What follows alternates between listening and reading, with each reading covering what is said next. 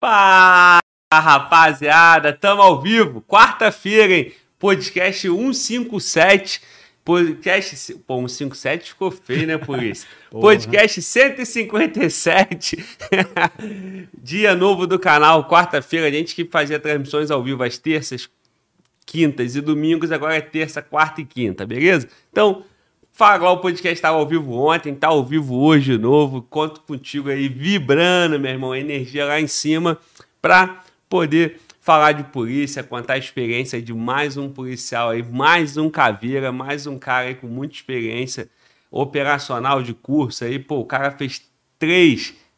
Vou jogar pressão, ó. Se prepara aí, irmão.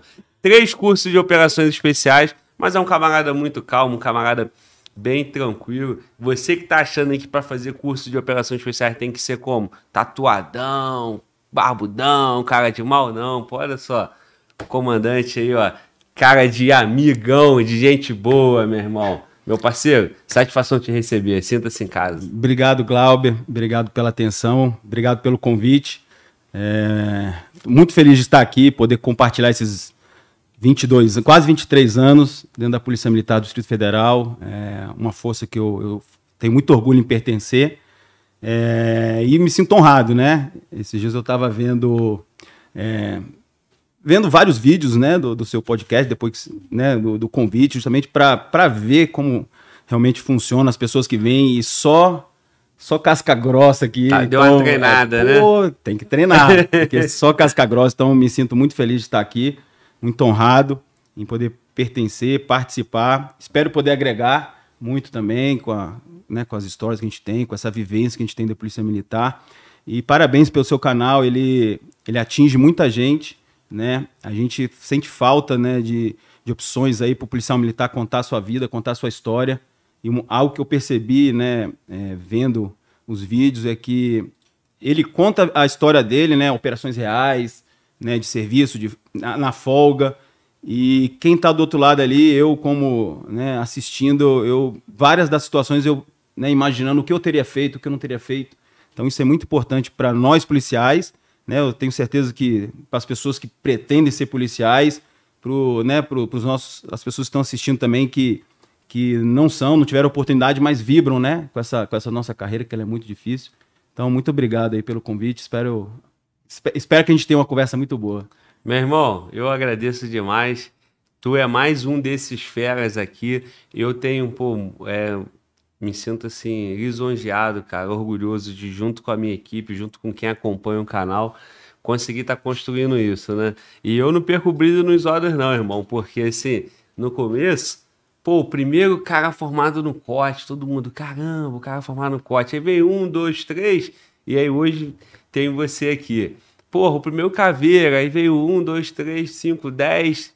Hoje o outro cabe, você também, Coesp, né? Aí veio um camarada, né, que já é o nosso, nosso major novo aí, que já veio aqui mais de uma vez também. Pô, formado lá na Colômbia, veio o Beto, o Adalberto aqui do, da PMDF, e o senhor também é formado lá. Então, assim, irmão, é, se fosse, se, se a gente perder o brilho nos olhos, se a gente, pô, é, porque já teve esse assunto abordado, acabou o canal, perde a graça. Só que eu tenho certeza que o teu Coeste foi diferente de todos os outros, o teu cote foi diferente, a tua vivência, a forma como você do, se doou ali, se entregou, né? E cada, cada, cada pessoa tem uma vida, cada pessoa tem uma carreira, né? Então, muito feliz em receber aqui pô, um camarada com tanta experiência, pô, com vários cursos, e a, e a molecada que está em casa sonha em fazer esses cursos, né?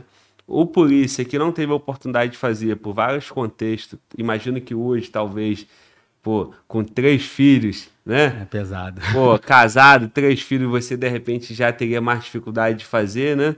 Então tudo tem seu tempo, né? E às vezes o colega não. As coisas não aconteceram na vida dele e ele sente aqui uma noite agradável, Sim. vendo um camarada aí, um, um irmão da polícia, comentando, contando as suas experiências. Então é isso aí, irmão. Já te dei a deixa para tu ganhar moral em casa, mandar um beijo pra patroa, falar com as crianças aí. Tô excelente. Porra, Eles estão esperando. Tá vendo aí? É, eu tenho, né? Eu já te falei que eu sou comandante do batalhão. Na verdade, eu sou comandante de dois batalhões, né? O quinto batalhão da Polícia Militar. Vou fazer outra correção. Na verdade, eu sou subcomandante lá em casa. É, eu percebi. Não, eu tenho a general cinco estrelas. Eu falo cinco estrelas porque ela é marechal, porque são guerras diárias que a gente tem que vencer. É. minha esposa é policial militar também. Uhum. Tenho muito orgulho, Marcelo. Então, um beijo para minha esposa. É um beijo para os meus filhos, João, Lucas e Maria. É, já vou dar um recado para vocês aí, ó. Daqui a pouco tá na hora de tomar banho e dormir, que lá é um quartel também. Só funciona assim, né? Muita gente tem que ter a, a hierarquia e disciplina. Então, um beijo. Queria mandar um beijo também para meus pais. Né, no decorrer da nossa conversa, você vai ver que minha esposa ela chegou mais no fim da, da minha época de curso. E um dos motivos, né, de, lógico, a especialização, é, correr atrás de conhecimento, mas sempre a minha família, meus pais, meus irmãos, meus familiares, sempre era que ele, eu sempre em momento mais difícil do, dos treinamentos, eu pensava neles para poder orgulhar eles, né? Estar numa formatura eles estarem lá orgulhosos. Então, queria mandar um beijo para meus pais também, para meus familiares, para os meus amigos, para meus irmãos caveiras, que são suporte sempre na, na minha vida, são pessoas assim fenomenais, os explosivistas, negociadores do BOP, que foi uma unidade que eu comandei. E hoje mandar um abraço também para minha unidade, né? Eu tenho certeza que tem muita gente assistindo do 5 Batalhão. É uma tropa também diferenciada, né? Se a gente depois no, puder conversar sobre né, a diferença de você estar numa tropa especializada e uma tropa de batalhão é, ordinária, é bom a gente ter essa, essa, essa sensibilidade de conversar. Então, um abraço para todos os policiais do 5 Batalhão também. E vamos lá, vamos seguir. Muito bom, irmão. Perfeito como um camarada, 23 anos de polícia. Pô, Tá perto aí já para tenente coronel, então, né? Já tá quanto hum, tempo de major? Eu tenho, saí em 2018, cinco anos. Cinco anos. Acho que vai demorar mais um ano e meio. Não vamos entrar muito nesse assunto, é. o clima tá tão bom. Não. Mas eu tô feliz. Eu, então, eu, sou um então. cara positivo, eu tô não, feliz. é porque a gente fala e pensa, sai é. na hora, né? Eu ia dizer o seguinte, pô, um camarada 23 anos, né? Comandou o BOP, tá comandando o 5 Batalhão, mas em casa é subcomandante. Subcomandante, com muito orgulho. É isso aí, meu irmão. E aí de você se, se falar, tu eu não sou começou doido. mal, né? Tu percebeu, né? Foi. Mas eu, eu logo reconheci meu erro. É... tá perdoado, né? Quando é rápido, tá perdoado. Meu irmão, é... a vida do operador e, e quando o cara decide fazer curso de operações especiais é uma empreitada, né, meu irmão? E você passou por essa decisão em várias etapas da sua vida, né? Brifando aqui contigo, eu já pude entender um pouco, principalmente já, já que nós falamos da família, né? Falamos da patroa, o evento 2013, que tem uma história muito. um momento bacana para tu contar pra gente. É, mas tu citou seus pais, cara. Eu imagino que lá no teu CFP, eu não sei se era CFO. esse nome nessa. Ah, é CFO, verdade. Verdade, perfeito. Lá no teu CFO já era um momento assim decisivo de tu entrar para a polícia, né? Aquele sonho, aquela formatura. Então, pô, é... a, gente, a gente normalmente a gente já começa do, logo do momento de ação, né? Não, Mas vamos começar tu, lá atrás. Tu falou dos seus pais aí, eu queria que tu falasse aí, meu irmão, por que polícia? Por que oficial? Por que PMDF? Vamos lá. É, na minha vida tudo sempre foi muito difícil, né? Não falo? A gente teve uma infância muito boa, meus, meu pai sempre trabalhou muito. Né? Sou oriundo de colégio militar, então com 10 anos eu fiz um ano de cursinho, fiz meu primeiro vestibular da vida, né? 23 vagas, porque meu pai não era militar. Então, assim, já foi difícil de ter que ir para a escola, Pô, criança, né? 9, 10 anos, você quer brincar. À noite, cursinho, então, graças a Deus, passei. Estudei sete anos lá, foi um momento muito bom. É, vivi o militarismo dentro do colégio militar, mas não, não queria ser militar, não tinha essa, essa intenção, essa ideia.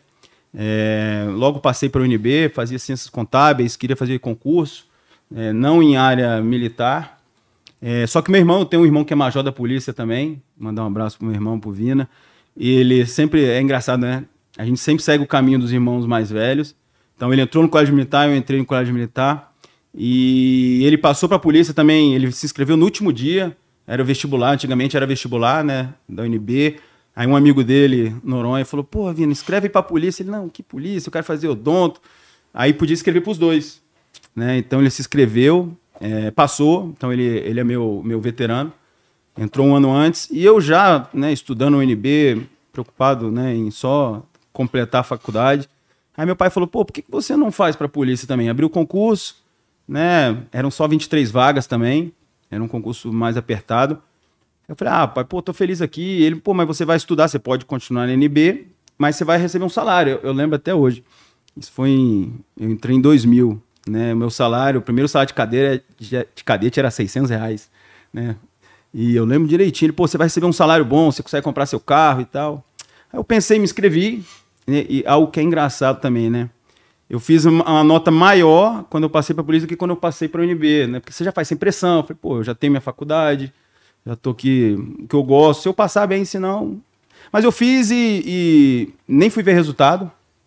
E foi outra, uma situação também engraçada. Eu estava na praia com os amigos de férias, a UNB tinha aquele período de greves, né? E eu estava com os amigos na praia viajando, era abril, um período de greve, assim, que a gente estava. Aí um amigo do Vinícius na, na, academia falou assim: pô, saiu o resultado aqui, tem um Delatores. Delatores não é teu irmão, não? Aí ele olhou e falou: caraca, meu irmão passou e tal. Aí voltei, comprei passagem, voltei às pressas da viagem, aí testes, né? Teste físico, teste é, é, investigação social, teste psicotécnico. E até aí tudo caminhando bem. Né? Passei no teste físico, tinha passado na prova. Aí uma manhã eu acordo, aí eu abro o diário oficial, aí tá lá é, reprovado no teste psicotécnico. Cara. Cara, eu não sabia nem o que, era isso, né? Eu falei, cara, como assim? Não sou doido, pô. Vi lá aquelas figuras, escrevi o que eu achava. Descobriu que tu era maluco Eu descobri né? que era maluco ali. e Aí foi aquela correria, a gente não, não, entendia muito de direito, de nada. Aí entramos na justiça, aí eu consegui um eliminar e comecei. Né? Então, assim, já é a primeira dificuldade, né? Você já entrar no concurso, né? Isso há, há 23 anos atrás, quase 23, com uma liminar, né? Sem perspectiva se vai ficar, se vai perder. Então, iniciei na academia, né? Com a minha turma, turma Voluntários da Pátria, muitos amigos. E durante esses três anos, né? Foi também é, é, só a nossa turma que viveu, né? Ficamos três anos de internato, normalmente era 40 dias, mas a época o comandante-geral da polícia, não, essa turma vai ficar de internato um ano. Aí chegou o segundo ano, não, internato de novo. Ficamos quase com os três anos de internato. É, foi bom que a nossa turma uniu bastante. E no meio do segundo ano, eu perdi minha liminar, né? Perdi, acho que a primeira instância. A polícia me mandou embora, né? Eu já estava com 22 anos, 21, 22. E e fiquei sem chão, né? Falei, pô, fazendo na minha vida agora? Não estava conseguindo levar a faculdade. E, mas aí fiquei um mês fora, aí entramos com recurso tal, ganhei na segunda instância, retornei para a polícia. Então, assim, já foi um baque, né, de você, sem saber se eu ia formar no terceiro ano ou não, mas aí continuei estudando, estudando, estudando, terminei em quinto lugar na, na minha turma aqui do Distrito Federal, formei, é, e aí o mundo se abre, né? que você sai daquele mundo de estudos, né, de academia, em que é um ambiente controlado, né? Pô, a gente vibrava de tirar serviço na rua, comandar viatura, rodava a noite toda. Eu lembro que quando chegava nos quartéis para trabalhar, o antigão lá ficava bravo, porque o cadete, né, novinho, pilhado para trabalhar, rodava a noite toda, o cara não podia nem dar uma, uma encostada. É. Então foi assim. Aí eu fui servir no quarto batalhão, do Guará, que tem o quarto que antigamente ele tinha o Guará e tinha estrutural.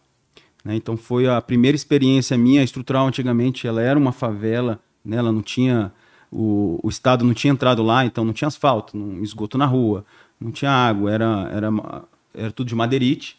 Né? Então foi uma experiência, a primeira experiência, né? Porque tinha muito ladrão lá, muita, né? a gente se deparava com muitas situações.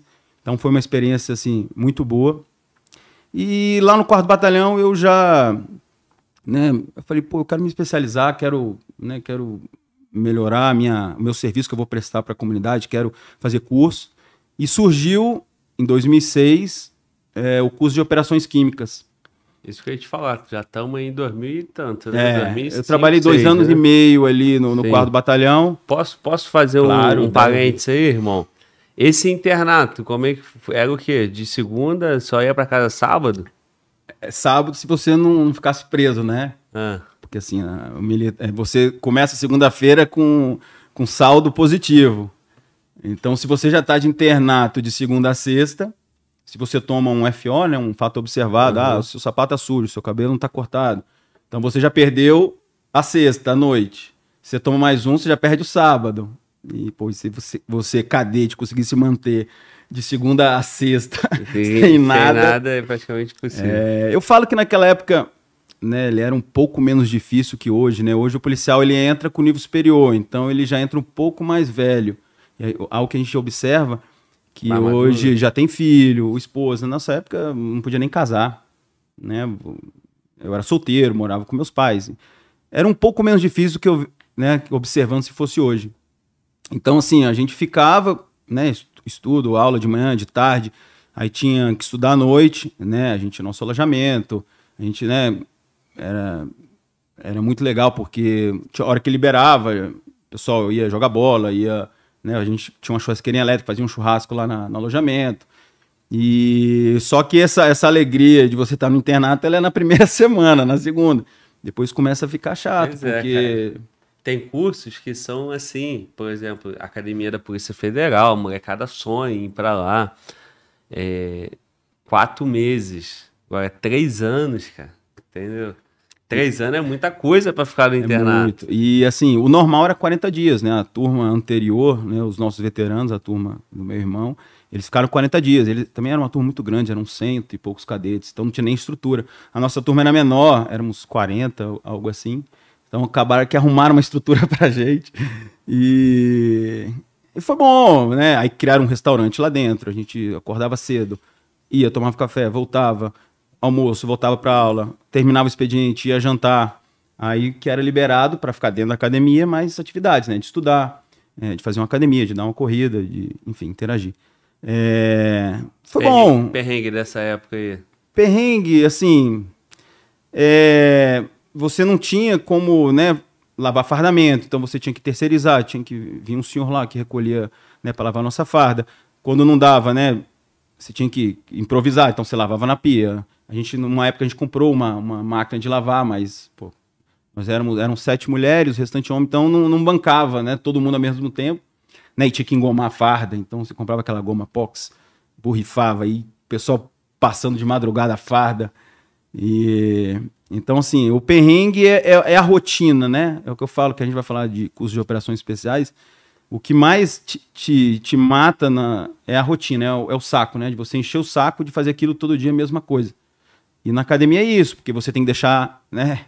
E é engraçado que cada um tinha uma beliche, né? A de cima, ela era aquela que era arrumada, como a gente vê em filme, né? Tudo o, o, o lençol, aí tinha um desenho que você tinha que fazer com... Então ninguém dormia nela, né? E, então a gente deitava, colocava às vezes um colchão no chão, ou dormia em saco de dormir para não, não bagunçar a cama, para não ter que acordar mais cedo e arrumar, né? Então são perrengues assim que a gente passa eu falo, eu nunca vi tanta dificuldade, eu era mais jovem, né? Eu imagino que hoje as coisas são mais difíceis. Mas para mim sempre foi o que eu te falei, eu sou um cara muito tranquilo, para mim as coisas sempre foram muito naturais, assim. Né? A gente passa esses perrengues. Aí durante o nosso CFO teve também uma época que mudou o comandante, veio o Coronel Fonseca, o pessoal já citou aqui, uhum. é, um, é um dos ícones da nossa Polícia Militar, ele foi, ele era o subcomandante da academia, né, operações especiais. Então ele já mudou muito a nossa rotina, então acabava as aulas, ele já tinha uma educação física, a gente tinha que correr, fazer barra.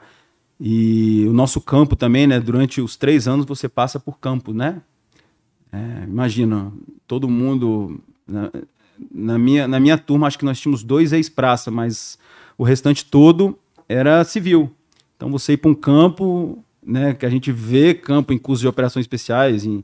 Só que quando você é cadete, recruta ali, nunca vivenciou isso, era mais difícil, né?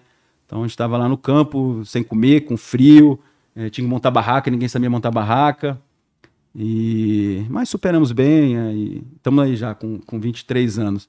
Você pegou bem, mas no meio do caminho teve um, uma eliminação aí, né? A eliminar que caiu. Foi, então foi. E passando tudo isso, ainda teve essa preocupação, né? É, e o, algo que aconteceu assim é porque normalmente antes da, da minha turma entrar, tinha o terceiro ano, o segundo ano e o primeiro ano. Então, todos os anos da academia, a minha é a décima turma, desde a primeira.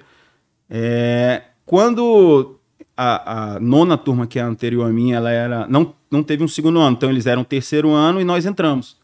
Então tinha o terceiro ano e primeiro ano, né? É, então é aquele primeiro ano que, né, que a gente realmente é, é, é o que falam, né, que para imbuir dentro do, do cadete né, a, o policial militar, que a gente vem paisando, era muito engraçado, porque não sabia fazer ordem de comando, ordem unida. Então esse primeiro ano é para isso, para você aprender, seguir as regras militares, né, o convívio. E, e o terceiro ano né, nos doutrinou e eles saíram. Então, tínhamos nós, somente nós na academia, nós fomos pro segundo ano e ia entrar o primeiro ano. E nesse ínter foi quando eu perdi. Então eu saí nessa entrada do, né, da, da, da, turma que é depois da nossa. E foi um momento difícil, porque quando né, o, o, meio militar ele é, ele é muito sábio, porque a hierarquia, a disciplina, ela não. Você não tem erro, né? Você sabe que é o mais antigo, você sabe que é o mais moderno que você. E quando aí eu saí desse contexto, quando eu voltei, já tinha os cadetes e ninguém me conhecia. Então, é, assim, é. para mim foi muito difícil, né? Para você Quanto voltar tempo? a sentir parte. Eu fiquei acho que um mês e meio, dois meses fora é, correndo atrás de eliminar. E, e só um parênteses aí, é engraçado. O meu irmão também, quando ele entrou, ele entrou de eliminar. O dele foi exame de vista. Ele reprovou, ele tinha feito a cirurgia e não passou e tal. E o meu irmão, ele no dia da formatura dele, algo que eu lembro até hoje, que é até muito triste. No dia da formatura da espada, né, que é o, é o dia que você deixa ser cadete e vira aspirante, ele não tinha um eliminar, Caramba. E, cara, foi a primeira vez que eu vi meu pai chorar, né? A gente em casa. E cadê eliminado? Ah, não conseguiu eliminar, não conseguiu. Ele não participou da formatura. Foi assim, foi isso, né? Eu já tava de eliminar, vi que meu irmão não formou. Você tem ideia? Meu, meu irmão ficou mais um ano como cadete na academia do terceiro ano, mas já tinha, né, cumprido as obrigações, passar. Então ele ficou no serviço administrativo até que resolvesse a situação. Depois foi legal, ele teve uma formatura da espada só para ele, né? Foi emocionante, né? Mas você perder aquela data, né? Junto com seus amigos, então eu lembro que eu estava de serviço, porque o, o, cadete do primeiro ano ele é o, é o escravo de dia, então a gente fazia o, a guarda-bandeira, fazia cerimonial. E eu estava lá na academia, fardado, esperando minha família chegar com meu irmão e, e não chegaram porque ele não, não tinha liminar. Né? Então, assim, isso já gravou a minha, né, o meu, meu sentimento ali de, pô, né, imagina você fica três anos numa academia e você perde, e aí, o que, que você vai fazer da sua vida, né? Isso passava muito na minha cabeça. É... Te, deu uma, te deu um amadurecimento quando aconteceu contigo. Não, com certeza. Né? Da nossa família em si, né? A família se, é, se, se uniu. Lógico, né? Você, quando é mais jovem, você fala, pô, eu vou correr para outras. Só que eu já tinha aprendido a gostar da polícia. Né? Eu, quando eu entrei, de fato, né? quando você entra como cadete, né? Eu, é difícil você ter um cadete que, que gosta da, porque é muito difícil, né? Só que durante os três anos, você vai, né, ser, ser aquela parte ruim que é você acordar cedo, né, as pessoas te doutrinarem, te ensinarem ordem unida e tal, ela em um momento ela passa, aí você começa a aprender abordagem, aí você tem instrução na cavalaria, você tem instrução no choque, você tem instrução com o pessoal do BOP. Então você começa a descobrir realmente a polícia, né? Sair daquele mundo de, da academia e, e viver aquilo. Então, eu já estava gostando da polícia quando eu perdi a minha, minha liminar, então foi, foi um baque muito grande. Graças a Deus, eu consegui retornar. E aí é quando eu retornei, aí, aí, a gente já foi mais esperto, porque a minha liminar, quando eu pedi para retornar, já foi para formar. Sim. Então foi. A gente aprende com a, com a dor já, dos é. outros. Igual muitos colegas no concurso, já pede a posse, né? Já pede a posse. Vai de formação já pedindo o direito de tomar a posse. Só que a gente aprendeu sempre batendo cabeça. E pra você ter ideia, teve um, né? Nós éramos, na minha turma, quatro de liminar de psicotécnico. E desses quatro, nós hoje nós éramos cinco. Três continuamos na turma, um realmente ele saiu, perdeu. Não ele era soldado, perdeu e voltou a ser soldado. E uma ela tinha perdido durante o curso, aí ela, ela era soldada, ela voltou a ser soldada, depois ela fez o CFL de novo. Hoje ela é major, Major Aline, ela é de uma outra turma, mas ela fez outro concurso. Tu vê, né, cara? O cara é soldado. Vira cadete. Aí não pode. Tá doido. Não pode. É, é então. etapa do concurso, eu entendo isso. Não, é, mas. Mas aí o cara já tá na casa, o cara volta a ser soldado, aí o cara fica praça. Mas assim, eu entendo que tem perfis diferentes. Assim, para você entrar pro curso de formação de praça de oficiais, eu imagino que, né, que quem escreveu a parte psicotécnica lá, o perfil falou: não, para oficial, o cara tem que ter isso, tem aquilo. Pra praça tem que ter isso, tem que ter isso. Na época que a gente fez, foi até quando eu ganhei, eu vou, vou falar lá na frente quando eu ganhei, que demorou muito tempo para eu ganhar foi o que a gente bateu, porque não existia é, um perfil. Então, como vou me comparar se não tem um perfil? Qual que é o oficial padrão? Então, não tinha. Então, foi isso que a gente bateu e eu consegui ganhar. Voltar. Consegui voltar. E... Só que também é sorte, depende de onde cai, o juiz que decide.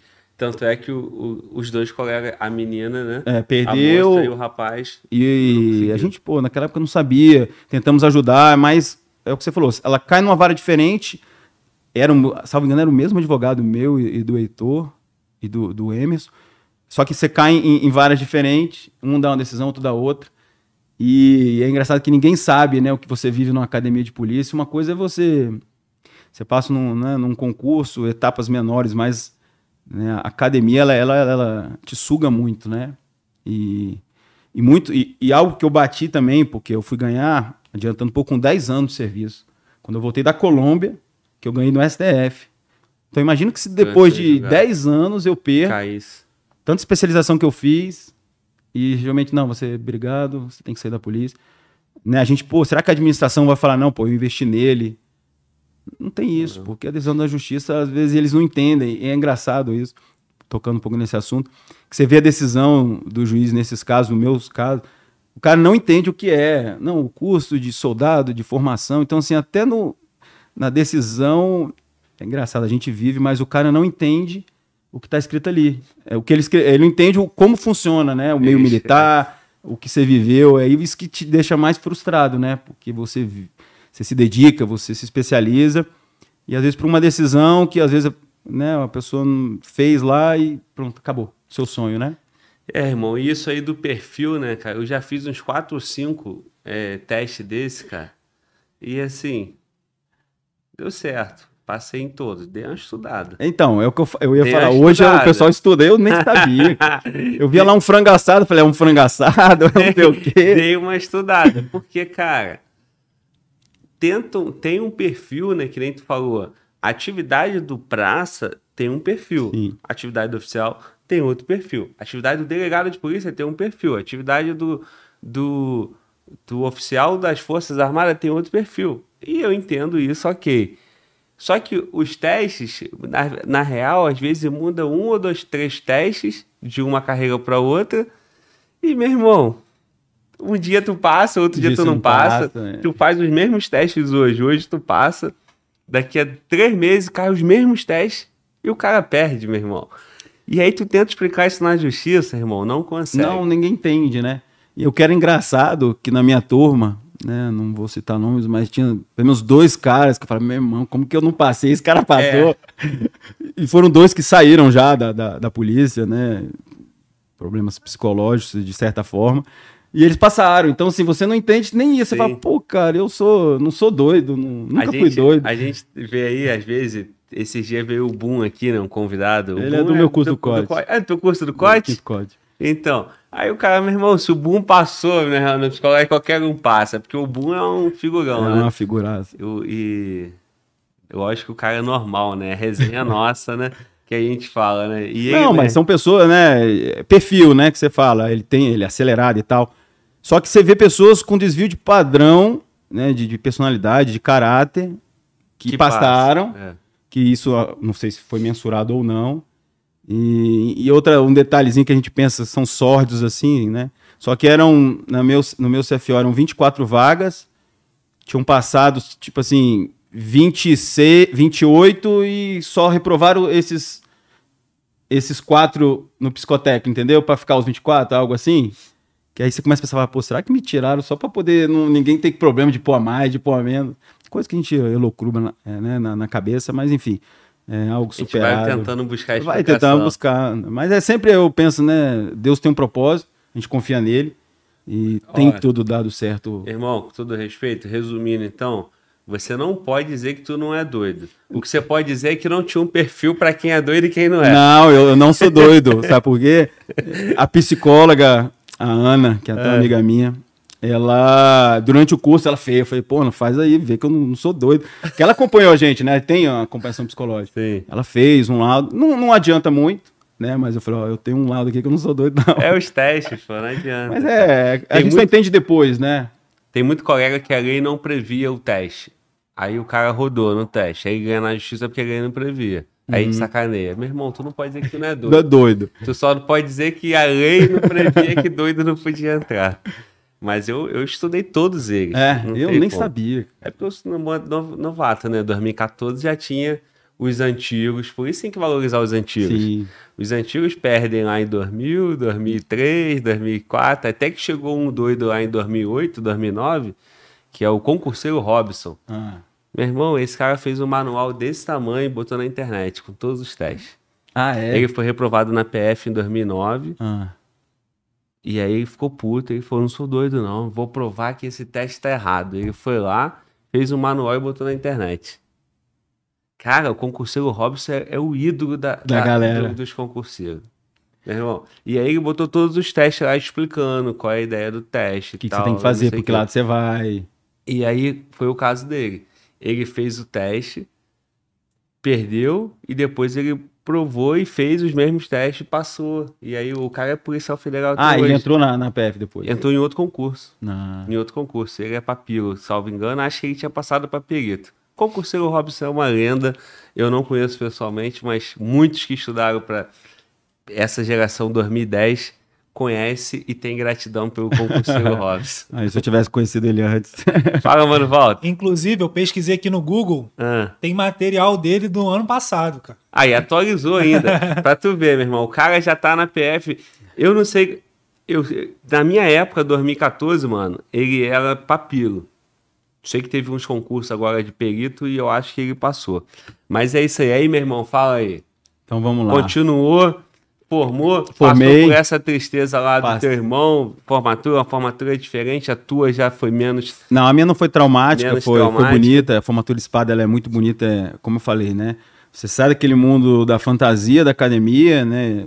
Fantasia eu falo assim, porque você é um ambiente seguro, né? Você vai tirar um serviço, tem um oficial te, te fiscalizando, te, te apoiando. E quando você sai, você tá na vera, né? Você é policial militar já na rua, então você tem que decidir, né? Principalmente pro, pro oficial que, que forma ali. Você. Eu trabalhei, trabalhei muito tempo na escala 12 por 60 à noite, no começo, né? Do, do quarto batalhão. E então você entrava ali naquela época, né? Época de ouro, a Polícia Militar, o batalhão tinha 500, 600 policiais. Hoje o meu batalhão tem 130.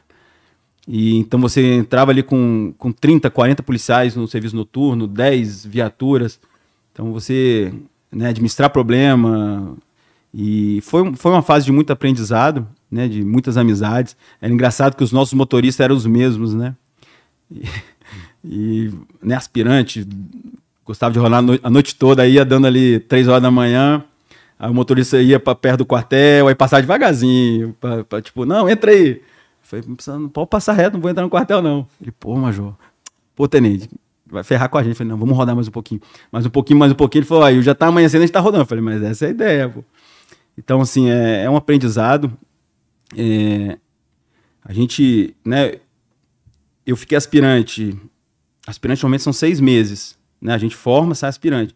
Não tinha vaga, então eu fiquei três anos e meio como aspirante, né? A turma antes da minha tem gente que ficou cinco anos, que é uma coisa ruim, porque o aspirante, né? Como do filme, é o aspira. Você tem três anos de aspirante, mas você é o aspira, apesar que você já tem, né, um conhecimento. E você também não tem a estabilidade, né? Então, pô, acontecer uma ocorrência mais grave, alguma coisa, você fica naquele, né, de poder ser, ser mandado embora e tal. São Então, seis meses. São, é, o mundo bonito são seis meses. É, as nossas turmas, hoje não, hoje já tá, tem vagas, né? Eles estão saindo no período certo. Mas a gente, a, a turma antes da minha, minha, nós passamos bem desses seis meses. No tanto que o primeiro curso que eu fui fazer em 2006, que foi Operações Químicas, eu ainda era aspirante. Só que aí eles abriram para aspirante, que normalmente não abre. Aspirante, não- na, naquela época, não podia fazer curso. Então foi um momento assim é, de aprendizado, mas como eu falei, eu, eu queria me especializar e queria conhecer, queria, né? Eu passava ali no, no BOP, no BP Choque, que era o Bopão antigamente, eu e, e a gente, eu vou falar isso em algum momento que eu fiz todos esses cursos, a maioria por medo, né? Eu falei, cara, eu tenho medo disso, mas eu vou lá encarar, né? E eu comecei a fazer curso para para né, testar meus limites e ver até onde eu podia chegar, sempre com receio de, de não desistir, né, para não envergonhar minha família, como eu falei, né, não, não me envergonhar também. Então eu, eu comecei a fazer curso com esse objetivo, né, de, de, de conquistas, de pequenas conquistas. E o curso de operações químicas foi o primeiro. É, é um curso muito tradicional na Polícia Militar do Distrito Federal. É um curso que era muito concorrido, né, sempre foi muito concorrido. E, e tinha, tinha testes físicos, tinha que lançar granada, é, corria com, com máscara na natação. E eu consegui passar no, no teste físico nesse curso. É, algo que foi muito engraçado, porque eu não. Eu era o oficial mais moderno que não servia no BOP, então nós éramos. Meu número é 10, né? Todo curso tem número. Eu tenho umas. Um monte, eu tenho um monte de numérica aí ao longo da vida. Hum. Esse primeiro curso eu era o 10. Eu era o, era o 10. É. Não, era o 11. Era o 11. O curso de operações era o 11. E todos os oficiais para frente eram mais antigos e eram do BOP. Eu que era de fora. Então eu, né, aula inaugural, recruta de tudo, não sabia de nada, cara. Dei, né? O que eu sabia era rala de academia. Só que a gente acha que o rala da academia é o mesmo rala de curso operacional, que não é. Né? Então, primeiro aula inaugural sentadinho lá no auditório, aquela, né, alguém palestrando, aquela coisa bonita. Aí você sai do auditório, aí o mundo ele dá uma volta. E gás, e gás, e quem vai ser o xerife, quem vai ser o xerife. O aluno, o aluno, 11. Caraca, xerife agora que eu saio, a cabeça já começa a trabalhar, né? Meu Deus do céu, o que eu tô fazendo aqui? Aí você tenta comandar o curso, tá todo mundo na merda, né? E algo que você vai aprendendo também, né? O xerife ele tem que estar tá andando, bizu, bizu. O xerife tem que estar tá andando, porque aí ninguém tá enchendo seu saco, né? Eu ficava parado lá e eu ia falar, o cara tacava gás na minha boca. E aquela dificuldade já tá com um, um capacete balístico em você, um colete, sem ser o colete balístico, um colete que era é, pessoal antibomba. E você começa a, a né, absorver tudo aquilo ali né? E fala, cara, o que eu tô fazendo aqui? E o cara gritando no seu ouvido. Aí é o momento que muita gente desiste, né? Porque o cara chega ali, ele já não sabe o que fazer, o que é o mais fácil eu fazer? É, não quero mais, sai. Eu falei, não, vou segurar mais um pouco aqui. Aí, aí só que em algum momento aquele rala passa, né? Não tem jeito, passa. Eu ainda era inexperiente pra caramba, sofri muito, pegava bisu dos mais antigos ali. Então fiquei, salvo engano, a primeira semana toda como xerife. E são quantas semanas no total? O curso de operações químicas são dois meses e meio, mais ou menos. Ele, ele tem uma carga muito grande de teoria, né? De, de agente químico, de elastômero, né? Do, dos ALIs, né? Da arma, de, de, do, das taser e tal. E... Só que ele é um curso, né? Que que você, do primeiro dia ao último dia, você cheira gás todo dia. Isso que eu ia falar, tava só esperando a deixa. É. Meu irmão, esse curso aí, por que que tu escolheu ele primeiro? Tem alguma na razão? Na verdade, assim, na, é, foi o primeiro que surgiu. Outros, porque, Com assim, certeza, a questão não. do gás aí, a questão é, do... quando a gente chegar lá na Colômbia, do, você vai ver tanto que o gás foi, foi pesado, é.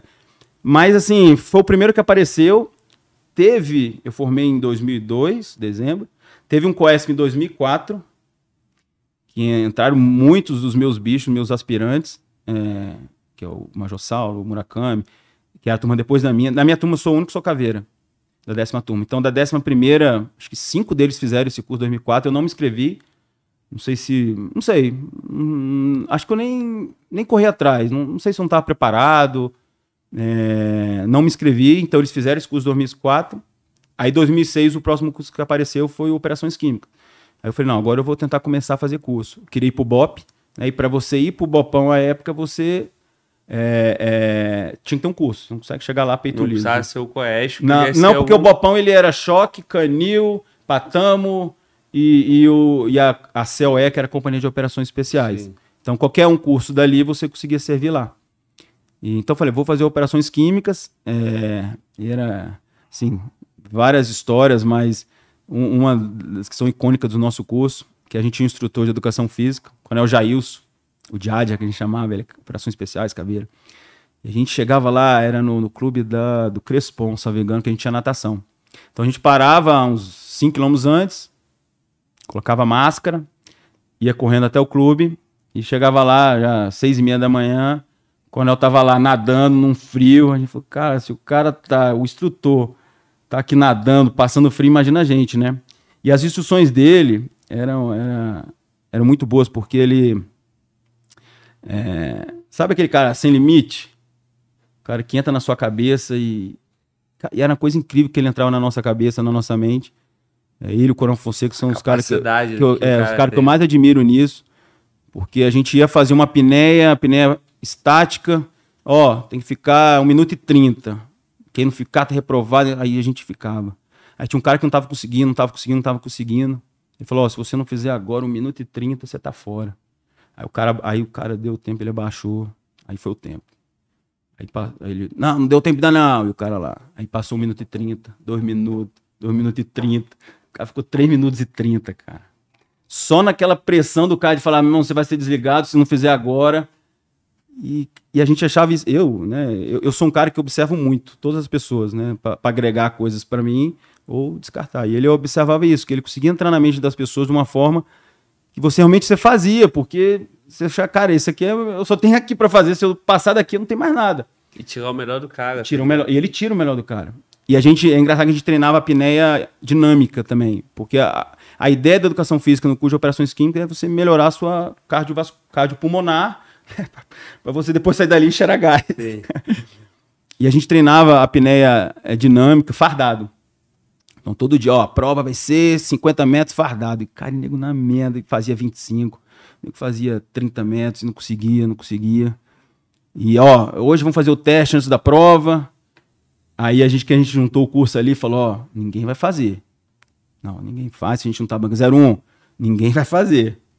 Aí beleza, aí entrou 01, você primeiro. Aí foi o 01, foi e fez 50. A gente, porra, 01, a gente combinou que não era pra ninguém fazer. Aí todo mundo foi, só como era um teste, aí nego fez 30, 40. Aí a gente, a prova ia ser na outra semana. A gente, caraca, pô, reprova agora, já no fim do curso. Aquele dilema do pessoal, todo mundo né, treinando, né, treinando a pneu parada e tal. Aí no dia da prova a gente chega lá pra prova, toma um fardado. Aí o coronel, xerife, pô, veio o dono do clube aqui, o responsável, falou que tá proibido entrar fardado dentro da, dentro da piscina, foi uma ordem superior. Então, infelizmente, vocês vão ter que fazer a prova sem farda. Aí, pô, se tu treina 30 metros fardar, meu, tu vai fazer sem farda, tu é um peixe, né? Então, que eu, eu sempre tive muita habilidade com água, sempre gostei. Pô, eu fiz 75 metros, cara. E assim, eu falei, não, não vou mais não, pra não, não dizer que eu tô querendo aparecer. Só que é- o legal é isso, o cara te leva até o seu limite, né? De você achar que vai ser aquilo. Aí na hora ali ele, ele, né, ele tira uma, uma etapa ali, você faz, você cumpre a sua etapa, até mais do que o que era esperado, e você sai recompensado. Né? Então ele foi um, um. E do mesmo jeito tinha o instrutor também de câmara de gás. Cara, essa instrução é a pior de todas. Cara, você, você só pensa em. Cara, você confinado num ambiente que eu tenho que ficar lá, né? Não posso sair. Quando alguém saía, a gente repetia a estação. E era o Lurandi, o subtenente Lurandi, já até faleceu. Ele, o cara com a voz assim serena, calma, ó, vamos fazer isso. Vocês vão entrar lá, né? O ambiente vai ser, vai estar com, com, né, com agressivo químico. Vocês vão fazer isso, vocês vão deitar no chão. E, ia só evoluindo, né? E, o aluno- e a gente desesper- porque assim, é desesperador, né? Eu, eu já passei por várias câmaras de gás ao longo desses tantos de curso, só que você consegue se controlar. Realmente, se você se controla, você consegue suportar. Eu acho que eu te mandei um vídeo de uma, de uma prova que a gente teve na Colômbia, que depois eu conto, que ela é realmente desesperadora. Só que é, ao, ao longo dessa, dessa instrução de, né, da câmara de gás, você é, é, vai se fortalecendo mentalmente. Porque no começo, nas primeiras vezes, o cara solta agressivo, aí um doido já levanta e sai correndo. Aí a gente falava, ó, se alguém correr, corre todo mundo. Isso. Que aí não é o besta também. Só que aí repetia. Aí, aí a gente começou, né? No outro dia começou, começamos a conversar. Falou, pô, Não acaba nunca. não né? acaba, vamos segurar. Porque aí o cara começa a pôr um em cima do outro, começa a algemar. Que aí não tem jeito, né? Ele vai dificultando ninguém a sua correr, vida. né? E você começa a descobrir que dá certo. E, e dentre dessas, dessa instrução de, de, de- de- da câmara de gás, apareceram com uma, uma granada, ela chama MPG, granada americana vermelha. Ela é micropulverizada. E foi, eu lembro até hoje, é- é aquelas granadas que são relíquias, né? Você fala, não, o cara só tem uma na casa dele, ele vai gastar com a gente. Aí chegou lá o, até hoje o Coronel Paim, né, nosso Senasp. É, ele chega com essa granada assim, a gente estava dentro de uma, uma casa de tiro lá no BOP, todo mundo confinado. Ela era aberta, mas fechada. Todo mundo sentado, aí apresenta a granada e a gente já tinha ouvido histórias dessa granada. Aí ele, ó, nós vamos lançar uma aqui, não desespere, ela é mais forte. E a gente já com na mão. Quando ele fala, não se Porque, era mais assim, forte, todo, mundo já vende. tá É, o cara vende o, todo mundo- o curso todo, né? Ó, um dia vai ter MPG. Né? E o bom do curso é isso, né? Você entrar na mente do aluno. Vai ter MPG. E, e pior do que a morte é a espera da morte. Então a gente, cara, o dia que vai chegar essa MPG. Aí chega uma- um negócio vermelho assim, aí beleza. vamos abrir. Aí o cara põe lá no meio, aí, pum, aí ela não solta. Aí a gente já dá aquele sorrisinho assim, fala, pô, É damos bem. É, falho. Aí vinha um, um, um outro lá com outra granada. Eu falei, cara, mas só tinha uma. Ele, né, o, o coronel, que era tenente, capitão à época, falou, ó, só tenho essa e tal. Aí ele, né, ele acionou ela não, né, não, é porque era- eram antigas. Ela não, não deflagrou ali, mas tem outra. Aí mais uma, não, não acionou. Aí falou, não é possível, cara. Aí o nego chegou com a terceira. Eu falei, cara, não acredito. Beleza, aí falei, ah, se duas falharem, essa vai falhar também, né? É. Aí estamos lá, já naquela expectativa de ganhamos, ganhamos o dia. Aí acionou e pum, aí sai um pó branco. Um pó branco, aí tampa todo mundo assim, ó. O cara lembra até hoje. Aí eu, pô, pó branco, aí deu uma, né, uma, uma aspirada, não senti nada, não senti incômodo. Falei, Deu uma cara, testada. né? é, não é tão ruim isso não, meu irmão. De repente, velho, é aluno correndo pra tudo quanto é lado, porque a- ela começou a descer na garganta e queima. Ela queimava A a pele. pele e nego desesperado correndo pelo BOP. Pegaram o Centurion, que ele tinha a bomba de, de água, né? Que joga na- nas manifestações. Aí nego jogando os alunos lá. Aí teve um louco de um aluno lá que olhou, olhou pro jato, foi na cara dele, machucou o olho, quase perdeu o curso. Meu irmão, ficamos, juro por Deus, ali uma hora tentando, né, tirar aquele agente químico, das, aquele agressivo químico da gente. Ruim, ruim, ruim. Peguei uma farda, fui pra casa. Aí chego lá em casa, deixo lá pra, pra secretária da época lá da casa dos meus pais lavar. Aí eu vou lá, depois tá a menina chorando, toda pinicando. Caraca. seu Rafael, o que, que tem nessa farda aqui? Caraca, a bicha ficou ruim, cara. E começou a ter alergia. Tu Falei, vê, né, mãe, cara? E não perdeu não, pe... o não cara, eu- granada americana, ela é. Lá na Colômbia tudo era americano lá. Ela é outro, outra, outra categoria. Ela, ela é mais forte. É a, né, o poder dela é mais forte, ela penetra mais, ela não, não se perde, né? As nossas, sem, sem fazer crítica nenhuma, mas se eu jogo uma mico pulverizado, que a gente entrava né, em câmera de gás, tinha o gás, né? O, o- a fumaça e tinha o gás de micropartícula, né? Outras granadas. Então você, ele, ele aciona, ela, ela explode e ela fica no chão. Então você começa a andar, ela sobe e você sente o agressivo. As nossas elas eram ruins, mas não como as americanas, né? Que elas têm o poder de entrar mais, de arder mais, né? Aquele pimenta era muito pior. Então, assim, foi uma experiência de um curso muito bom, né? Aí formamos e eu, eu levo o brevet com, com muito orgulho também. Além do curso, de tudo que você, que você passa, são as amizades que se mantêm, né? Até hoje eu tô lá, ô, ô, de- 11, aí eu olho, ah, esse é do meu curso de operações químicas. Então você mantém essas amizades, ela é muito importante, né, para a sua carreira, que você, Sim. independente do tipo de curso, o curso operacional, e hoje eu observo, né, que hoje eu sou instrutor, ele ele agrega as pessoas, né, ele une as pessoas e isso é muito legal, né, porque você leva para a vida esses amigos para sempre. Né, o coronel que já está apresentado, que era o 01 desse meu curso, ou 01, tu chama o cara pelo mesmo número, ele te chama. Isso é muito legal, né? Cria uma vínculos, né? Irmão, tu citou três situações aí que a primeira foi a da farda, né? Três, deixa eu ver se, se é isso mesmo. Que tu tinha que fazer fardado, né? Alpinéia, né? Isso. Só que aí, no final, foi 100. Foi 100. Provavelmente era tudo pensado, Claro. cara. Treinava junto. As duas lá que falharam, mesma coisa também. Já faz parte do Esse eu já não sei. Eu juro porque eu não sei. Porque assim, E teve uma outra Eles- que eu já esqueci, Ah, cara. Que ah. falou logo no começo aí. Que eu quero te dizer o seguinte. Ah, do minuto. Um minuto e meio. sim. Não deu ainda não. deu. E o Você tá cara lá vai. E o cara fica. Se, se, se tu fala pro cara com 1 minuto e 35 deu, o cara levanta morrendo. Desesperado, não é? Com certeza. E, só que ele, ele levantou morrendo, só que achando que tinha ficado um minuto e meio. Aí veio o coronel, olha aqui, ó. Que Três e meio, tá vendo como tu pode? Então aí depois disso o cara não tem mais limite, né? Porque um minuto e meio pra ele já ficou atrás há muito tempo.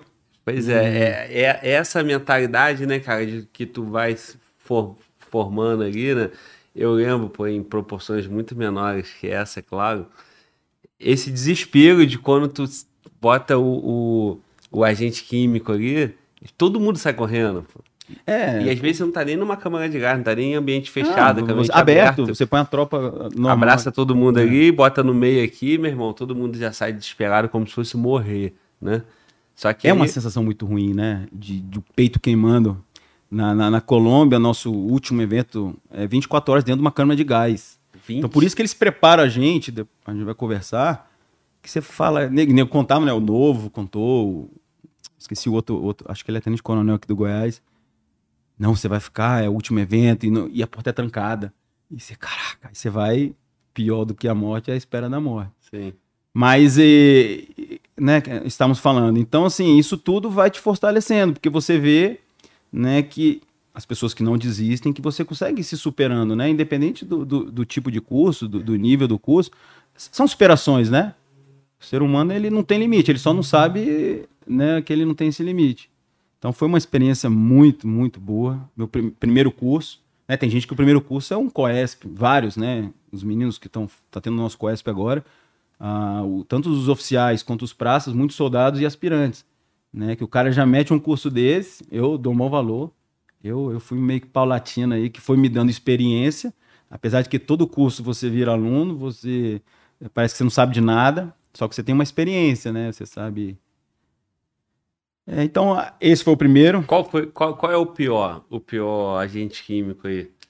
Cara, eu com o OC, né, que é o, o capsicum, que é a pimenta, né, que é uma dos eu me dou melhor, porque eu engasgo e eu consigo, né, ficar, apesar de que o, né, o espargidor, ele te dá uma ardência nos olhos, mas eu tenho um controle emocional melhor.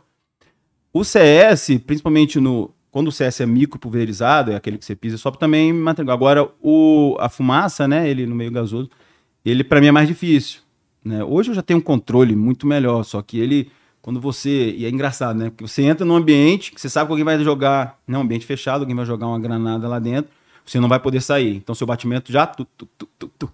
Então você começa a gastar mais oxigênio, você já fica mais ofegante. E o cara entra, ele joga e você vê, ela não pode sair. Quando você dá uma primeira. Você tem que, né? Você vai pegando técnica, né? De você respirar devagar, curto e tal. Só que você às vezes tá. Você prende o ar, que não é o bizu. Você prender ar, porque você não sabe se o cara vai te deixar um minuto, dois minutos, três Em, em minutos. algum momento tu vai e vai puxar com muita Você vai força. puxar com muita força. Aí que o pulmão enche, aí, meu irmão, é desesperador. Eu fiz isso. Me pagaram um bizu Ah. e eu acreditei. Aí, logo no início aqui do podcast, eu contei essa história e algumas pessoas criticaram no comentário. Eu fiquei até meio assim, Ah. com vergonha, né? Que eu não fiz curso, né, meu irmão? Eu não tenho a, a parte técnica. Mas eu lembro que no meu curso de formação falaram assim: ó, meu irmão, você precisa salivar, fica salivando. E aí o aluno quer ser besourado, eu peguei uma balinha house daquela, Hum, preta, não. e coloquei aqui no cinto, né? E fui pra instrução com aquela balinha aí, meu irmão. Quando nós entramos na, na, na, num ambiente fechado, eu tinha aquele bizu de ficar salivando. E tentando prender a respiração logo pelo com a house nariz. preta, não podia ser uma house vermelha.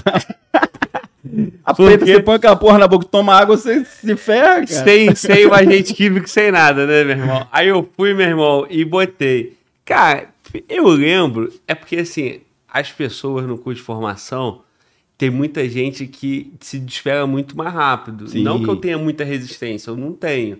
Mas assim, tinha gente que muito menos que eu, então criava aquele ambiente ali e acabava rápido, sabe? Sim. Mas eu fazia isso, cara. Não faz sentido, não, a Não. questão da saliva. A saliva, né, a gente falava pra gente salivar, porque qual que é, assim, o mais importante é você manter a calma, respirar devagar, porque o agente químico ele vai entrar, né, a não ser que o cara fale, ó, você vai ficar um minuto cronometrado. Beleza, eu entro lá, eu tenho uma piné de, de três minutos, um minuto pra mim, mas você, quando você não sabe, você tem que, você vai ter que respirar, né? Então, é respirar devagar, com calma, e a saliva, ela te ajuda, porque querendo ou não, você vai estar lacrimejando, vai estar sendo, né, é, pelo nariz, pelos olhos, pela boca, então você vai estar ali babando, e isso ajuda, porque dá- acaba que dá uma filtradinha, né? A saliva ali ajuda a segurar um pouco do, do agente químico. Mas é, é sempre controle emocional. Não E- tem um bizuzinho mais fácil, não. Cara, eu tava, eu tava. É, é engraçado, né? Porque além desse, dessa, dessa etapa que a gente pagou na Colômbia, eu tava, né, esses dias, quando eu ia vir falar sobre meus cursos, relembrando, né? E vi uns vídeos. O cara lançou uma granada num ambiente nosso fechado, tinha uma janelinha lá na Colômbia. Meu irmão, fumaça, você não vê ninguém. E todo mundo lá. Todo mundo lá, todo mundo lá, todo mundo lá. Eu falei, cara, como que eu fiquei aqui? Só que você vai. Um, que você também, se você. É a primeira vez que todo mundo né, passa pelo agressor químico, realmente você sofre. Desconhecido. Você começa a passar com uma certa frequência, você vê que você consegue controlar ele. Ele é ruim, só que se você não puxar forte, né, se você respirar devagarzinho, você consegue manter. Então, a- a- né, não- é você ter o controle, respirar devagar e manter a calma, porque senão se desesperar, você desespera, você puxa mais ar, engole mais o agente químico e, e fica pior. E a bala house preta, com certeza, ela não, é o bizu. né? Não. Então, ó, peço desculpas aí pelo bizu errado. Eu me formei, né? Então achei que Não. né, deu Cada um certo. tem seu, cada É. um tem seu bizu, né? Eu, eu vejo, eu acompanho hoje, tem vários caveiras que eles têm, né? Passam bizus para curso e tal. Eu vejo um bizu, vejo outro, falo, isso não serve para mim. Pô, será que isso serve? Mas se serviu para ele e ele tá Aham. vendendo aquele bizu, pode não servir para todo mundo, Sim. né? Mas se servir para se serviu para alguém que usou o house preto e se deu bem, É, é, não, eu mas acho difícil porque para mim o Eu- house preto para mim ele é muito forte. Eu entendo, eu concordo. Então, contigo. pô, se eu vou salivar e eu não tô conseguindo engolir porque ele já tá doendo por causa do house, imagina com um agressor, né? Que- Sim. Então, mas a gente gostava. Ficava com bastante saliva na boca, Ah, e devagarzinho. a saliva é. Porque a saliva dá uma filtradinha, né? A Sim. água ali pra descer e isso. tal. A bala, a bala faz você salivar. Faz, né? porque ela é forte, né? É, essa é muito forte. Mas é, um- é um momento Mas muito bom, é, cara. são experiências E, da vida, e né? isso é muito legal, né? Tu vê, né? Pô, cara experimentado com, com, com curso, né? E, e ainda assim tem momentos de dificuldade, né, cara? E você vai vendo assim, pô, é ruim, mas é ruim, mas dá pra ir. Aí tu vai. Entendeu? Não existe super-homem, né? O, ser humano, eu, eu, quem me pergunta, pô, você fez três cursos de operações especiais, eu fiz três, mas fiz mais um monte de outro. Porque assim, eu sou igual a você, né? Que sou igual a, a ele, igual a todo mundo. É, o, que, o que difere é que às vezes você, né, você quer tentar um pouco a mais. Né? Quando eu fui fazer o curso na Colômbia, teve um coronel que me falou: Ó, você tem que levar na sua cabeça isso aqui. Se uma pessoa já formou, não é impossível. Então isso eu tinha na minha cabeça. Eu Falei, pô, tô indo fazer um curso, que eu vi a foto lá de um monte de gente que já formou, então se um já formou, não é impossível. Se é impossível, realmente, é mais difícil, mas se não é. Matar seu leão, né? É o que você falou, a gente tem dificuldade. Seu leão, seu dragão, às vezes é mesmo, junto o leão, um tigre, dragão, tudo no mesmo dia. Só que, pô, venceu aquele dia ali, pô, eu sempre, eu tinha essa consciência, todo curso que eu fiz. Em algum momento eles vão me liberar, nem que for pra, né, 10 minutos de uma, mas ali eu venci esse dia. Então, e não vão me matar também. Não- Morreu, eu não vou. é, assim, o não vão faço- me matar, você tem que adquirir uma experiência. Você sempre acha que os instrutores querem te matar. Não.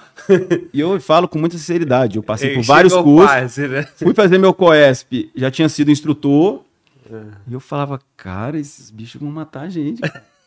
Mesmo sabendo que quando você é instrutor, a responsabilidade é muito mal para você, porque o aluno ali só tá ali para sobreviver. Uhum. Já o instrutor não, ele tem que te formar, ele não pode te matar, né? Não pode Mas deixar tem de ser que sequela. você acreditar que ele vai Só que é o teatro, que você. E é engraçado isso. Mesmo você sabendo, quando você tá lá, você vivencia. É incrível. Né? Quando eu falei, como eu falei, você põe a carapuça de aluno, vo- você, você vira. Né? E eu, eu falo do meu subcoordenador, do, do meu COESP, o Major Akaki, ele era capitão à época, e o cara era meu amigo, pô. Eu formei ele em 2011, fui instrutor dele, e no meu curso ele foi subcoordenador, e eu falava, pô, né, em off ali pros meus amigos, falei, cara, tamo bem, velho. Coordenador, Major Saulo, meu amigo também, de academia, e o Aracaki, ó, gente boníssima, meu irmão, começou o curso, o cara virou capeta. E, e você não entende isso, né? né? Até com experiência, você fala, cara, o bicho era meu amigo. Ele tá fazendo isso comigo. Cara. Não, puto, com ódio. Que a função, realmente, do subcoordenador é a função do, do cara ali de tocar ruim. o curso, é, de Aham. fazer a parte difícil. E é a função, né? Só que você, quando vira aluno, você não entende essas coisas, né? Sim. Você... Então, são experiências únicas que você... Então, meu irmão, vamos, vamos, vamos, vamos entrar, vamos entrar no Onde? pote. Vamos entrar no, no cote, então? já. Então vamos. Ó, Então passei, ó. Deixa eu te falar uma coisa, Fala. desculpa aí te, te dar uma Não. interrompida, mas é, eu já escutei alguns relatos, né? Me- tenho pra mim que o COT é mais técnico, né? Falam isso, que o COT é um curso mais técnico. Se você quiser ir pular a fila e depois a gente volta no COT, Não. tem problema não. Pode ir no mais ralado lá, já que você tá falando de sofrer de instrutor ruim, pode, pode não, vamos, não. Eu, eu ia seguir uma sequência, né, dos outros cursos que eu fiz. Salvamento aquático e do, do Cara, Patamo. vamos, vamos no de Posso ir no salvamento? especiais. Operações especiais primeiro. especiais. Então vamos lá. Depois então beleza, lá. fiz o operações químicas, fiz salvamento. aqu- Aí 2007, 2007 foi um ano. Algo que hoje não existe mais, porque a nossa legislação de, de curso, ela você faz um curso grande, você tem que ficar um, dois anos sem poder fazer. Naquela época, em 2007, eu fiz três cursos. Fiz salvamento aquático, fiz o curso de patame e fiz o COT. E o do COT foi, foi muito engraçado como eu entrei. Normalmente quem fazia o curso do COT já era né, mandava os cabeiras do DF para lá fazer, justamente porque naquela época né? Tinham a ideia que ele era um curso mais técnico, né? É, outra instituição, já tinham, tínhamos alguns precursores, né? O Coronel Melo e o, e o Sargento Brito, eles tinham feito em 2006. E aí eu não, não pretendia fazer, né? Já tinha feito dois cursos no ano, já estava feliz da vida. É, e, eu, e foi engraçado que teve um, o Coronel que era o comandante do BOP, ele chegou em 2007. E eu tava um dia passando na frente do comando, na frente da sala dele. Ele da torre, vem cá. Falei, pronto, comandante. Naquela época, né, era, a gente era muito mais militar do que hoje. Ó, você vai fazer o curso do COT. Eu falei, o quê, comandante? não, vai começar daqui, acho que era, não era nem uma semana. Daqui a três dias, chegaram duas vagas pra gente, vai você e o meu comandante, que era o coronel Alexandre Sérgio. Eu falei, sim, vou fazer, ele vai fazer. Falei, pô, comandante, deixa eu só ligar pro meu irmão, porque meu irmão ia casar. Ia começar em agosto, meu irmão ia casar em novembro. Falei, pô, comandante, eu fiz dois cursos, deixa eu falar com meu irmão aqui, porque, pô, se eu, não, eu sou padrinho, se eu não for no casamento dele, vai dar merda. Aí liguei e falei, porra, Vino, o coronel quer me, me colocar no curso aqui. E ele, não, pode ir, pô. Eu falei, se eu não for no seu casamento? Ele, não, vá. Cara. Aí eu falei, não, comandante, eu vou. Isso. Mas assim, pô, fazer um curso de operações especiais sem saber. E por que ele escolheu você? Então, naquela é, coisa de problemas de, de, unidade, né? Teve um atrito com a, com a COI lá embaixo, com os caveiras, né? Um, alguma rusga de alguma coisa, que ele não queria mandar nenhum caveira de lá. Né? Eu servia no BOP, tava passando, ele precisava de um voluntário e, e me escolheu, né? No momento eu fiquei meio, falei, pô, por que eu e tal? Será que foi porque eu passei aqui na frente? Ou será porque já tinha pensado no meu nome? Uma Nunca resposta. perguntei isso pra ele, o Coronel Fonseca é muito amigo meu. Mas eu me senti também lisonjeado. Falei, pô, o cara me dá uma missão dessa, né? Eu vou cumprir. Vou cumprir. É, mas perdido, assim, pô. Uma coisa são cursos, né? O curso de operações especiais, de forma geral, ele é, são quatro meses, ele tem a, as dificuldades que você precisa dar uma treinada. Né? Outros cursos operacionais, eles são menos tempo, né? A demanda é diferente, você não tem campo, não, né? não tem certas coisas, então eu achava que para aqueles outros cursos eu estava preparado, mas não ainda para o curso de operações especiais. Talvez porque você estava preparado de curso, né? Tu tinha feito dois cursos, então tu estava é, bem tava treinado. no alto, é, né? Era novo, era jovem ainda e tal. e tal. E eu falei, não, vou. Aí o pessoal fala assim, não, pô, mas o curso do COT é... É técnico, é, técnico. é tranquilo. Falei, técnico, né? Então beleza, aí preparamos. Aí eu, eu e esse era major época, Aí faltava dois dias para começar o curso, o major, pô, não vai dar para mim, surgiu alguma coisa. Eu falei, caraca, eu vou sozinho ainda pro curso. Aí o coronel chamou um caveira lá, que é até meu canga, o, o, o, Murakami, o 13. Eu era o 12 e ele o 13. Ó, oh, o curso é amanhã, o Murakami foi pego mais de surpresa ainda. Teve que, né, de hoje para amanhã, preparar a mochila. Aí a gente foi lá no COT, ó, quem vai fazer são os dois. Né, então, aí deram, a gente não fez TAF. Fizemos TAF? Não sei nem se a gente fez TAF. Os os policiais federais já haviam feito TAF, né? Eram, foi um curso que começou muito pouco. Começaram, começaram 11, calma aí, é 12, 13, 14, 15. É, começaram 11 policiais federais e, e quatro policiais militares estrangeiros. Uhum. Não né? necessariamente no DF, né? Não, então. Aí nós dois, eu era o 12, o Murakami o 13, aí veio o Pacola, o Pacola do e o Coronel Rock, Coronel Rock mais antigo, o 14 e o Pacola 15. Já eram caveira. Coronel Rock, caveira do Rio, Pacola, caveira do, Mato, do Rio Grande do Sul, mas da Polícia do Mato Grosso. É, e foi muito engraçado. Porque a gente chegou já no meio da manhã para pegar o material, porque eles pagavam todo o material pra gente, né? É a polícia que a gente tem que respeitar, eu respeito muito, né, pela estrutura que eles têm. Então, recebi o kit de uniforme, recebi a mochila, recebemos coturno, recebemos kit disso, kit daquilo. Não tivemos quase que preparar nada. E aí a gente ficou sabendo, ó, os alunos da Polícia Federal já estão lá no campo, né? A aula inaugural vai ser à noite e vocês têm que ir para lá. A gente, pô, tem que ir pra lá como? Aí pegamos a mochila, juntamos, colocamos tudo. Aí já tinha os bisurados, né? O Pacola. E a gente pegou uma viatura do BOP. Isso que eu ia te falar. Nesse teu grupo aí já tinha três dos estrangeiros. Eu era o único que não era tinha. O único... Sempre, é. Sempre... O único perdi... alienígena perdido. mesmo era você. Né? Não, e isso falavam que durante o curso, né? Você tava lá lavando viatura e te chamaram, né? Porque tem uns caveiros aqui e você. Aí tu quase, eu tava é, passando na, na humildade lá. e Aí, beleza, pegamos uma viatura do BOP, coronel, ó, vocês têm que se apresentar hoje lá, que a aula inaugural é tal hora. A gente indo, né, pegamos a viatura, eu tava dirigindo, o Murakami, os dois caveiras lá do... Aí indo lá para a Alfa, né, da Marinha, aí tinha o McDonald's. Falei, mano, vamos comer, cara. A gente não sabe, né? né? Fala que é, é custec, mas né, vai que não, não é essa.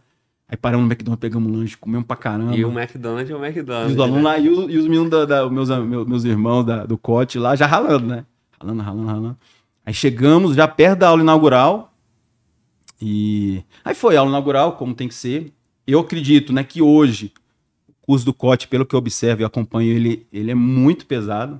Ele é técnico, mas assim, como todo curso tem que ser, mas ele a carga dele também ela é muito pesada, né? A gente vê que a evolução, eu acho que depois de 2007, né, como a gente estava conversando na, na geração ali de- depois do, do Pós tropa de elite, pós tropa de elite, né, que mostrou um treinamento e mostrou uma realidade, os cursos em si eles ficaram mais difíceis, mais pesados, mas o COT, né, eles, né, eles são uma polícia que atua muito, eles têm muitas missões, então eles têm que realmente, o cara não pode ser formado só tecnicamente, ele tem que ser um guerreiro, né?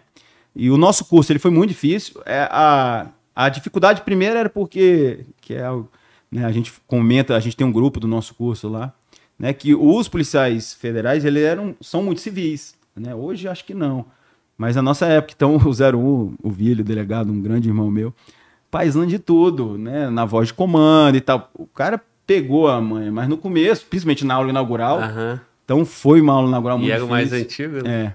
E, e eu lembro que o, o coronel, o coronel Fonseca, ele foi na nossa aula inaugural. E aí ele só pegou os policiais militares, só na gente e os alunos lá do o pessoal da Polícia Federal pagando flexão. Aí o pessoal do COT que tava com eles e a gente era o- os caveiras que vieram pra. Falei, porra, não sou nem caveira e tô apanhando igual os outros caveiras aqui. Mas foi, foi uma noite. E o curso foi muito bom, né? A gente tem muitas histórias do curso. né? Como eu falei, é uma polícia, cara, que você. A parte técnica, né? Eles, por, por, por- por terem esse conhecimento de fazer é, intercâmbio com o mundo inteiro, então eles têm uma parte técnica muito boa. Quem foi nosso de, de tiro foi o Marins, que é um, um amigo meu também, que mora ali no Lago Sul. E, pô, você de atirar, cara, e eu lembro, né, que no nosso curso da polícia, sem fazer é, é, reclamar de, de né, são, são problemas de cada instituição, só que você, o seu tiro, ó, você vai dar 10 tiros, vai dar 100 tiros, vai dar 20 tiros. Na Polícia Federal era lá, lá, lá, lá, lá, lá, caiu no chão, não, pega outra caixa, né? Então, assim, é, me falaram, né, antes de começar, pô, você vai sair com o dedo com calo, eu saí com o dedo com calo, de tanto tiro, então você melhora, pô, dei um, um absurdo de tiro que eu não tinha dado na minha vida toda da, da polícia, né? É, com armamentos de primeira linha e, enfim, é, foi muito bom, né? A gente tem, fizemos Isso- uma amizade muito grande Isso lá já em 2007. em 2007, né? Que assim, foi uma experiência. Eu imagino assim, ah, foi o mais difícil que você já fez? Não. Mas foi muito importante para eu poder chegar lá. Porque eu passei por todas essas etapas que, se passam no curso de operações especiais. Né? Foi difícil, muito difícil para mim na época. que eu- eu você me perguntou qual o curso mais difícil. O mais difícil é o que eu formei. Então eu formei nesse, foi muito difícil. Né? A gente teve um, um- O pessoal do curso anterior ao nosso né, cobrou muito da gente. O Bettini foi nosso, foi nosso instrutor, 2007? 2007. O teu é o quinto cote. Quinto Cote. Coronel Irá, o Irá também, hoje comando do BAF, foi nosso instrutor também. E foi um curso um pouco diferente, porque não teve as viagens. Minto. Tivemos somente a viagem para São Paulo, que a gente fez a parte de avião, né? Adentramento em avião. A parte de navio nós não fizemos. Não fizemos selva. Ele, é, aí os meninos do COT, os- do meu turno, fizeram nos anos seguintes, né? Com os outros cursos. Acho que foi um curso que eles tinham que fazer mais enxuto, não tinha, não sei, não tinha diária. Então a gente só teve uma viagem, de fato. Mas assim, é, e o que eu te falo de todos os cursos que eu já falei, são as amizades que ficam, né? E eu quero fazer uma correção aqui também, né, do eu, eu tava vendo esses dias do, do, do, do 07, do Brum, dele, ele falando, né, do, do 05 e do 08 são são dois caras fenomenais, que o cara que era o gordinho, que eu falei, não são, são caras que eu tenho muito orgulho. Então, pois é, vamos lá. Você tá contando. Aí, o, o Boom era, zero- era o 7. É o 07. Era o 07, né? E aí ele contou a história que passava lá, É. que tinha um, um que era o gordinho. Não era gordinho. ele não, falou, pô. esse gordo vai... o Boom é muito resenha, cara. É muito, é. Por isso que a gente- Lógico, né? Você, você tá vivendo o curso, e é algo que eu, eu também aprendi durante os cursos que eu fiz na minha vida. Que você é aluno, você potencializa tudo. Né? Eu vivi isso, eu potencializava, você faz. Você dá um machucado, você acha que você vai morrer. Que na verdade, às vezes, no dia a dia não foi nada. E, mas, assim, as manilhas do bombeiro, elas são ruins mesmo, mas não é nada. Passei lá, acho que já quatro vezes, em quatro cursos diferentes. É, é ruim, é ambiente fechado. Na Colômbia a gente tinha muita manilha e ela era mais apertada. Só que os dois, o 05 que, o, que eles falam, é, são dois meninos bons. É porque é ruim, né? Mas eu, queria, falei pros meninos do, curso, eu vou fazer a correção lá. Eu vou... Tô doido pra saber quem é esse 08 agora, meu irmão. Tem que saber pelo menos em off. Tu me conta depois. depois né? conta, mas são parceiros. Meu irmão, é, o, o maior perrengue, então, lá desse, do COT aí? Cara, no COT, pra mim, inexperiência de curso, isso pesa para qualquer um que for fazer curso, né? Lógico, experiência você adquire fazendo, né? Você chegar hoje, como eu falei, qualquer um que vai fazer curso, pelo menos aqui no DF, o cara treina, né? Temos vários caveiros que dão treino. É igual o psicotécnico, né? Sim. Todo mundo treina para tudo. Você é. já chega mais ou menos bisurado. E eu, né, para um curso de operações especiais, eu acho que eu cheguei um pouco cru. Dificuldade para mim, desde o primeiro curso que eu fiz até o último, é corda, coisas com corda, porque eu sempre fui pesado Nunca fui magricelo. Na Colômbia que eu ainda perdi uns 13 quilos. Mas a parte de braço para mim sempre foi mais difícil. Então, modos no bombeiro para mim são os mais difíceis. Tu é Quando um cara tem... mais de resistência. Sou muito, pô, fiz Ironman, atleta é... e tal, mas a parte de, de você fazer força com o braço, por exemplo, nunca fui bom de barra. Acho que no meu ápice, no Coesp, treinando Coesp, eu acho que eu fiz 15. Então, assim, não é o cara que. No Bob tem um cara que faz 50. Então, assim, para mim sempre foi uma dificuldade. Então, era o meu leão, que juntava com dragão e, e dinossauro, tudo junto. Era quando tinha algo de escalada, de corda, principalmente nas instruções do bombeiro. Então, eu já chegava naquele preparo mental, né? De, cara, tem que bancar essa etapa. Né? Então, para mim, sempre foi a parte mais. A parte de rastejo, não, de água, de. Pô, de... Essa do rastejo é muito legal, porque né, você ouve o cara gritando na frente, então realmente te dá um, né, um certo pânico. Mas eu pensei, cara, eu. E tinha um passado bizarro, vai, eles vão jogar uma, uma vítima, que era um bloquete, que é a anilha que você rasteja, e tem um buraco, que é uma outra anilha, é uma anilha, com água. E você cai ali, né, te segura um pouco, coisa, né, que faz parte, né, da pressão. Hum. Aí eu fui rastejando, e eu sou grandão, falei, cara, se eu cair de ponta cabeça aqui, eu não consigo virar essa porra não. Ninguém é. consegue, porque eu sou pesado, sempre tem essa coisa, eu sou pesado. Aí eu fui, no que eu entrei, eu já parecia um berimbau, eu já virei. Falei, não, beleza. De cima o cara até me segura, mas eu sou mais forte, porque eu consigo subir. Aí eu já virei, aí peguei a minha vítima e, e na água eu, eu tenho uma pneu muito boa. Aí eu, né, eu vi que eu ia, tava subir o cara me segurando. Falei, hum, beleza. Então vou ficar mais um pouquinho aqui, dou meu show com gás ainda e ele vai. Aí o cara me segurando, aí eu dei uma mais forte pro cara, falei, pô, o cara tá na merda, mas eu ainda Tu tava Isso bem... que é bom, porque nessas horas eu consegui raciocinar que é, é muito importante curso você conseguir raciocinar. Porque se você desespera, muita gente sai em curso nesses momentos porque o cara desespera e ele joga, ele fala, não quero mais. Depois que você falou, meu irmão, é. depois da pedra tirada, da palavra falar, não volta. Então aí eu. Aí o cara me soltou, aí você faz aquele olhão de Mônica, que normalmente é real, não adianta fingir, ah, eu. Então você sai e você quer sair dali. Então, é, é ruim, é. É lá também no bombeiro é a, a, parte de fumaça, né? É algo também que é a fumaça de queimada, ela, eu acho ela pior do que a de CS. Ela parece que te queima mais. Então você tem que subir toda aquela torre dos bombeiros com, com vítima, tudo em, com fumaça. Tem uma outra casa que você vai no rastejo. Então, assim, é muito ruim. Eu gosto muito dos bombeiros, mas eles são os bons. eu ganhei a medalha esse dia do bombeiro. Falei pro comandante já, falei, comandante, essa medalha que eu ganhei de vocês é muito merecida, porque eu já ralei aqui. É. E tinha, não sei se já falaram aqui, o Tenente Gabriel, do Bombeiro. O cara é um ícone, né, lá no, no CTO do Bombeiro.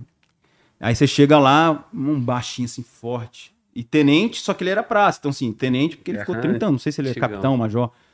O cara, vamos fazer 2 mil polichinelos. Ele falou, ah, quem faz 2 mil polichinelos?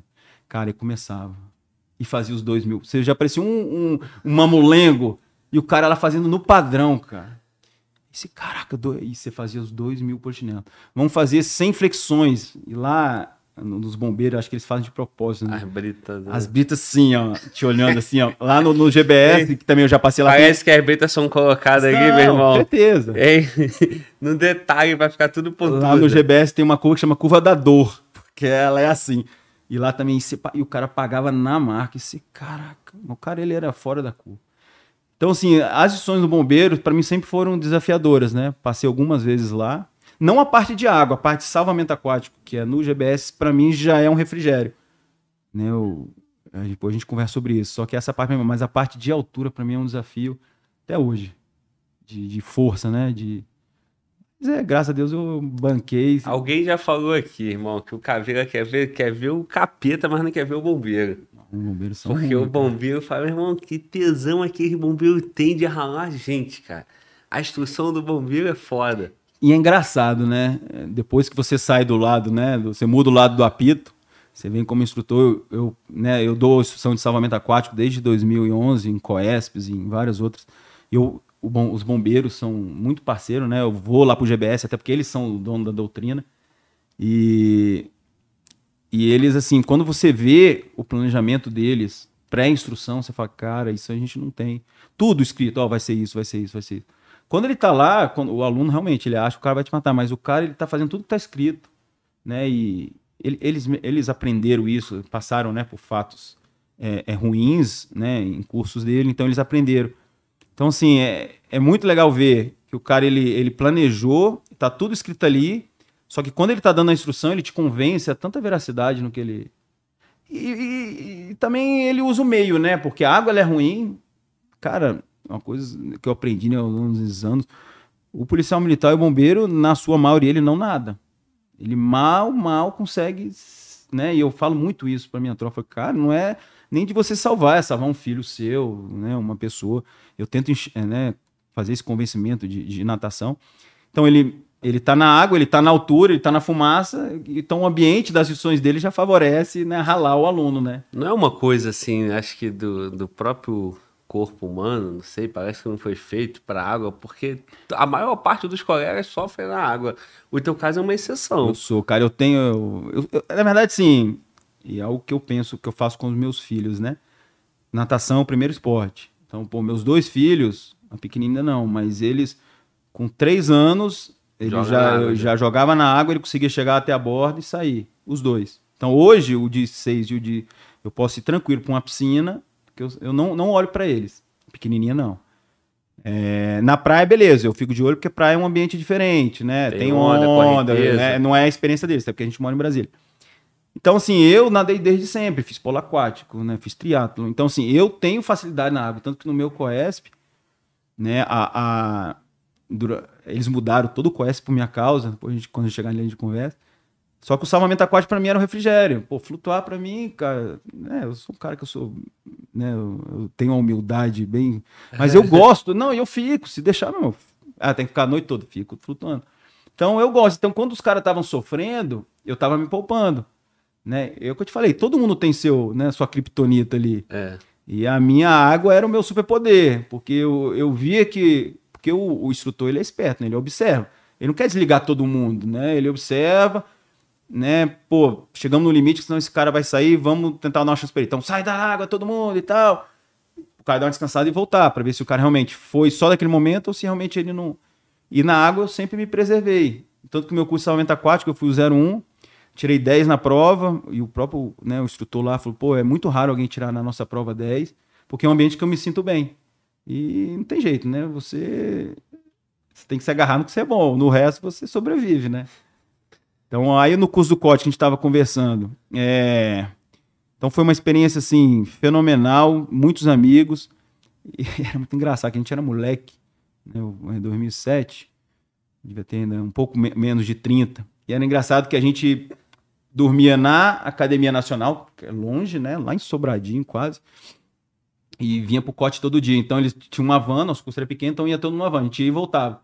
Então acabava as instruções, 10, 11 horas da noite, ó, estão liberados, então a gente entrava na van, um aluno ia dirigindo, ia até a Academia Nacional, dormia, acordava e voltava. Cara, e a gente era muito moleque, ia na van, to... lançando granada de gás dentro da van e saindo aquela fumaça, o motorista, um dos alunos desesperado lá. E, mas é o que a gente fala, né? A merda, ela une, né? Uhum. E a gente era um grupo muito unido, então que a gente chegou até o final. Foi um curso. E hoje, quando tu olha, tu vê vários nomes aí, né? Tem o Pacola lá, né? Pô, o Pacola, eu sou fã dele, cara. Torço E- muito por ele. E aí tem um Boom aí também, que já teve aqui. Tem mais quem aí de, de que tá na, na internet ou já passou por aí? Cara, que é do nosso curso, época? não. O Bettini como instrutor, como é, o quando é o Irá. O do nosso, O Irá. nosso turno, o pessoal. a- até esses dias, eu não sei se tem mais alguém no COT. Eu perguntei para alguém esses dias, não sei se tem só mais um. Porque pô, os meninos já estão. Formamos em 2007, fizemos 15 anos. Então a galera já está saindo, porque a, né, não, não posso falar de outra corporação, mas o que eu observo, né, a vida no COT é muito puxada, né? Porque é muita viagem, muita Sim. operação, o cara fica longe e a galera começa a ter família, começa a ter filho. É o que eu falava, né? A gente conversava muito. Meus amigos quando formaram, todo mundo solteiro. Pô, viajar era, às vezes era bom. Sim. Lógico, tem missão que é ruim. Só que você faz intercâmbio fora, você tá numa operação, fica cinco dias. Mas quando você começa a ter filho, ter família, em um momento pesa. Né? E eu vejo isso deles hoje. Eu acho que a maioria não está servindo lá, mas são caras fenomenais, assim. Não conheço mais muita gente do COT. É, tenho muito orgulho de ter formado lá, isso eu falo para para todo mundo. Gosto de lá, sou bem recebido. Quando, né, quando eu falo que eu sou cotiano.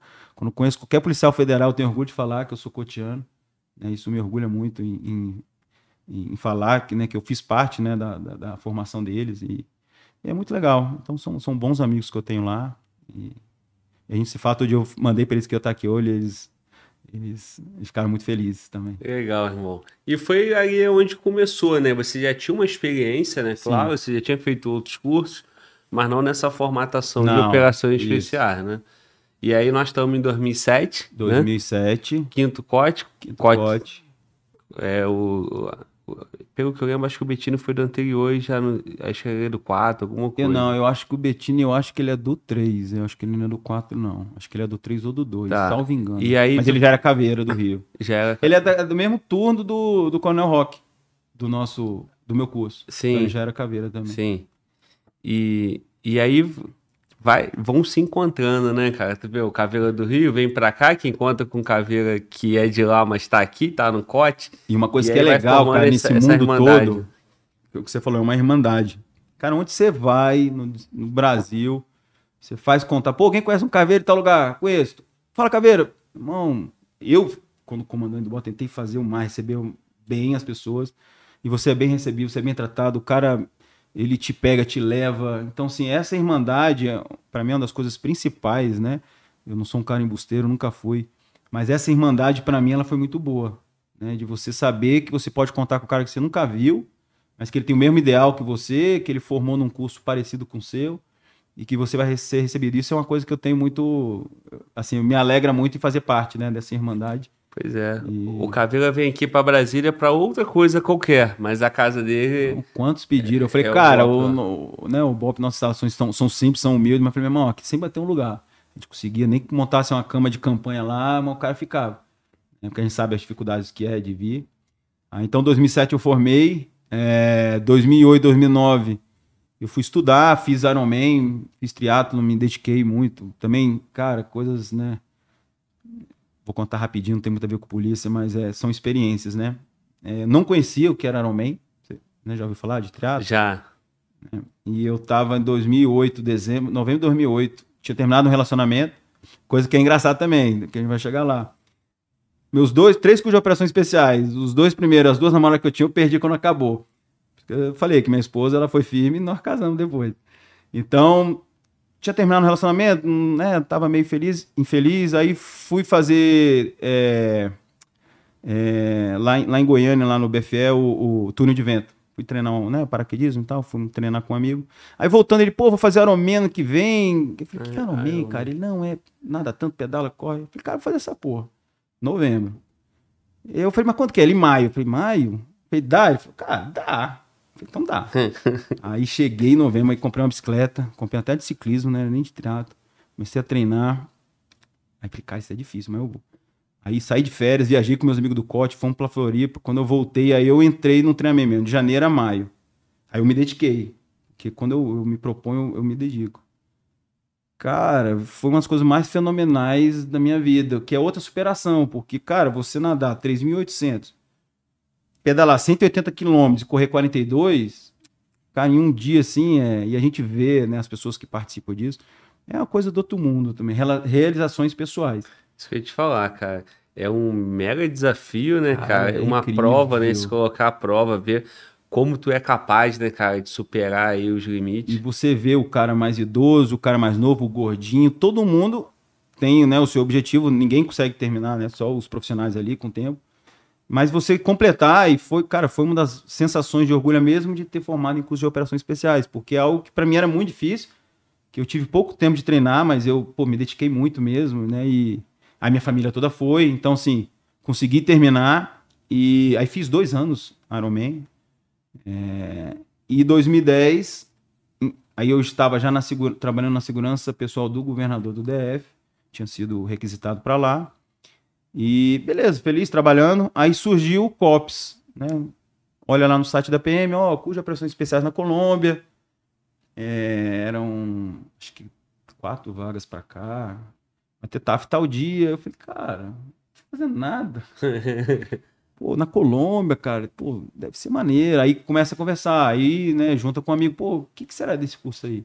Pô, o novo foi no passado, não sei quem foi. Aí começa a pegar as histórias. Cara, não é fácil, não. Falei, ah, mas vamos, né? Eu vou fazer. Aí me preparei pro TAF, tava né, bem fisicamente por causa do triatlo. Sim. Só que tinha muita gente concorrendo, e os meninos mais novos, né? Tanto que o Almeida e o Marlon que foram com a gente eram, são bem mais novos. Deixa eu te falar, quantas vagas aqui pro DF? Eram... Foram três, então. Cara, eu tô na dúvida se eram duas e depois virou quatro, porque nós somos quatro, ou se já eram quatro. Eu sei que fomos em quatro, mas eu, eu tô na dúvida se eram duas e viraram. É, depois conseguiram mais duas para mandar os quatro primeiros. Então rolou um TAF. Rolou um TAF pesado, assim, né? E. E. Foi, assim, foi, foi o mesmo TAF do Coesp, que é o que. É, aquela corrida da Papuda, de subir a Papuda lá de baixo. São, são 8 quilômetros. São 4 quilômetros de subida ali, não sei. Aí você vai até a descida é, ali do, é... do Mangueiral. É uma das corridas, as piores coisas que eu já fiz na minha vida é aquela corrida. Que, cara, você começar subindo, né? E, e é, é, é, é altinha. E tem tempo? Tem, tempo? até 50 minutos. É, é, pesado. Eu fiz no meu Coesp e fiz nesse TAF. E, e sempre acabei muito mal, assim, né? De, nessas corridas. Então era corrida, e é máximo de barra, natação. Natação normalmente eu vou bem e tal. Barra normalmente eu não vou bem. Porque o que, que é? O cara que fez mais, ele é o 10, o restante é a média. Uhum. Então, se o cara faz muito, ele puxa o 10 lá para cima, né? E, e você fica. A natação não. Se eu chego dois segundos na frente do cara, eu fiz um bom tempo, mas a diferença ela encurta, né? Sim. E, corrida, eu corria bem, cheguei um dos primeiros e tal. E eu acho que eu fiquei nesse TAF, acho que foi terceiro ou quarto. Né? O Zairo, que foi, que era o caveiro, que o bicho é fora da curva, acho que foi em primeiro, aí os meninos, o Marlon Almeida e depois eu. Foi uma coisa assim. E assim, a gente sem saber, né? Vamos, não vamos, como que é, expectativas, né? O que, que a gente vai passar por lá. Aí, pô, lá é 2.600 de altitude, então, né, mais rarefeito, a corrida é difícil. E a gente sentiu isso quando a gente chegou lá e vamos dar um trote aqui? Cara, o ar não vinha. A gente falou, cara, estamos no, no jangal aqui, porque, né, a língua é diferente, ninguém falava espanhol. E isso foi algo que ajudou a gente nesse contexto, porque o instrutor falava com a gente, começava a falar, a gente falava não compreendo, não compreendo, e a gente conseguia sobreviver, né, e, e, e viver mais durante o curso. Nosso curso começou com, com 62 alunos, é, os meninos da, da Polícia Nacional da Colômbia, todos muito novos, né, com 18, 19 anos, né, porque lá a forma de entrar na polícia é diferente. Então isso pra gente era ruim, porque os meninos inexperientes e físico lá em cima, né? E queriam pagar tudo na marca e fazer fazer a, a, a mandava pagar flexão, os caras faziam na marca, a gente querendo dar aquela, né, aquela, Miguel, aquela roubada, aquela miguelada. Falei, meu irmão, quem não rouba não forma. Mas os caras na marca aí queimavam a gente, né? Porque, pô, os brasileiros estão escamando é. aí. Aí tinha nós quatro do Brasil, tinha um, um, tenente à época da Paraíba, que é o Soares, que formou, um Caveira do Rio, Sampaio, que formou, e um tenente do Manaus, que ele era um mais novo e ele saiu é, nessa experiência dele. E o curso lá é muita influência americana, né? Você vê aquelas corridas com toras, então, e lá na, na em, onde era o curso em Cibaté, que é perto de Bogotá, é muita montanha. Então, assim, as provas com toras, a gente ia para um local, aquecia, nós, nós éramos nesse, no começo do curso ali já uns 50, é, cinco, é, seis, sete toras, dividir em grupos, ó, daqui tem que até tal ponto, 10 quilômetros, ia revezando. Então você vê o cara que escama, o cara, né, o, o, o cara tá fingindo que tá carregando, mas não tá, e sobe o peso para você. Aí vai começando a criar as intrigas, né? Porque Sim. não dá para estar tá todo mundo junto. Vamos fazer um rodízio. Aí o cara, não, agora eu já fui. Aí começa a dar aquelas brigas durante o curso. foi uma das coisas mais difíceis que eu já, já fiz, porque é pe- e eu sou alto, então o peso eles normalmente ele sobra pro cara mais alto. E só, só subida, lá na Colômbia só tinha subida, cara. Só subida. Tudo que você ia fazer era subindo. A gente quase não descia, só subia. E, e como é que fica lá, cara? O, o teu canga são sempre os brasileiros? Mistura? Não, eles misturavam, né? A comunicação também? É, então, ele é, o- é o que eu falo. O brasileiro, quem fala português, ele consegue compreender o espanhol. Né? Lógico, durante o curso você ainda, né, você, você fica mais afiado. Já o, o- quem fala, né, o, o espanhol ali, ele já não entende português. Então a gente falava rápido, eles não entendiam. É porque eles falam muito rápido, Fala né? rápido e é bem diferente para eles. É. Pra gente não, a gente consegue. A gente pegou, né, a, a, a língua muito rápido ali. Né? A parte escrita era mais difícil, mas o que eu falo, hoje eu não escrevo em espanhol, eu consigo me comunicar, né? E, e a gente cangava com, com os caras, tentava passar dicas para eles e tal, mas a gente sempre tinha nosso grupo de brasileiros, né? Não tem jeito. Lá no nosso curso tinha panamenho, tinha brasileiro, tinha um argentino que não formou, tinha equatoriano 3 e o resto colombiano. Formamos 20 dos 60. Os estrangeiros quase todos formaram, acho que saíram três, um brasileiro, um panamenho e o argentino que saiu. É isso que, isso que me chamou a atenção, pô. Tu falou que acho que foi em sete brasileiros por aí, né? Quatro daqui, mas. É. É porque assim, Quase todo mundo formou, né? foi- então, é, é porque Já manda a galera preparada, né? Né, a galera é preparada, mas pô, você tá representando, quando você tá representando a sua polícia, é uma coisa, você tá representando o seu país, né? Então pesa, cara. A gente conversava muito, falava, cara, e era uma merda, cara. Era um curso que era ruim. Você dormia tarde, gilete na cabeça, água, meu o chuveiro lá era aquele cano que vinha, acho que lá dos Alpes, das cordilheiras. Cara, a gente não tomava banho, cara. Porque assim, era liberado tarde, toda noite o cara lançava uma granada de, pra te acostumar pro último evento. Lançava uma granada no alojamento e falava, ó, meia-noite e meia pode dormir. Aí a gente ficava lá fora esperando sair o Mafu, né? E entrava e sem, vai meio chorando e fazendo as coisas, arrumando e tal. Aí tinha que acordar três horas da manhã, porque educação física era cinco horas, tinha que fazer faxina, passar de leve na cabeça e não tomar banho. Então, assim, a gente tem muito problema de pele, né? Porque de, de, de bicho na pele, porque você não toma banho, né? Não faz o asseio e, meu irmão, só que você quer sobreviver. E então, assim, foi muito difícil porque você está em outro país. É- É diferente, né? O, o cara da, da América ali, ele, ele é mais brabão, assim, né? A gente vê que ele tem menos tato. A gente acha que nossos cursos são. O cara é brabo, mas lá eles são piores, assim, as provas deles são piores que as nossas provas físicas. Pô, a gente. Só que foi o que eu te falei. O curso ele não é de 0 a 100. Você começou o curso, você tá a 100 por hora. Ele começa numa crescente, que vai te dando a oportunidade de você chegar lá bem. Né? Só que, pô, você fazia uma, uma marcha, uma corrida de 20 quilômetros com mochila com 20 quilos pesado, né? A gente enchia o saco de areia, pesava e tinha que fazer.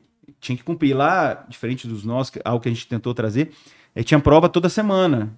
Diferentes desafios, né? E, e muito frio lá. E. Cara, e, e o curso lá é dividido assim: os dois primeiros meses é a parte rural e depois a parte urbana. A parte rural, o que o cara fazia? Mochilão de alto, né? Aquelas com de, de 20, 30 quilos.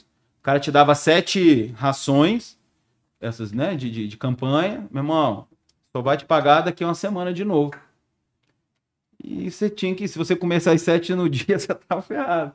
Então você tinha que carregar aquilo ali, cara.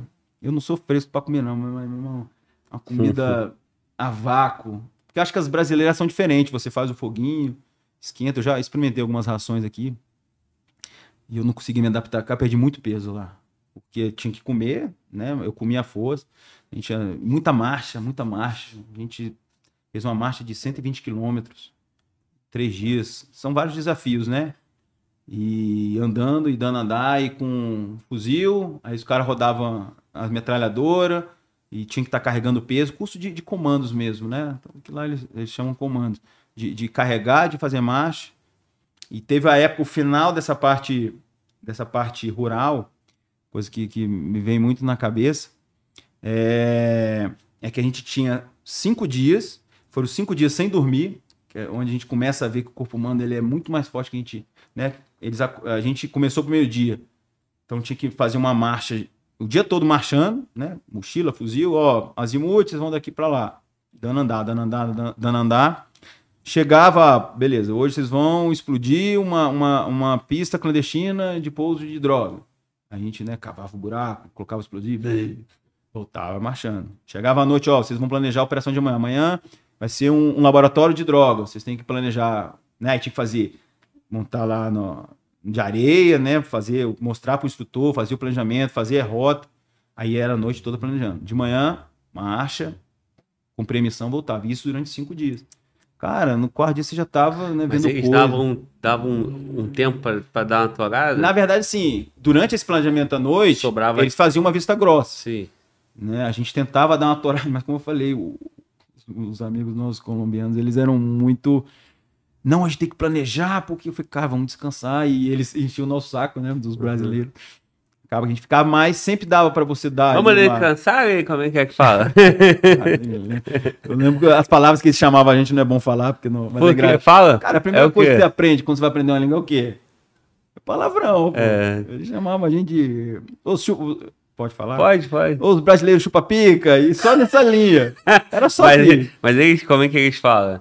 É, é tudo rápido, né? Filho da puta, como é, que é? Hijo da puta, chupa-picas, eu. É, como chama mais? É. E a gente morria de rir, cara. É. Mas assim, e essa parte rural, é engraçado, que são dois meses, que você não tem liberação diferente dos nossos cursos aqui, pô, conhece? Tirando a fase rústica ali, toda semana praticamente você tem uma liberação, né? Um meio-dia, alguma coisa assim, sábado, domingo ali.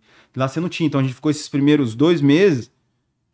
Eu acho que a gente teve um domingo de folga lá. Eles nem liberavam a gente também, porque, meu irmão, a Colômbia é foda, velho. É. Onde você vai ali. é, Mas liberava eles, só ficavam os estrangeiros? não, então. Quando liberou pra ficar na, na sede, aí ia ficar lá. né? A gente não podia sair. E aí, quando acabou esses dois meses da parte rural, aí a gente teve uma liberação de três dias. Né? Aí levaram a gente pro hotel dos oficiais da polícia, né, dos agentes. E aí ficamos. Aí eles falavam, ó, não dá mole. É, aqui pro shopping, do shopping pra cá. Então a gente não. Até porque a gente tava cansado. Não, minha mão, minha mão ficou inchada, custou do Que pé, nada, cara. né? Que é só A gente chamou, foi um podólogo lá. Meu irmão consegue um podólogo, porque os pés tudo infeccionado, aquela bolha interna, porque muita marcha. E, e os, colombi- os colombianos, a maioria, diferente né, da, da nossa polícia, os caras são meninos novos, que eles vieram para fazer o curso. Se, se eles formassem, eles moram lá. Cara, a escala dos caras é muito diferente da nossa. Os caras trabalham demais. Eu falo para meus policiais, tem que dar gra- graças a Deus da, da nossa polícia aqui, que é uma escala que ela é confortável. Ela não é a melhor do mundo, mas ela é confortável. Se você vê outros países, e eu já rodei em alguns outros países, ela é muito puxada. Então eles ficavam lá. né? Eles não tinham contato com família, né? Mas o que, que é essa escala puxada aí? Como é que é? Cara, esse era tipo trabalho? 15 dias, aí folgavam um fim de semana, 15 dias. E os caras, tudo novo, moravam lá. E gente, é engraçado que a gente observava, né? Os, os, os, os- os comandos formados, os caras operam demais. Tu via assim, tu tá lá na instrução e tu tá olhando, aí para um caminhão, aquele caminhão de transporte de tropa, os caras com mochilão, meu irmão, todo equipado, fuzil, embarca e vai. Aí dá dois, três dias, os caras voltam, aí fica lá, e só vê o cara lá, é, aí o cara põe um traje tipo de educação física e fica andando. Aí à noite, né, lá no COPS, eu acho muito legal, a gente tinha instrução o dia todo à noite, em vez do cara ficar de, né, de babacada, de. Irmão, montava uma linha assim, um fuzil, uma pistola, metralhadora, fuzil, uma linha assim com uns 10. Você tinha que- aí um montado, um desmontado. Aí a linha ia, montava e desmontava. Você montava um, montava o outro. E ficava. Ficava até meia-noite, uma hora fazendo isso. Aí você viu os caras lá que voltaram de uniforme de educação física, de chinelo, andando. Então, esses caras não têm vida, velho E depois vai de novo. vai para operação e muita operação, porque eles ali, né, os comandos, eles vão, embarcam no, no- no helicóptero, né, nas missões reais deles, e aí eles infiltram, vem a parte aérea, normalmente faz a. né, blá, blá, blá, larga o dedo lá na, na- né, naquele grupo de, enfim, de traficantes de, de Farc, né? E eles vêm por baixo para terminar a operação, sacou? E. Fica mais Então, muito já, assim. já tem que ser uns caras duros, resistentes. Não, ali eles são. a- ambiente, né? o ambiente, né, essa parte que a gente, quando a gente estava em Bogotá, né, 2.600, quando a gente, a gente fez o treinamento básico da parte rural lá, mas eh, essas últimas, né, essa marcha de 120 quilômetros, mais de cinco dias, eles já foram na área nível do mar, que é a parte mais de selva, né? Então é um calor, porque lá em Bogotá é frio, e lá embaixo um calor, calor assim, você tá caminhando, você tá perdendo líquido e tomando água o tempo todo. E você vê que é um ambiente muito hostil né? E, e legal, eu achei até uns vídeos esse dia E, e a gente fazendo, né? E lá o, o cara, assim, eles são eles são bons tecnicamente, mas as coisas são mais, é, eu percebi mais notório, por exemplo, a gente fazia as linhas de tiro, meu metralhador, o cara no chão com a, com a 762 lá com a Magzana, comendo tiro, e você vai caminhando e o cara de O trás cara vindo atirando do seu lado. Aqui, aqui a gente tem um controle muito maior. Sim.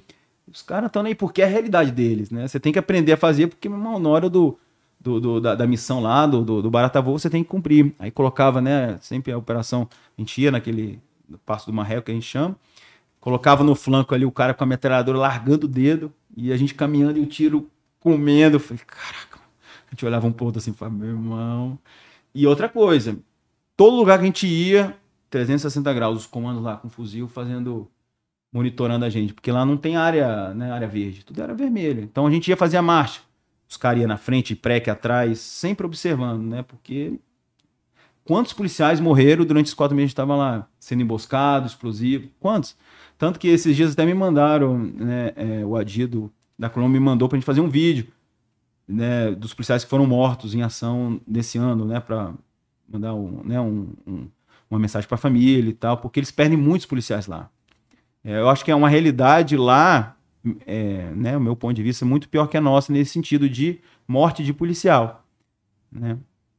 Então- Isso que eu ia te perguntar, cara, a realidade deles lá. Porque a, a- formação acaba buscando a realidade, né? Então, pô, o Quest daqui de Brasília é, tenta refletir a realidade do Sim. DF, do Rio por aí vai, né?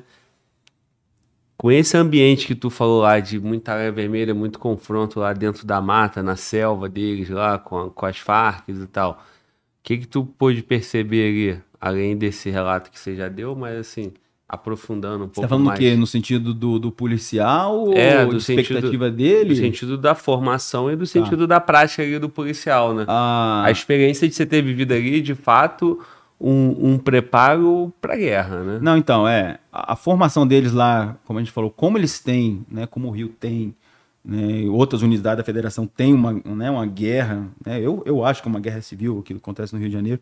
Lá também eles vivem a mesma guerra. Ela não é tão urbana, né? A guerra deles, basicamente, ela é rural, né? Ainda com, com grupos de, de guerrilheiros que ainda resistem.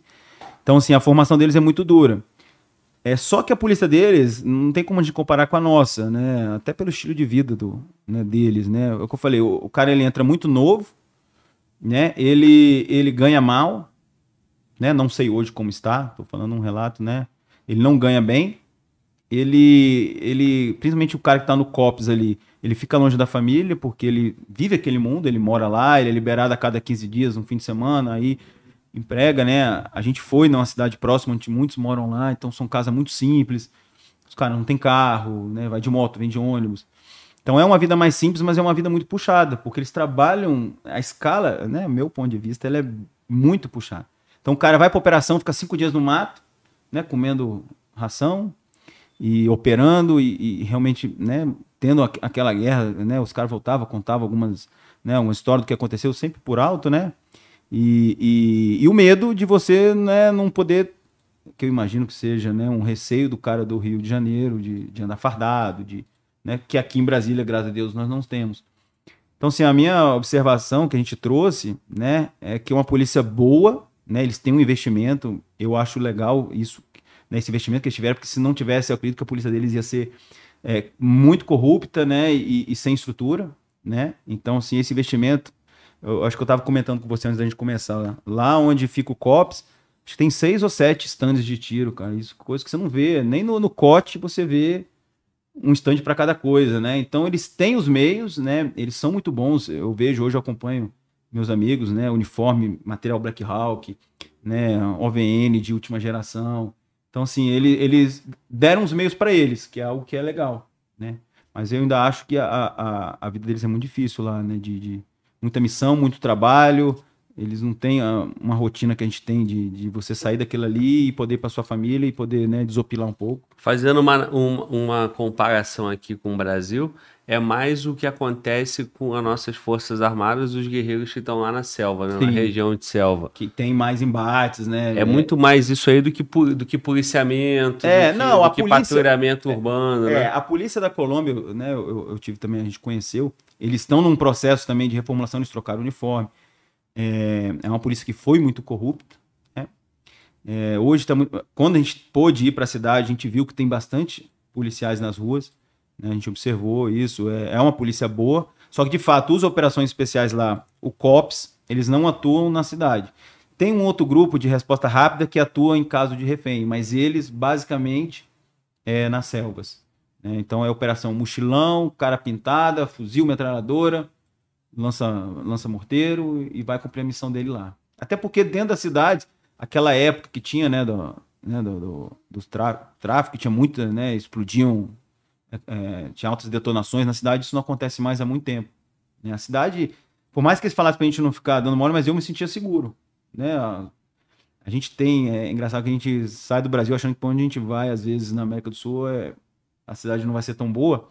Eu tive boas é, é, é, visões assim da Colômbia, eu fui para República Dominicana agora, é, já fui para Argentina e eu me senti seguro, né? Você vê o policial, ah, é, você não vê o crime acontecendo. Eu, eu falo, eu acho que eu me sentiria menos seguro de ir para o Rio de Janeiro, pelo que a gente mais pelo que a gente ouve, né? Eu não, não, não, sou muito de ir para o Rio de Janeiro, fui quando era criança, meus avós são de lá, mas tem muitos anos que eu não vou. Do que lá, lá eu me sentia seguro. Só que a gente sabe que eles têm esse, esse, esse problema na área rural, que é muito grande, né? Eles. É, a maioria do território é a parte rural que aí o bicho pega.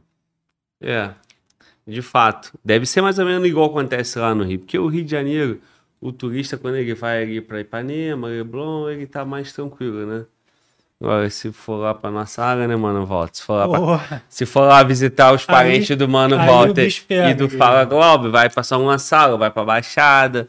Aí botar o turista ali realmente. O turista tem que. Pra começar, o turista tem cara de turista, né, meu irmão? O cara, todo mundo sabe que ele não é dali, né? E aí, nesses ambientes. E é engraçado, cara. Meu, a gente fala, minha, minha avó, uma morava em Coelho Neto, Aí. que hoje, né, já faleceu, mas a gente Já não podia é. nem chegar na casa É. dela. Nos últimos anos ali, a gente nem ia. E outra, minha avó morava em Piedade, Porra, que também... tu tá, tava bem. Tá, mas naquela Tava bem de escola. Mas era criança, pô, há 30, 40 Sim. anos atrás, não- não- a gente andava, né? a gente era criança, Sim. não sentia isso, né? É, são dois E lugares. hoje, pô, eu com meus filhos, eu não tenho interesse de ir. Meu irmão gosta muito de ir, ele vai muito com a esposa dele, mas eu não, não tenho interesse, assim. É, não é mais seu ambiente, né? E lá de fato é mais complexo. Porque Fala, eu não sei volta. andar também. Lá, né? Sim, tu não conhece, Não né? conheço. Fica mais difícil. Até aqui em Brasília, pô. Brasília é tranquilo. Mas tem determinados lugares aqui que eu, eu não vou também. Não tenho interesse porque eu não sou daqui. Você não conhece. Eu não conheço, entendeu? Então, tipo assim, melhor ficar na região que tá mais. Lógico, de conforto ali. né? Exato. é. Fala, mano.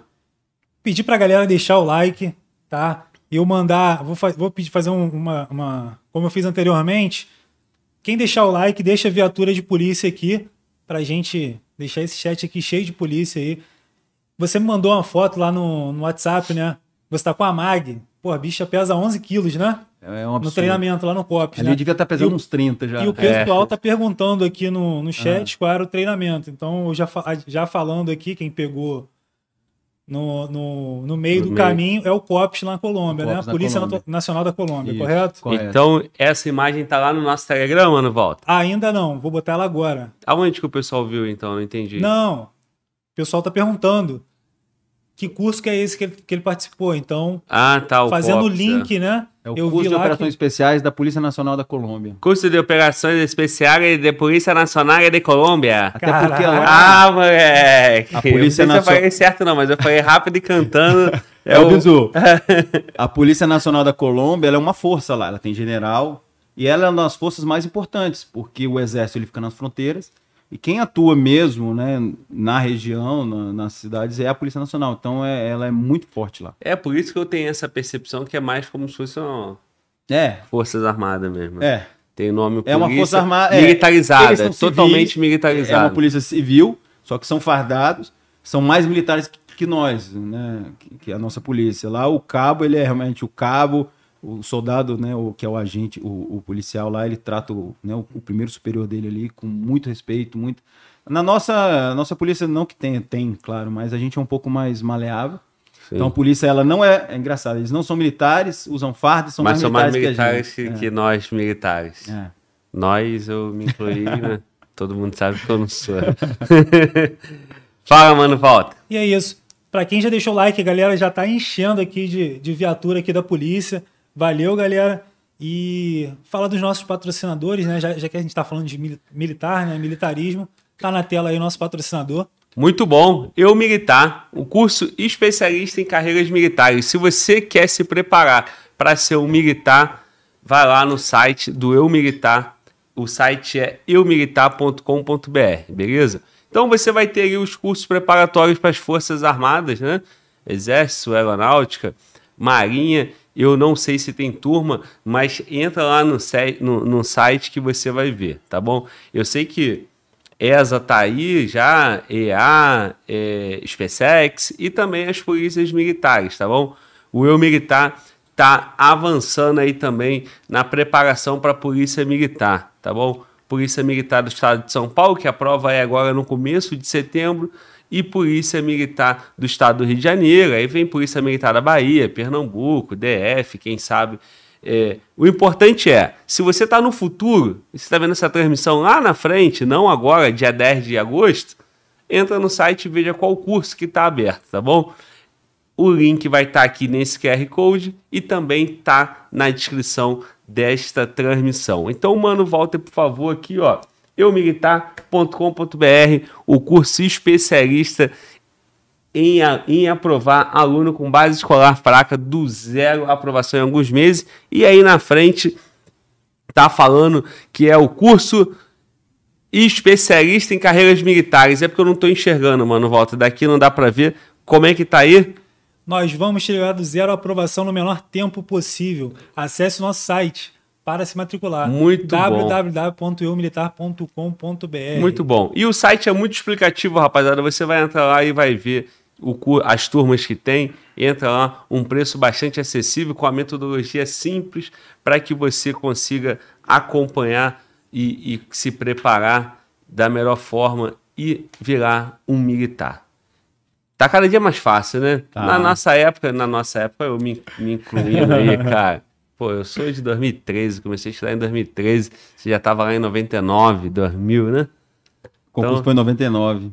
Era mais difícil, né, irmão? Cara, o meu Agora- era vestibular, eu acho que não. Eu, assim, a experiência da minha esposa, que ela passou bem depois, é que ela estudou muito. O meu era vestibular, então, assim, a gente estudava por vestibular muito, né? Sim. Mas eu acho que o concurso, eu não sei hoje, né? Mas é, eu acho que é difícil também. O, o- hoje, hoje também tá nesse formato, não, né? O quê? De, tipo vestibular, não, Não, né? já é tudo concurso. É, banca É porque contratada. lá no Rio, lá no Rio era pela UERJ, não era isso, É. mano, Volta? Eram ofertadas mais ou menos 60 vagas por ano para oficial, é, Corpo de Bombeiros e Polícia Militar. Aham. Aí agora é nível superior. Então, é, o nosso, quando houve essa superior, mudança, tanto para oficial e praça nível superior, aí virou concurso mesmo. né? E aí colocaram até, acho que tem que ser formado em Direito, tem que né? ser formado bacharel em Direito. É, o nosso não, é qualquer E curso. tem que ter prática jurídica, se eu não estou enganado. Teve alguns que, que teve alguma coisa desse tipo aí. Pois é, mas é isso aí. Então, é, mano, Walter, eu não sei se nós cortamos o raciocínio aqui, nós fechamos o tema Colômbia. Eu queria contar uns dois causos de Por lá, favor, irmão, vamos continuar então, tá? É, fala, mano, Walter. Tem um camarada aqui, João Sampaio, conhece? João Sampaio. João Sampaio. Ele mandou aqui, delatores esqueceu de falar que quando estávamos na Colômbia, explodiram um carro-bomba em Bogotá. Talvez ele tá usando um- um- a conta de alguém, né? Mas quem tava contigo na Colômbia? Não, tem um, um Sampaio, Quando mas não é João Sampaio, o Sampaio. Ele deve estar na conta de alguém, filho. É, Não é um jovem que tá lembro. aqui, né? Não lembro disso. Eu, eu falo, é, na minha memória, ela não é muito boa mesmo, não. É, mas foi o que eu falei, durante o nosso curso morreram, morreram mais de 80 policiais na Polícia Nacional Que da isso, Colômbia. cara. É os Em quatro cara- meses é muita coisa. Muita coisa, cara. Os caras sendo, né, sendo emboscado e explodido e morria um pelotão. Aí. É uma coisa assim que é- são absurdos, né? E aí eu queria contar um- uns dois causos, pode? Agora. É, né, nós brasileiros sempre né, querendo ser um malandro, né? A gente, algumas vezes nós nos demos bem, outras não. A gente naquela época não existia ainda o WhatsApp. Acho que o WhatsApp ele veio em 2011, 2012, alguma coisa assim. Então a gente não tinha como muito se comunicar aqui pô, com o Brasil. E a gente ia numa central telefônica dentro da escola lá. E a gente só comendo aquela ração, né? A gente não aguentava mais a ração, meu irmão, de manhã. A única coisa boa da ração que eu me lembro, fazendo um parênteses aqui, é que ela vinha, toda a ração ela vinha um potinho de leite condensado e um Nescauzinho, que a gente juntava, eu juntava eu e meu canga, que era o Almeida, que a gente dormia em camas próximas. A gente tomava, era um momento de rilé. Quando, dava, quando liberava a gente, a gente tomava o leite condensado, colocava água e o, e o chocolate. Era a única coisa boa daquela ração. E a gente não aguentava, não aguentava mais. Aí o, o cara da, da telefônica lá, cara, muito solícito, começou a ficar, a gente ia sempre ligar, né, e tal. Sempre inventaram uma história cobertura para poder ligar pro Brasil. E aí a gente falou, meu irmão, vamos pedir uma pizza. Vamos falar com esse cara, ver se ele consegue pedir uma pizza pra gente. Pra ele entregar, né, do lado oposto lá, que é o Maraer, uma, uma, da escola.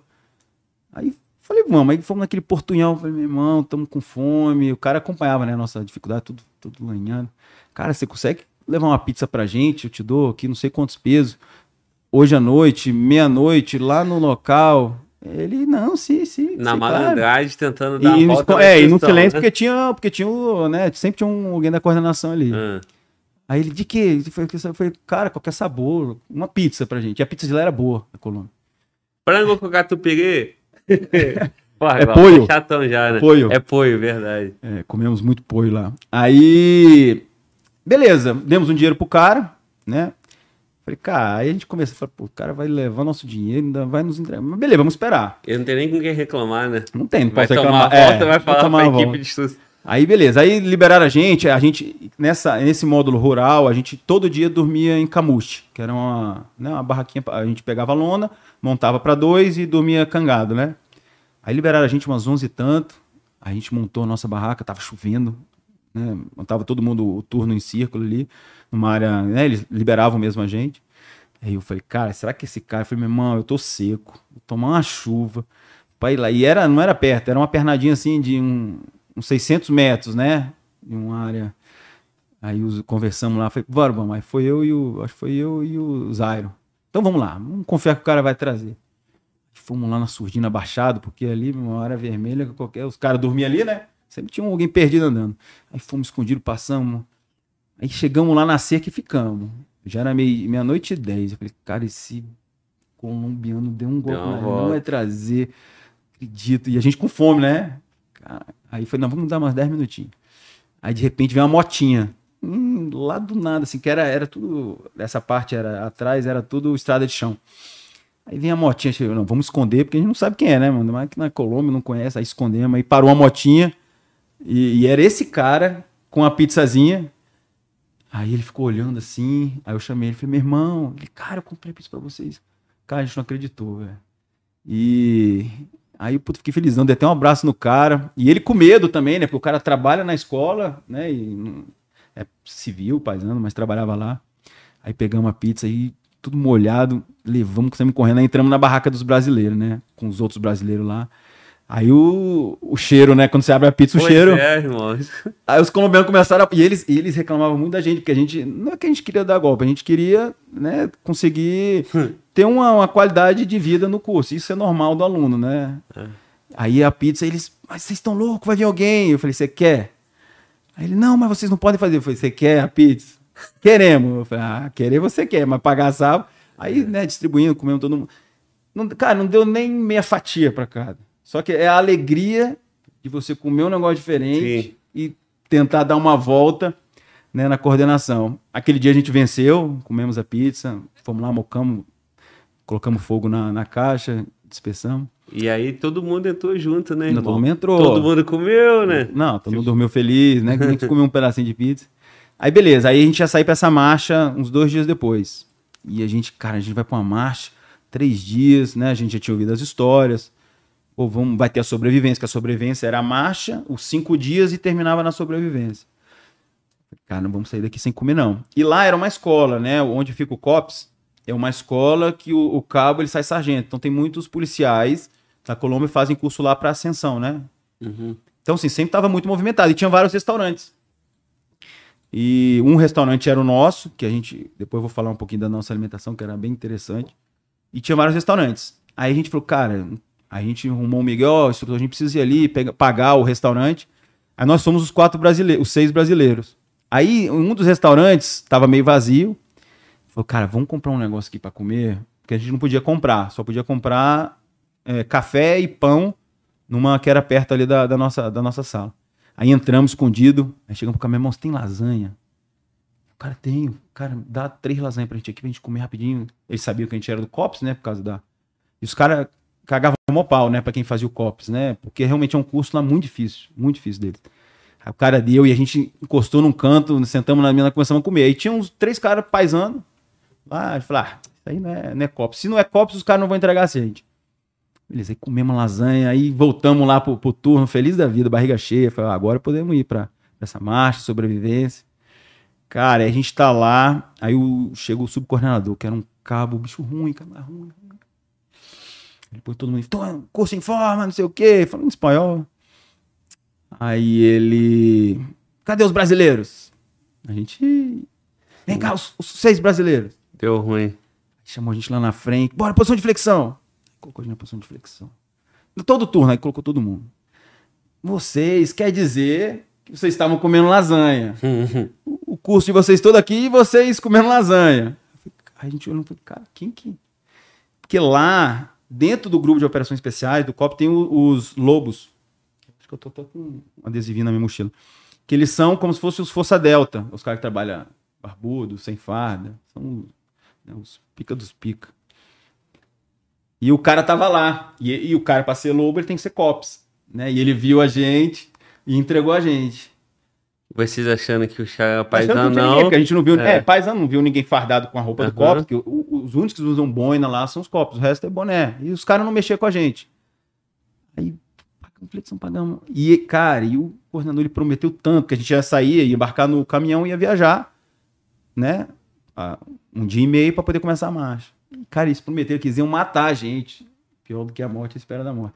Cara, a gente foi a viagem toda, assim, meio triste, né? Puta, vamos pagar uma etapa. Já acabando a parte rural ali, tem... já, né? Porque a parte urbana ela é um pouco mais tranquila. A lasanha tá boa, irmão? Cara, valeu. Tá o cara, mas o que é mais né? engraçado é a sagacidade. Pensando, que lasanha cara, meu irmão. Aí, não, assim, a gente pagou muito, mas eles prometeram para essa fase depois que a gente ia, né, a, a, é, quando chegasse, que era uma viagem, né, Aí, e a gente ia dormir numa cidade, né? Aí viajando aí os colombianos, porque eles fizeram isso, a gente falou pra vocês não fazerem, não sei o quê, a gente lá tudo triste. Aí paramos numa cidade à noite. Aí, ó, todo mundo para, vamos fazer um 360 na praça aqui. A gente vai ver um local pra gente dormir e tal. Aí, né, a gente parou, fizemos um 300... Aí sempre a gente ficava perto, né, os brasileiros. Aí, meu irmão, no... A praça, aí tinha uns pontos cegos da praça, né? Aí tinha uma senhorinha lá vendendo arepa que é uma tortinha de milho. Aí eu olhei pro meu, pro meu canga e falei, meu irmão, nós estamos vamos comprar uma arepa. Aí os colombianos já olhando pra gente assim, né, torto, pra caraca, esses filhos da mãe deixaram a gente na merda e vamos, vamos de novo. Aí a gente ficou olhando, os instrutores estavam longe. Sempre, meu irmão, bizu de, de cujo é sempre andar com dinheiro, cara, sempre com dinheiro, sempre. Escondido, a gente andava com dinheiro. Eu olhei pra mulher assim, tá cinco, cinco arepas dessa, né? Aí ela. E ela, ela entendeu que a gente tava uhum. né, com medo, com, né? A gente sempre olhando alguém viajando, aí ela foi, pôs no saco. Falei, tem Coca-Cola? Ah, Coca-Cola. Peguei meu cantil, derramei água, enchi de Coca-Cola. Deixei, guardei, guardei no bolsaria. O colombiano olhando pra gente louco, cara. Cara, esse desgraçado, esses brasileiros já ferraram a gente lá. Se nego pegar aqui. E paga todo Mas mundo é, junto, né? É, a gente falou, cara, ninguém vai desconfiar que a gente vai comprar agora. Porque a, a, a, praça era grande, a gente tava né, numa esquininha, a gente só ficou de olho. Aí colocamos no bolso e tal, aí depois de uns 10 minutos, bora, embarca todo mundo, vamos. Aí embarcamos, era um caminhão né, com, com banco, um caminhão caçamba, os instrutores lá na frente e só os alunos ali. Mano, entramos, aí os combinantes começaram a pagar sapo aí, pô, de novo! Aí eu tirei o bolso cheio de areia, falei, irmão, você quer comer areia? aí distribuindo, comemos. Então, assim, vencemos. E acabou que os caras esqueceram, porque, irmão, marcha de três, até eles estavam na merda, cara, porque os caras marchavam com a gente, porque a gente e, ia fazer a marcha e ia chegar na parte que ia começar as operações, e eles tinham prometido pra essa parte. Mas acabou que esqueceu, então assim, foi ruim, mas a gente conseguiu no mesmo dia, falou, não, vamos levantar a moral, meu irmão, vamos vamos comprar o que a gente quer aqui. Beber uma Coca-Cola. Beber uma, beber uma Coca-Cola, gásinho e tal, foi... Vencemos esse e, dia e aí. nesse ralo lá no... Logo assim que descobriram da, da lasanha, foi o quê? Só flexão ali, é, completo eles prometeram pra depois. Porque não tinha muito tempo mesmo, né? A gente tinha que embarcar e tal. E eles pagamos as flexões lá, todo mundo. E, ah, vocês estão ferrados, vão matar vocês lá. Vocês vão pagar, porque eles tinham muito, cara, um, é, é, é, uns cangurus, uns negócios lá, um de ficar também na, com, com os cotovelos na posição de flexão, uns negócios muito escrotos. Doía, doía. Eles pagavam umas flexões assim também, cara, que pra mim Sério? Nossa, velho. E, enfim, e a gente falou, cara, os caras vão fazer todas as maldades, porque vão estar no ambiente, porque aqui é uma escola, querendo ou não, na frente, porque tinha muito movimento de pessoas, onde tava ali os, os, os policiais fazendo curso, a gente nunca era maltratado, não é maltratado, né? Não tinha coisas de curso de operações especiais. Aham. Quando a gente, era à noite, sempre à noite, né? À noite fria. A noite é algumas quando, coisas, quando- é. Como é que é? Chora e a mãe não vê, né, meu irmão? E da alimentação, cara, uma coisa que eu adoro comer, né? Eu gosto de comer, gosto de comer bem. E lá, é, tudo era no tempo. E assim, foram os quatro meses de curso que a gente chegava no restaurante, a comida normalmente era café, almoço e janta. Era um prato da comida, uma sopa que tinha de manhã e um, e um, e um suco. Aí eles colocavam a gente em pé, né? O turno, aí fazia a oração do, do COPS. E era um minuto e trinta para comer. Assim, e você tinha que comer, porque senão o negócio evoluía. Cara, dá é- tempo de comer? cara, eu como muito rápido. Então, quando eu voltei, minha mãe, calma, minha cunhada, cara, Acabou. calma, acabou, mas você. Quase todo mundo comia, né? E tinha, é engraçado, o Sampaio, o caveira lá do, do Rio, ele não gostava muito do frango lá. Enfim, eu, me dá o teu frango, porque eu gostava de comer.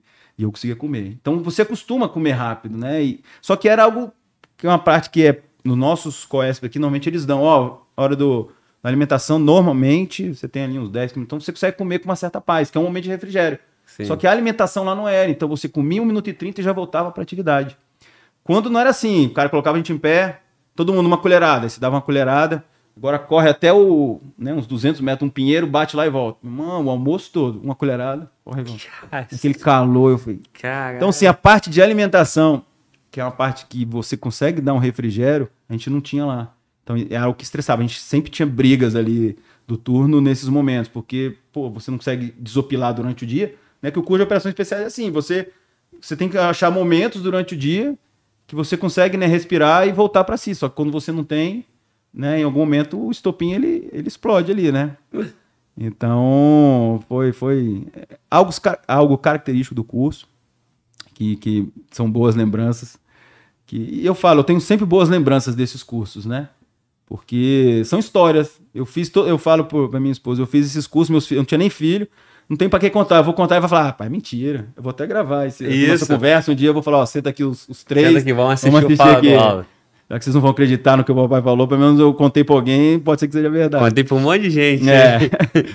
E- Irmão, o, o Sampaio é Major Sampaio. É, então é ele mesmo, pô. Ah, ô, ô, Sampaio, não lembro. Ele irmão. falou, pô, o cara não sabe nem que eu sou, meu nome é João. Não sabia que era João, cara. Eu É. conheço como Sampaio. Sampaio é Sampaio, eu, eu não vou nem falar o nome, o apelido dele, não, porque não sei se ele gosta. Sampaio, um grande irmão, caveira. Ele me deu uma força. Eu tava no Coesp, o meu Coesp foi pro Rio de Ele é de Janeiro. qual estado? Ele é do Rio, Caveira Sim. do Rio. Eu- quando o meu Coesp, a gente tem um módulo no Rio de Janeiro lá, ele me deu uma força lá. Quando eu, eu era aluno, ele era caveira, ele me deu uma moral lá, então é, é um irmãozão, cara. Mas eu não lembro desse, dessa Ele é da explosão. PEMERG ou ele formou no Permerge, Rio? é Permerge. Ele Permerge, Permerge, legal. E ele foi uma grande força pra gente lá na Colômbia, porque né, um cara- ele e o Zairo, que já eram caveira, deram grandes bisus pra gente, né? Permitiu um curso puxar. Mas é o que eu falo, cada curso é um curso, né? O São Paulo sofreu pra caramba, o Zairo sofreu. Não adianta você ter um, dois, três cursos de operação especial, você sempre vai sofrer, porque o ser humano ele é, é o ser humano, Sim. né? E Momento. momento e tal. O Zairo teve problema de coluna, ele ficou travado, e, uma injeção, injeção, injeção, injeção, pra gente poder bancar o curso lá. Então foi uma experiência única na carreira. É, o que ajudou também, né? Que a gente foi com o diária, coisa foi engraçada. A gente na merda lá, cara, tudo estrupiado e tal. Aí chegou o primeiro contra-cheque e era, convertia pra dólar. Já é boa, época- quatro meses. Era, pô, eu lembro direitinho, cara. É, o dólar era 2 para 1 naquela época. Aí quando eu vi meu primeiro contra-cheque ali, tipo, o dobro do meu salário, eu falei, eu falei não sai desse curso é nunca. Pensa no contra-cheque. É. Não saia nunca. Um mês aqui vai o dobro. tem que arrumar formas de, de se manter, pô. Imagina agora, irmão, cinco e tanto o dólar. Ia estar nadando de braçada, Aí. ficava uns oito meses. Aí, aí, quem tá em casa, ó, pega o bizu, hein? Pô, o curso explosivista lá é um ano, pô. Ah, Aí, papai! Porra, até eu vou, vou, vir- vou virar amiguico, vou fazer esse curso aí, vou nada. Mas é um curso pesado, puxado. é, você viver em outra cultura, ela, ela é difícil pra, pra, né, pra gente. Foi o que eu falei, a gente tinha algumas desculpas, né, de não compreendo. Eles falavam assim, ah, toda hora vocês falam não compreendo, não compreendo. Eu é, mas se eu não tô falando não que compreendo, só o que quer. Eles falavam isso o tempo todo. E lá, cara, uma coisa que é incrível, eles têm muito sequestro, né, do policial. E eles batiam muito na tecla de a gente andar sempre cangado. Sempre, sempre, sempre. E falava, ó, se você não andar cangado, vão ter sequestros. E se for sequestrar, não vai ser bom, não. A gente, ah, é assim. Mas a gente andava. Aí, o primeiro dia que sequestraram foi um equatoriano. Cara, sequestraram o cara. Cadê o equatoriano? Ele, não sei, ah, ele foi sozinho. É, levaram ele.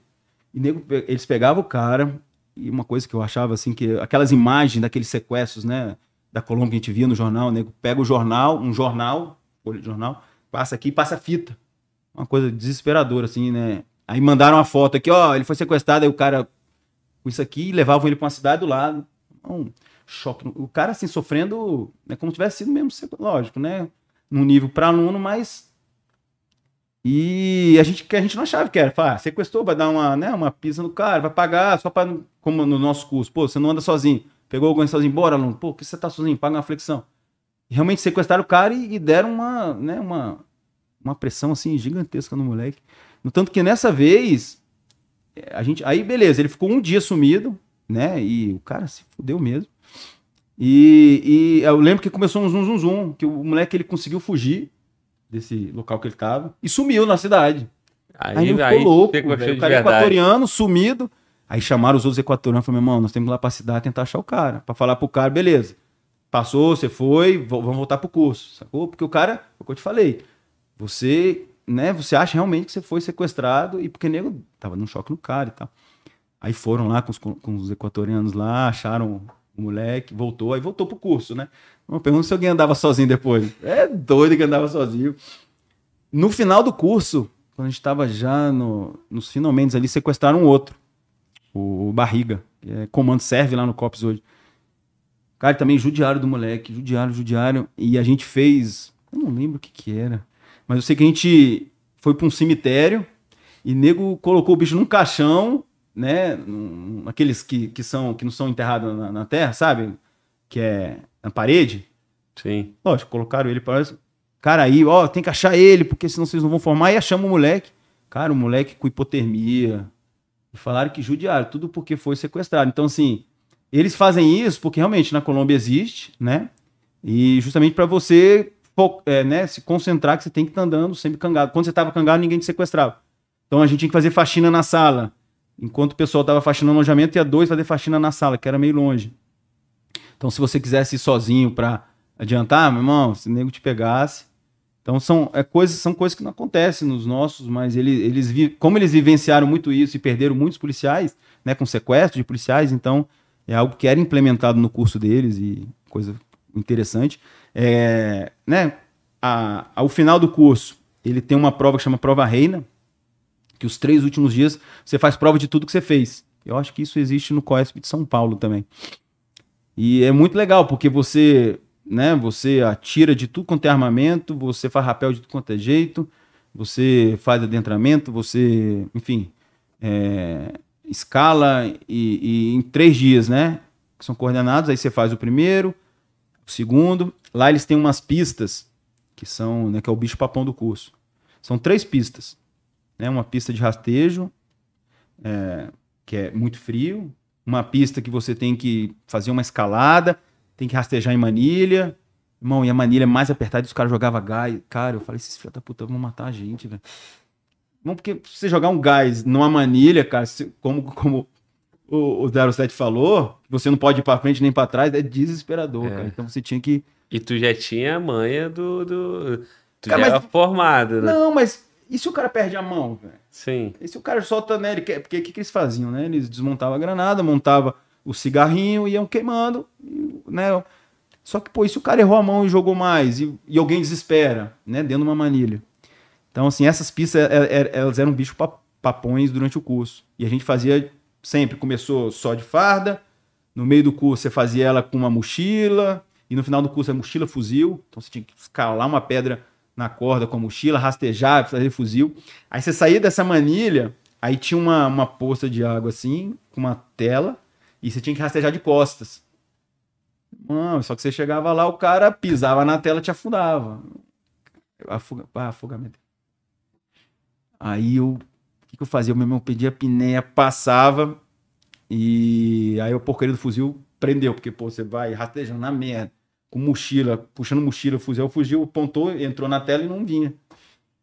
Aí os caras dando caldo no caldo, aí eu, pô, beleza, né? Já deu.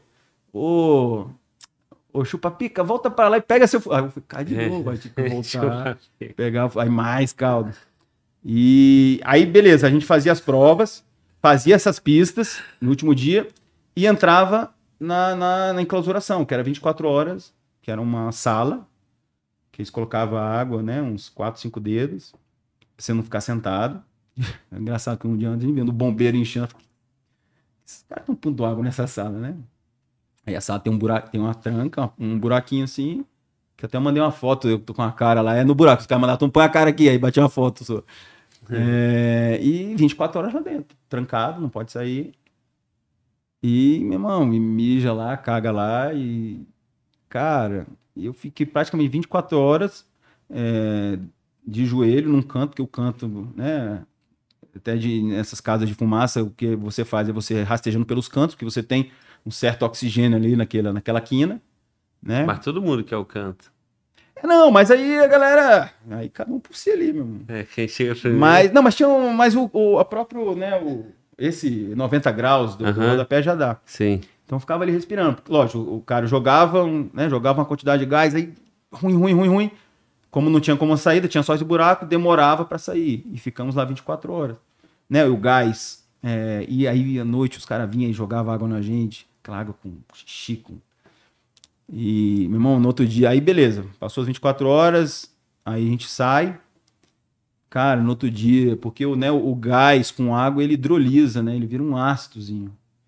tudo queimado, a formatura de tudo queimada aqui o rosto, porque muito tempo com isso. Aí é legal que você sai, né? Aí eles passam essa venda em você, aí você fica ali andando e tal. Aí o cara manda tirar e aí tá todos os comandos lá, né? Esse é um momento puta, é, é único assim de, de vitória, de, de vencer isso aqui, de vir, conseguir vencer. E é uma coisa. E realmente ali, quando você, você acaba um curso de operações especiais, você, você se sente um super-homem, né? Qualquer curso, mas o curso de operações especiais ele tem um, um, um, sabor a mais ali, né? E você se sente, cara, minha esposa, quando ela fala, tu acha que tu é o super-homem? Eu falo, cara, eu não acho que eu sou o super-homem.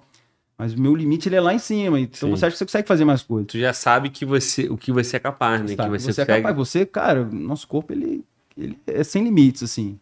Né? E aí acabou, e aí formamos, aí brevetação no peito e tal. Aí aquele. Aí você cai, começa a cair a ficha, né? Fala, caraca, eu banquei isso aqui, cara. E aí vieram nossos familiares do Brasil pra formatura, aí de túnica. Aí foi uma formatura bonita pra caramba. Lá eles. Os COPs lá realmente são. Tanto que eu, eu trabalho com embaixadas aqui, né? No meu batalhão, eu converso com, com os adidos, com, com militares da Colômbia, e você fala que você é COPS, os caras. Eles têm um, né, uma, uma deferência muito grande. E foi muito emocionante. Meus pais vieram, meus irmãos. E é, emocionante, cara. Formatura dessa aí. Você chora na formatura verdadeira ali, quando você se gradua. E você forma na, na formatura falsa que a gente fala, fala, né? Que é quando tem a família ali.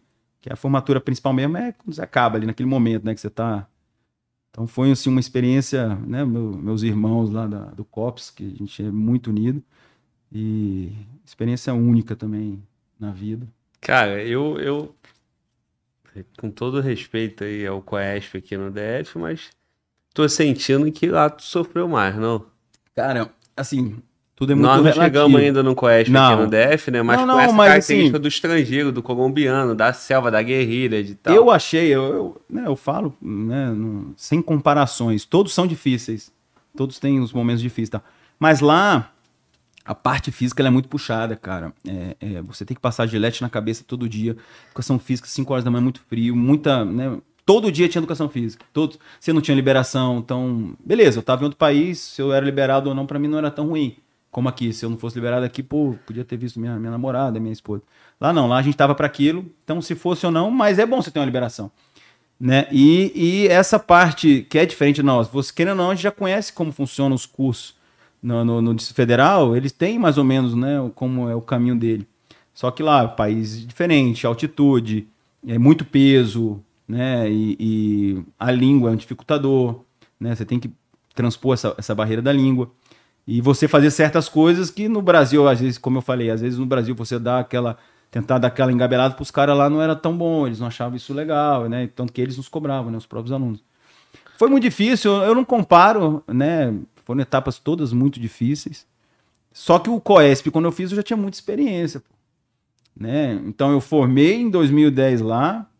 Foi uma experiência muito. Aí fui trabalhar no BOP quando eu voltei. Fui instrutor é, do COESP 2011, fui instrutor 2012. Né? E né, por você ser instrutor, para você virar aluno depois é algo meio difícil. Né? Porque nem todo mundo acha que. Né? nem todo mundo tem um coração grande como eu tenho, que você esquecer que as pessoas fizeram por você. Então a sua etapa normalmente ela é um pouco mais pesada. Mas era um objetivo meu, como eu te falei antes. Tudo tem a volta, né, irmão? É a volta do anzol, é importante. Né? É. Mas minha instrução, minhas instruções sempre foram muito técnicas. É, eu, eu, eu, sou um cara que eu tenho, né, a parte técnica, quando você está querendo formar a pessoa, você tem que ensinar ela. Se o cara nada mais ou menos e ele tem que ser caveira, ele tem que passar aquela etapa. Então eu tenho que ensinar ele. Se eu não der meios para ele, ele vai sair. Pô, o que, que eu ganho? Eu não ganho nada com isso. Agora, se o cara, pô, no curso de 2011, vieram, tinham três panamenhos, os caras não sabiam nadar, cara. E a gente, uma semana de salvamento aquático, o cara conseguiu aprender a nadar, bancou a prova dele, lógico, não bancou com, com tempo bom, melhor técnico, mas ele conseguiu salvar uma pessoa, que é o que a gente né, pede. Então isso para mim é um orgulho. É como instrutor, eu consegui ensinar pro cara e o cara aprender e para mim é o mais importante. Já tem outras pessoas que têm outro pensamento, ele quer, não, o curso, quanto menos formar, melhor, vamos tirar a gente. Eu não penso assim, eu penso, beleza, se eu ensinei o cara e o cara não bancou a etapa dele, aí ele que se quebre, sacou? Então fui instrutor 2011, 2012, dois é. cursos sensacionais. A instrução, a instrução não acha que, porra, meu irmão, não fode, esse cara não sabe nem nadar e veio bancar aqui, porra falta de respeito, tinha que É porque era de outro país, de outro país é, é, é, é assim. É outra cultura. Eu vivi na, né, na Colômbia, lá a gente tinha aulas de natação, água muito pouca lá. E nas aulas de natação, eu via que os caras não, não tem esse, né, essa... E a gente não sai muito daqui. Eu já dei instrução para vários COESPs, né, e vários outros cursos. E normalmente, foi o que eu te falei, o policial militar, no modo geral, ele não nada bem. Todo COESP o cara precisa ter um mínimo, mas o mínimo, para você fazer um salvamento aquático, ele você precisa um pouquinho mais no mínimo, né? Nesse último curso agora que eu fui instrutor, em 2022, a maioria, foi o que eu falei, os meninos já treinavam, por isso treina com, com os outros caveira, parte de salvamento, de natação, então os caras já chegam bem melhor, então você consegue até dar um clique a mais na instrução, né? Consegue puxar alguma coisa e tal. Quando tem um destoando, você tenta, né, que o cara ele agrega ao grupo, mas se ele não conseguir, ele vai sair. Tanto que todo, todos os meus, é, todos os cursos que eu fui instrutor, a, a maioria, né, muitas perdas do COESP são no salvamento aquático que é um módulo que ele é tradicional no COESP nosso, né? Até pelo nosso lago gigante e pela tradição. Então sempre alguém, alguns se perdem ali no caminho, mas por culpa deles. E não porque a gente não tentou ensinar. Né? Lógico, durante o curso você, você não passa pro cara a boa vontade, mas a gente conversava entre que fala, pô, esse cara aqui, vamos dar uma, um gás nisso aqui. Aí tirava o cara, meu irmão, faz isso. O cara rala mais, né? Porque quando o pessoal tá descansando, ele tá ali treinando, porque ele não, não tá conseguindo bancar. E normalmente tem dado certo. E esses dois cursos foram muito bons, 2011 e 2012, que eu pude ser instrutor e, e, e, e, aplicar esse conhecimento. Mas aí tu pegou os seus alunos como instrutor seu, né? Como Ainda, assim? Os seus alunos de 2011 e 2012 ah, foram teus instrutores. Foram meus instrutores. O, o meu subcoordenador foi, formou em 2011 e da coordenação tinham vários. É, eu esperava, né, que eles não tivessem essa mágoa no coração. Muitos não têm. É, foi como eu te falei, como a minha instrução ela é técnica, eu não sou um cara que eu faço babacada, nunca, nunca foi meu perfil. Então, eu, eu, acredito que a maioria entendeu, lógico, né? O cara sempre quer dar uma. Tanto que eu te falei, eles mudaram o COES 2013 muito por minha causa. Porque eu conhecia como funciona o curso, né? Ó, essa primeira semana é isso, depois é isso, depois é isso. Foi muito engraçado, né? Que a gente teve né, um curso que já começa, uh, né, começamos em torno de 30, eu acho. Teve a marcha inicial ali, que já saiu alguns da marcha, a aula inaugural acho que não saiu ninguém. Aí no, nos dias seguintes, e normalmente você começa o curso, você tem a fase de campo, só que a gente começou o curso, aí teve uns dois, três dias, aí eu já foi pro salvamento, tipo, no meio do campo, cara, muito engraçado. Eu ri assim, e eu ri lá no dia, né? Que a gente tava no meio do campo, eu falei pros caras, falei, meu irmão, aqui é campo, mas sobreviver, vamos tentar nos unir, mas, meu irmão, é molhado, é sem dormir. De repente. De repente, porque o nosso curso Salvamento Aquático, ele começa com café da manhã, né? Algo que é muito característico, é um, é um símbolo, né? Aí a gente tá lá, aí, nego, aí três dias de campo, né? Ó, vamos para uma marcha agora. Equipe e tal, estão com uniforme aí, educação física. Eu falei, tá, né? Éramos uns, acho que uns 14 ainda, uns 13, não sei. Aí começamos a marcha. Aí chegamos um café da manhã gigante, né? Nego, é 05, achou que ia ser igual os outros cursos. Aí eu já falei pros caras, meu irmão, salvamento aquático, se prepara. Aí tem um café, né? Que é, é. Não sei se eu posso como falar, mas é. O aluno tem que comer, né? E tem que comer todo o café, todo o café, né? E alguns passam mal e tal, durante esse, esse ato, de vomitar e tal. E, e a gente comendo, né? Rodando na mesa e tal, e muita comida na mesa. Aí o instrutor, Zé, assim, você já sabe o que tem que acontecer, né? Já fala, pessoal, pessoal, vamos comer e deixa, deixa fluir, pô. Se sentir mal, deixa fluir. E, e foi muito legal. Porque Às vezes falta comida e nesse caso aí tem, podia, vai, tem né? fartura, né? É porque normalmente o cara que se afoga, ele comeu muito, né? Ele bebeu, então ele vomita na cara, né? Do, do socorrista, do salvino. Então tem toda uma, uma história nisso, né? Não é nada, nada é feito ao acaso em curso de operações especiais. E aí foi muito engraçado, cara, que... Aí eles mudaram o curso, né? Então teve o salvamento aquático, aí já saiu muita gente.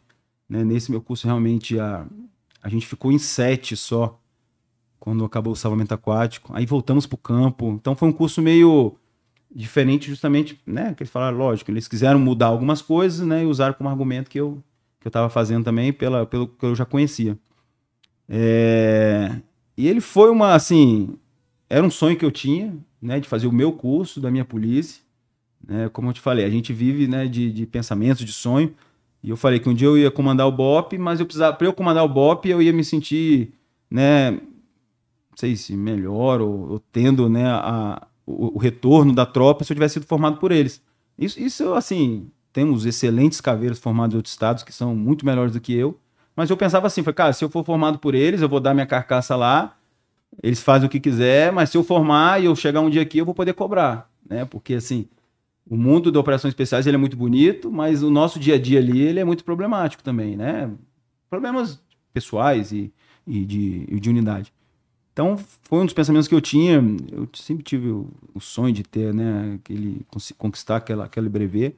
E foi o que eu te falei, né? E nesse, nesse inter aí de TAF começar o curso, né? Eu conheci minha, minha esposa. É... Deixa eu te fazer uma pergunta, ah. irmão, antes disso. É, você poderia comandar o, o, o batalhão?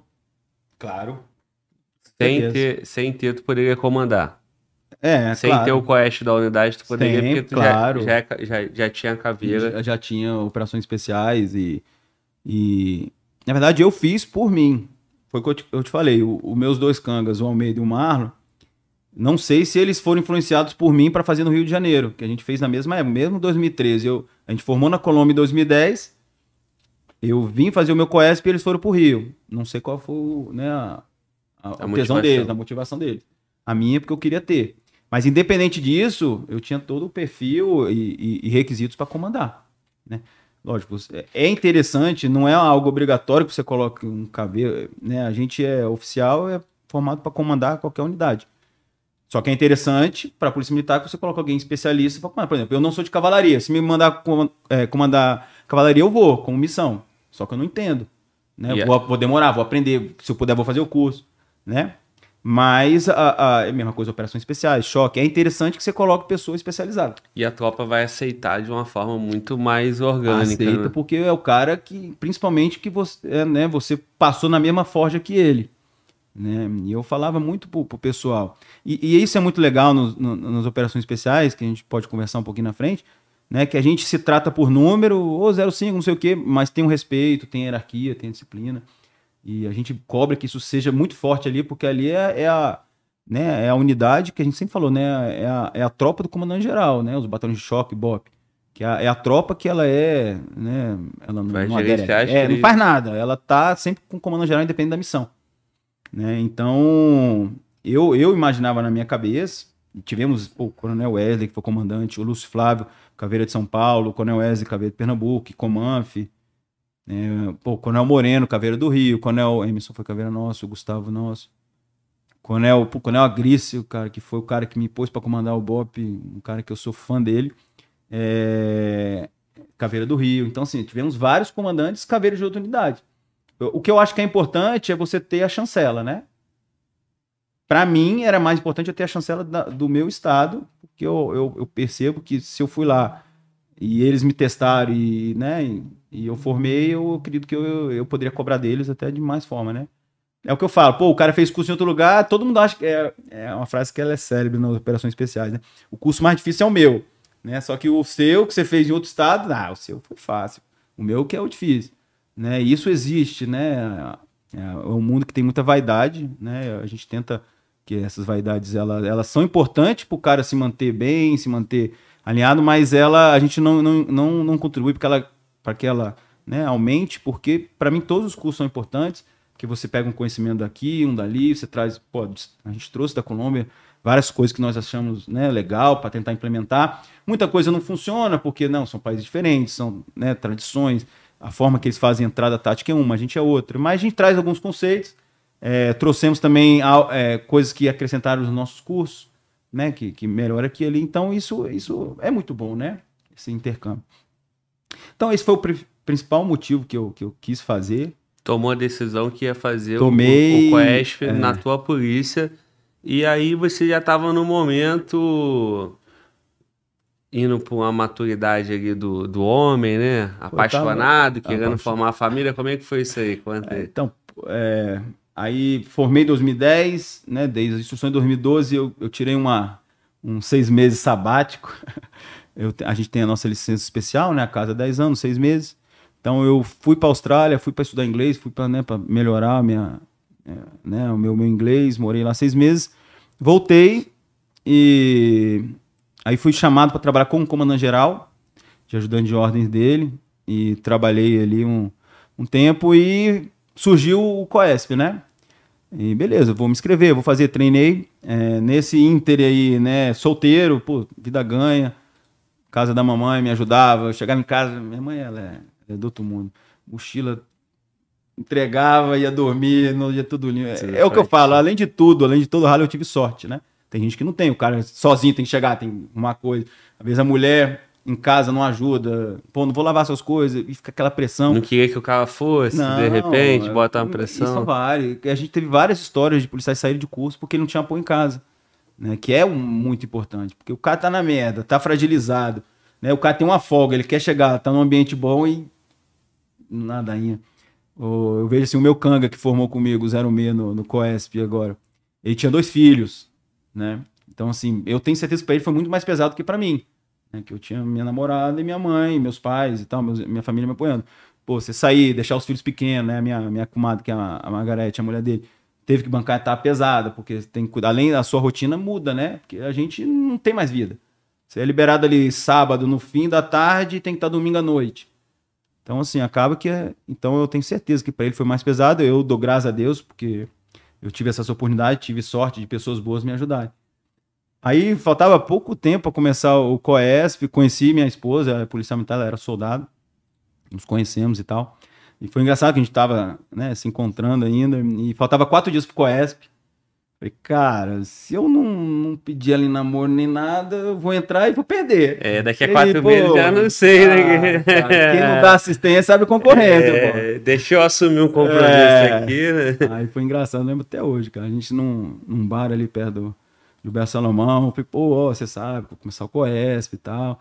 Pô, vamos namorar, né? Aquele pedido lá, todo apaixonado e tal. Ela topou, né? E, pô, vamos e tal. Vou, vou te ajudar no que puder. E, e foi muito legal, assim, porque no começo. Aí, beleza. Quatro dias antes, eu me apresentei na. Isso foi tipo uma quarta-feira, me apresentei na segunda no COESP, semana administrativa. Era uma semana e meia, né? E muita atividade física já, muito rala, antes de começar o curso. Aí faltavam uns dois dias mesmo para a aula inaugural. Aí eles marcaram um dia, o Aracá, que era o subcoordenador, ele marcou: ó, atenção, todo turno, amanhã liberaram a gente, tipo, 18 horas, amanhã, é, 3 e meia da manhã com todo o material. Todos os kits. Aí eu fui embora, falei, caraca, vai 3 e meia da manhã, o curso nem começou ainda. Aí fui para casa. Aí fui pra casa dos meus pais, minha, minha namorada tava lá. Aí beleza, arrumando as coisas, de repente me deu uns um, um seis minutos ali, que eu falei, cara, por que, que eu preciso fazer esse curso? Tenho dois cursos de operações especiais, sou feliz, sou realizado, já banquei minha etapa, não vou passar porra não. E se eu não, se eu não formar, pô, vai ser uma vergonha, vou desmoralizar os meus irmãos do Cote, vou desmoralizar meus irmãos da, da Colômbia. Aí comecei a tirar as coisas da mochila. Comecei a tirar, comecei a tirar, comecei a tirar. Aí minha namorada, minha esposa entrou no quarto e falou: O que você tá fazendo? Roxando já. A general já não era nem a 01 ainda, tava roxando. Aí, não, eu falei, cara, não vou mais não. Eu já fiz. E tem muitos casos que o cara fala isso, aí a mulher é mesmo, não precisa não, pô. Aí o cara vai embora. Eu te amo, você não precisa provar é, nada. É, ela, porra nenhuma. Você, agora você vai. Você já não, não se predispôs, você não comprou isso tudo, você não fez a gente passar por isso, você tá essa semana. Você, aí ela começou a pôr as coisas. Cara, e dali eu nunca mais rateei. Foi assim, um momento assim, sabe? Que se ela desse força, eu acho que eu não tinha ido. Aí, beleza, guardei as coisas. Falei, ah, não, então vou. Ela não ameaçou terminar o namoro, não? Falou, ó, aceitei porque tu ia voltar com a missão cumprida, pô. Não, vou namorar contigo se tu Cara, ela foi a bichinha na guerreira, cara. E ela me deu muita força, assim. Várias vezes ela morava mais perto ali do BOP, né? Onde, onde a gente ficava, morava na octogonal. Então, algumas liberações eu dormia já na casa lá do, dos pais delas e tal para ficar mais perto. Meu pai morava no Jardim Botânico, bem longe, e então ganhava tempo. E ela viveu toda a folga, né? A primeira pessoa que eu ligava, ela me, me pegava, que eu, né? Sem carro, não tem como deixar carro lá. Me pegava, me levava.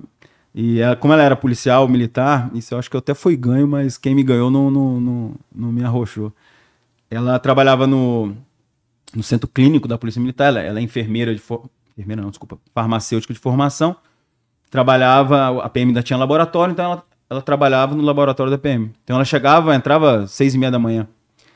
E, é, e o laboratório no setor policial era perto de onde ficava o nosso alojamento, né? Aí a gente combinava, né? Não podia ter celular no curso, né? E falou que até, né? Mas a gente sempre, sempre ele dá o jeito dele. Tinha um mocado lá, aí mandava mensagem, falou, ó, oh, lá, amanhã eu vou levar um café para você. Aí eu todo dia eu levava lixo e o pessoal começou a desconfiar, né? sim só tinha, éramos só três nessa, nessa fase. Só o 05, é o cara que leva o lixo. Aí eu saía cedo para levar o lixo. E ela já estava estacionada na, né, perto do, negócio de lixo lá. Aí eu entrava, eu olhava, entrava no carro, aí tomava um cafezinho quente, dava um. Dava um beijinho, dava... um abraço, chega. Aí era a força que ia renovando, né? Não tem jeito, cara. O aluno ele tem que criar força, ele tem que né, criar, Depois tirar da... do nada. É Deu, ô, mano, Walter, depois das malandragens lá na Colômbia comprando pizza e lasanha, o, o malandro aqui. Aí teve um dia que. jogava lixo fora e via a namorada. E teve até um dia que eu acho que até o 48, o Paulo, ele era monitor. Eu acho que ele me viu saindo do carro dela. Que quando eu, né, eu, eu, eu, eu entrei de volta onde ficava a nossa, nossa área lá, que era só do Coed. Aí ele chegou. Ele, 05. Ele fez uma piadinha. Eu falei, cara, se ele viu, eu tô fudido. Mas não sei. Ou ele viu e não falou. Uhum. E... Mas foi, foi muito legal, assim, esse suporte todo que eu tive, né, dela, da, da minha família. Tanto quando eu formei, terminou o curso, a primeira pessoa que eu liguei, a gente foi fazer exame de sangue, né? Eles queriam medir como, como que terminava o curso, a parte. Então ela, ela que foi lá recebeu a gente, tirou o sangue. Então foi, foi esse apoio, não posso reclamar, né? Dela e da, da minha família. E o curso, assim, cara, muito legal. É uma experiência, eu falo, essas experiências de vida eu recomendo todos a fazer. Tanto que lá no meu quartel, onde sou comandante, tendo popilha nos no meus meninos lá do, do 5 Batalhão para se especializar, fazer curso. É, nosso curso, né, não começaram muitos, a gente ficou com, com quatro muito cedo no curso, então o curso. Aí logo no meio ali, antes das viagens, o 04 saiu, ele teve um problema na coluna.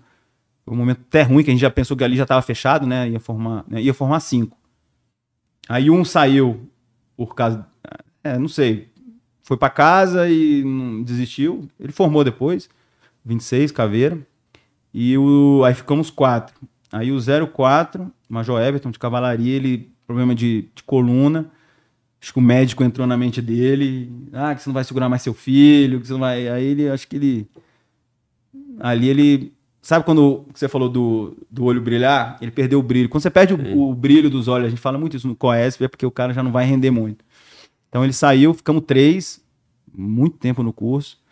É, isso é bom e ruim, né? É, assim, eu falo a parte boa, é, que você, eu, eu né, não, posso, não sou mentiroso de falar, mas cara, pô, um curso que formou três é maneiro, né? Sim. Pra quem vai formar é maneiro. Sim. E eu falava pros meus canga lá, eu falei, cara, vocês podem sair, mas eu não saio, não. Não saio.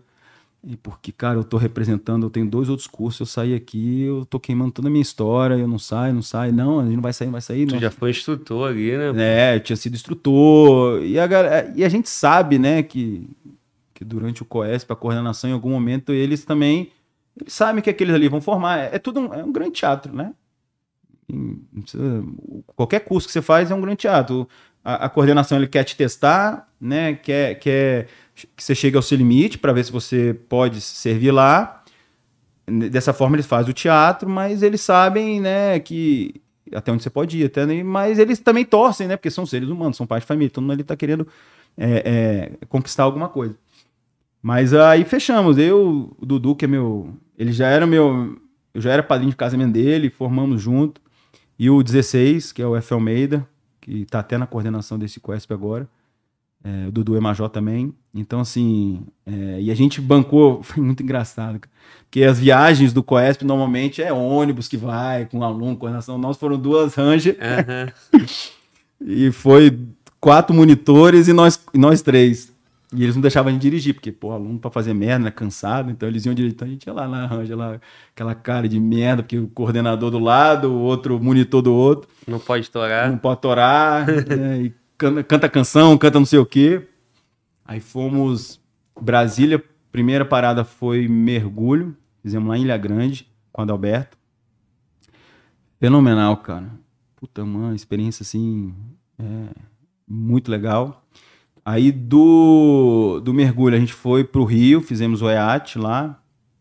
Aí foi a junção dos quatro COESPs, né, que eu, que eu te falei. Então, COESP do Rio de Janeiro, COESP do Mato Grosso, COESP de Rondônia COESP Do, próprio Rio. do Rio, Mato Grosso, Rondônia e a nós. Eu falei, cara, não tem como dar certo, velho. Entre entre o Rochedo e, e o Mar aqui, o Siri só vai se fuder, porque todo mundo queria mostrar serviço. Todo mundo quer falar, pô, meu curso é pior do que o dele. Então, um, um cara tomava um arroxo ali de um curso, o outro já queria dar o arroxo maior. A gente, e a gente ficava, o Coesp do Rio não, eles tinham a base deles, que era no meio, não sei se você conhece o BOP lá do Rio, já foi. Não foi, não. Então é uma ladeirona, né? O stand é lá em cima. E o, o, o Coesp deles ficava no meio do caminho, que é a base mesmo, onde eles ficam, que é o curso todo, e a gente ficava lá em cima no stand, aí tinha as barracas, e os outros três cursos ficavam lá, né? A gente, quando era liberado, assim, a gente ia ficar, pô, meu irmão, pede pro teu monitor relaxar, porque o meu ali, ele vê o teu fazendo isso, ele quer fazer com a gente também. E todo mundo quer tirar uma casquinha, né? Mas foi muito legal o modular. Lá eu tive um. Foi quase eu perdi o curso lá, porque lá a gente, puta, muita ladeira, Rio de Janeiro, e carregando o trilho de trem lá, lá. Não sei onde eles acham tanto trilho de trem lá naquele Rio de Janeiro, lá no BOP. Bora, não pega o trilho de trem, vai até lá embaixo. E descia até a guarda e voltava. E teve uma hora que minha coluna travou. Travou. Falei, cara, ferrou. Porque daqui eu vou pra montanha, eu vou para paraquedismo, como eu vou fazer? E o Pacola, sorte que o Pacola tava lá. Ele tava, ele era o coordenador do curso do Mato Grosso. E tinha um médico, o BOP também tem um médico, né? Que serve lá. Aí me levar, meu irmão. Aí aplica complexo B, aplica é, um monte de injeção. Né? Aí eu fiquei me rastejando ali uns dois dias. E, puta, aí quando a gente foi liberado, acabou o modo do EAT, ainda tava meio ruim, meio cap... torto, porque eu tenho problema de hernia de disco, já tive crises sérias. E eu falo, eu tive em 2004, eu, né, no- quando eu trabalhava lá na minha primeira unidade. Fiz esse stand de curso e, só- sempre me consegui ficar estável, né? Nunca tive grandes crises durante o curso. Mas eu tive no Rio. Eu Só falei, foi cara, problema de novo no eu Rio. falei, pô, perdeu o curso agora. Cara, aí fomos liberados. Aí liguei para meus pais, puta, chorando pra caramba. Eu falei, porra, mãe, acho que não vai dar não. Não tô conseguindo andar, porra. Como que eu vou subir montanha lá em São João del Rei se eu não, não tô conseguindo nem andar? Não consigo ficar reto. Não, meu filho vai dar certo. Aí falar com meu pai, com meu irmão. Não, você vai, você vai, você vai. Caraca. Aí remédio, remédio, remédio. Aí a gente foi viajar, né? Aí terminou o Rio. e fomos para São João del Rei.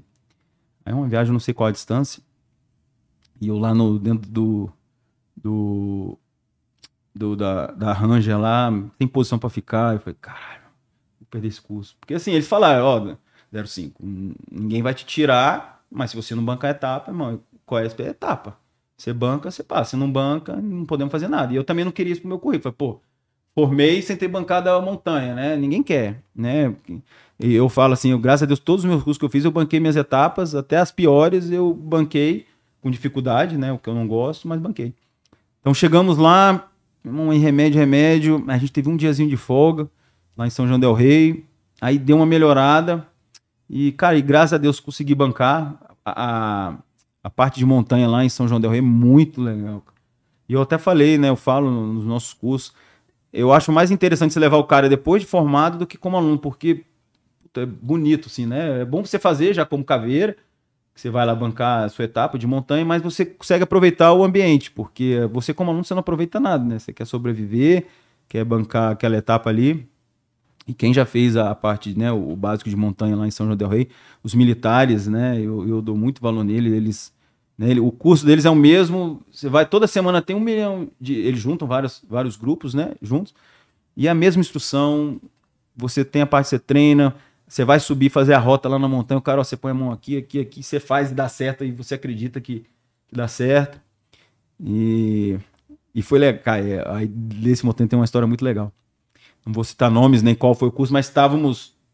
Assim, tinha outros cursos de Coesp lá é, tinha o Mato Grosso e Rondônia, tava lá e nós. E mais um monte de, de recruta do Exército fazendo junto. E aí tinha um caveira de um desses outros Coesp, que ele, não, ele fez em outro local e ele não tinha feito montanha. Vou fazer junto. E é normal, né? Durante o Coesp, outros caveiros que não fizeram lá esse modo fazer. E o, só que o cara era muito ruim, velho. Ele maltratava muito os alunos do Coesp, do, do estado dele lá. E eles ficaram um tempo com a gente alojado em Brasília, né? E eles maltratavam os meninos lá. E a gente com dó, né? Porque aluno se compadece do outro, né? E aí ele começou a fazer um módulo. E assim, o módulo da, da montanha, você faz. Acho que são cinco provas num dia e cinco no outro. Você pode perder três no máximo, salvo engano. Se você perder a, a quarta rota, você perde. Aí o bicho começou a fazer. Aí no primeiro dia ele reprovou em três, cara, esse caveira. Cara, mas tava feliz, velho. Filha da puta, vai. Só pra pagar o tanque, ele, assim, né? Quando, quando você é aluno, você você, você, você, o cara via seu, seu algoz ali. E a gente torcendo pra ele reprovar. o cara ficou cabisbaixo, né? Aí terminou o dia ele cabisbaixo, não fez mais maldade com os alunos. Aí no outro dia ele voltou, cara, o bicho bancou. E o outro dia é mais difícil. O cara bancou tudo, velho. O tal do caveira ele é foda, velho. Aí eu falei, não, ele pode bater mesmo, porque o cara é foda, velho. Cara, ele é fora da curva, velho. Aí o cara bancou a etapa dele e tal. Depois o bicho levantou de novo, mas tava levantou com a moral. Tava. E nesse curso de montanha tem outra parte maneiríssima. A gente ia fazer, muito engraçado. A gente, último dia, era uma marcha grande, que a gente. Aí. Aí o que eles fizeram? Ó, limpa o material de vocês, deixa tudo em condições, né? O fuzil, o facão, que vai manter uma marcha e vai ter uma, uma revista, por amostragem. Aí a gente lá, né? Eu, 06, 16 limpando nosso facão, brilhando e tal, fuzil. Aí do outro curso lá, os caras, não, pô, vou dormir banco com a carcaça. Falei, meu irmão, bancar com a carcaça. Eu não tenho mais carcaça, não. Falei, meu irmão, limpa essa porra, velho. Só dá um grau, pega aí uma buchinha, passa no teu fuzil, porque o fuzil molha, né? Enferruja todo. O, o, a merda do facão é isso, que você fica três horas com ele no, na bainha ali, ele já tá enferrujado. Então você tem que dar o tempo todo. Aí o nosso lá brilhando e tal, os bichos, não, vou dormir, vou limpar lá não. Se precisar, eu pago a carcaça. Beleza. Aí acordamos no dia, marcha, puta, um lugar bonito pra caramba lá, cara, um visual assim. Aí fizemos umas fotos, umas técnicas lá de montanha. Aí terminamos, aí os instrutores dessas, ó, oh, aluno tal, aí me chamou, 05 daqui, você, uns três desertos, todo mundo aqui, tira o equipamento, cadê fuzil? Fuzil tá bom. Facão, aí eu tirei meu facão brilhando, aí o, o bicho do. Ele, ele nem formou esse bicho aí, ele formou depois, que vendo em outro curso. Ele tirou facão, cara, facão vermelho, velho, vermelho de enferrujado. Cara, o monitor, e era esse monitor ruimzão. Cara, o bicho olhou ele assim, velho. Aí o, o do exército mais, né? Não, pô, por que você não limpou e tal? Paga 10 flexões aí. Cara, o bicho prometeu, meu irmão, tu vai tomar 50 lambadas, velho. Cara, ele colocou na frente todo mundo lá quando liberou. Meu irmão, o bicho pagou com a carcaça, velho. Falei, meu irmão, faz isso não, vai pagar com a carcaça não. O bicho pagou. Meia horinha e resolvia aqui o negócio. Meu irmão, Muito menos. É. E eu, minha carcaça já é muito piorada pra eu ficar pagando com ela.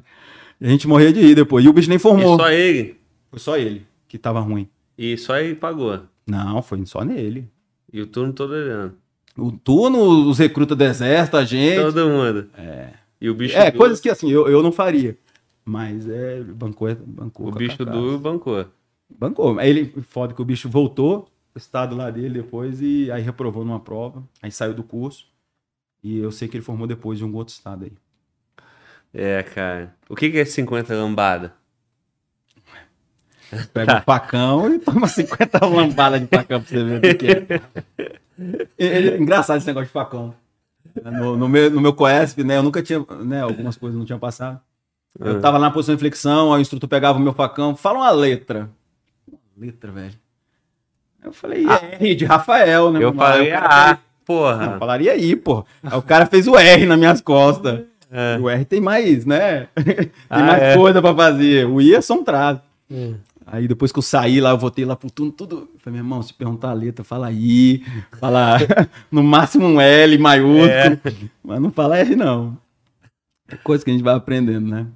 E aí a viagem, aí saímos da montanha, foi muito legal, uma experiência muito maneira mesmo.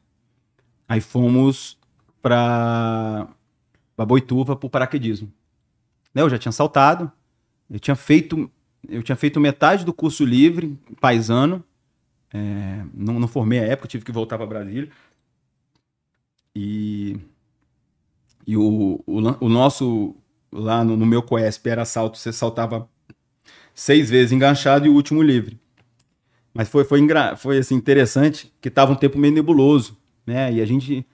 E assim, ó, ah, o tempo tá ruim, vai pro quarto. A gente ficava no quarto, cara. Era, era um hotel, né? Porque Boituva, não sei se você conhece lá, é, tem um hotel de frente pra pista, onde o pessoal pousa, tem uns aviões. Ó, vocês ficam presos no hotel aí, quando tiver tempo bom, a gente vocês. Aí fica, cara, teve um dia inteirinho no hotel lá, não podia ter TV, falou, quase vocês não tem TV. Aí ficamos lá. Aí Ah. fizemos o modo, paraquedismo eu acho muito legal. Não sou, assim, eu não, não continuei depois porque é um esporte que é caro, né? E eu também, assim, eu gosto, eu, eu saltei, é uma experiência única na vida, mas não tenho, assim, tanto tesão, sacou? De, não sei, não é algo que me, um esporte que me atrai tanto. Se eu precisar fazer, eu faço, como eu fiz no Coesp. Mas não, assim, lá temos vários paraquedistas, né? O próprio Coronel Agrício, o cara salta direto, Coronel Wesley tem paraquedas. O, Saulo gosta muito. Eu, assim, respeito, né? A altura não é meu. Na verdade, o saltar é legal. O problema é o avião subir, aquele avião pequenininho. Meu irmão, eu falei, cara, essa porra vai cair, velho. Um avião cheio de gente aqui. Eu, eu era o pesadão, eu ficava longe da porta. Eu era um dos últimos a sair. Cara, se esse avião não subir, os caras ainda conseguem pular. Eu não consigo. É porque avião pequeno eu não gosto, não. Avião grande eu vou de boa. Mas o saltar é muito legal, uma sensação assim, muito, muito legal. De, de, de liberdade, de né, o vento batendo. E aí saltamos, para, fizemos uma parte de paraquedismo, aí voltamos para Brasília. Aí já final, né? Aí você começa a se preparar para o teste de luta, né? Que é outra experiência assim fenomenal, né, de um curso de operações especiais. A gente teve na Colômbia também. Tivemos no COT também e tivemos no, né, você lutar contra um cara, lutar contra dois, lutar contra dez. E e é engraçado, né? Não é o, lutar, que você, beleza, você vai bancar ali. Só que o que, que acontece, né? Num dia anterior, você não pode simplesmente estar descansado e lutar. O aluno conhece, ele tem que estar na merda para ele chegar lá e lutar. Então aí na noite anterior, foi engraçado demais, cara. Eu conto essas coisas, eu morro de rir depois. A gente, né, liberaram a gente, assim, tipo umas 7 horas da noite. Ó, vamos lá pegar o negócio no alojamento de vocês. A gente entra no alojamento, o alojamento todo revirado. Revirado assim, tipo revista de presídio. Que você não conta. Eu falei, caraca. Aí eu já, celular, né? Já. Falei, hum. Aí Pegaram. fomos lá, a gente deixava o celular dentro de um balde com água, pano sujo, um saco dentro do balde.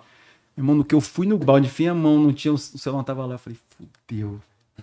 Falei, 06, fudeu. E o 06 é engraçado, que ele, o celular dele era novo, era um iPhone 2013, iPhone 7, a gente acabava de ganhar. Caraca, meu celular é novo, eu acabei de ganhar. Eu falei, cara, vai matar a gente, porque eles, eles vão criando, não pode, não pode, eles queriam arrumar um argumento pra ralar a gente, pra chegar cansado, né? Coisas de, de curso. Aí, de repente, o, o coordenador chama a gente pra cá, aqui, meu irmão, tinha- ele chamava, a gente tremia. Ah, vocês com celular, e vocês vão acabar o curso, o curso vai acabar, que vocês foram desonestos. E paga. Aí ele pegou o celular assim, ó, pra vocês não ser expor, eu vou quebrar o celular de vocês. Aí ele pegou, pôs num saco, pegou um martelo, né, e... Aí o Dudu já ficou em pânico. Aí ele quebrou. Dudu, ele não quebrou teu celular. pô. Se ele quebrasse, ele ia pegar o celular e ia quebrar. Ele pôs num saco, não é o teu. Não, mas ele quebrou, eu vi. Eu falei, então tá bom. Aí ralou, a gente, meu irmão, foi noite todinha ralando. Aí no outro dia de manhã começou uma operação, ó, vocês têm que negociar, não sei o quê. Aí marcha pra cá, marcha pra cá, vai pro lago. Nada, meu irmão, e nada pra caramba no lago. Exausto já. E a gente, assim, falei, cara, o que será que vai ter? Porque, pô, o curso ele tem gráfico, né? Aí a gente começa a pensar. Eu, eu tava muito, muito atento, né? Pô, não tá no gráfico disso agora. Beleza, eles acharam o celular, né? Quiseram. Será que foi. Eles acharam ou eles, eles deram sorte de achar alguma coisa, né? Pra poder. Aí, meu irmão, ralo o dia todo, marcha, muito lago, muito nadando com mochila e tal. Aí chega, aí a gente. Já era que umas 19 horas, aí embarcamos e falou: Ó, vocês vão pro teste de luta agora. Aí eu falei: Ah, então nada de Tá graça, né? sugando pra Tava poder... sugando pra poder, realmente, porque você chegar. Nós éramos três, né? Eu já tinha assistido teste de luta, pô, mas os outros conhecem 2016, acho que tinha 16. O 2012, acho que tinha uns 12 alunos. Então, pô, é mais gente pra revezar, né? E, pô, nós éramos só três. Eu falei, caraca, estamos ferrados. velho. Que se vai lutar um, vai lutar o outro, vai lutar o outro, Já e já é chegou de outro. talvez. É. E assim, é- mais uma das coisas que eu tinha muito receio do curso, né? Foi o que eu te falei, muitos dos cursos que eu fiz foi por medo, por querer quebrar aquilo ali. Teste de luta, eu nunca fui de brigar na rua. Putz, foi um moleque tranquilo, cara. Boa gente, sempre um amigo na escola. Só brigava com meu irmão. É, briga de irmão é normal. E, no- e durante o COESP você tem muitos, né? Pô, a gente treinou o Pau Thiago. Pau Thiago era o nosso instrutor. Tinha um mestre também que dava jiu-jitsu, teve um instrutor com faca. Então eles vão te, te capacitando, né? Só que, pô, mas é uma luta que é real, né, velho? Assim, é... E eles criam um clima muito legal lá. E aí você luta com. é, O mais engraçado, né? Que quando e eu. eu treinava numa academia. Tinha um professor de MMA nessa academia que eu malhava. Eu lembro do cara, o cara cheio da. Ele tinha tatuado uma corrente no braço, né? Eu, eu já tinha visto na academia. Aí, aí beleza. Bora, 05. E eu era o mais antigo. Você é o primeiro, entra aqui. Aí tu entra. Aí um monte de gente assim, ó. Aí sai um cara do meio do nada. Aí eu olho pro braço do cara. Falei, caralho, pensei, o professor de MMA da minha academia, o cara vai me matar, velho. E eu nunca tinha lutado. E fizemos uma luta. Mas não dá pra ver o rosto, é? Como é não, que não é? dá, não. Quando, quando- é porque eu reconheci o cara pela Sim. tatuagem, né? Eu falei, cara, o bicho é o professor da minha academia de MMA, velho. O cara vai me matar, pô. Pô, aprendi aqui, mas não sou, não, não sou lutador. E aí teve a luta, né? Foi, foi maneiro. Me, me achei muito, me superei. Só que, cara, você, quando você não é do esporte, né? Eu não respirava. Não, eu acabei a luta, quase apaguei. Na merda, na minha, porque, cara, era. Acho que era cinco minutos, mas foi cinco minutos, parecia uma hora. Mas cinco minutos, você e um cara? Eu, ou- primeiro, primeiro Ah. round. Você É, e é, cara? cada quest é diferente. O nosso foi. O primeiro era eu e um cara esse tempo. E, e só fazendo um parênteses, né? Você vê a diferença do cara que é profissional. O Paulo Thiago, ele dava treino pra gente. E em algum momento do curso, nós éramos seis ainda. Cara, ele lutou um con- contra eu, contra, contra os seis. Acho que eu mandei até um videozinho de uma luta minha com o Paulo Thiago.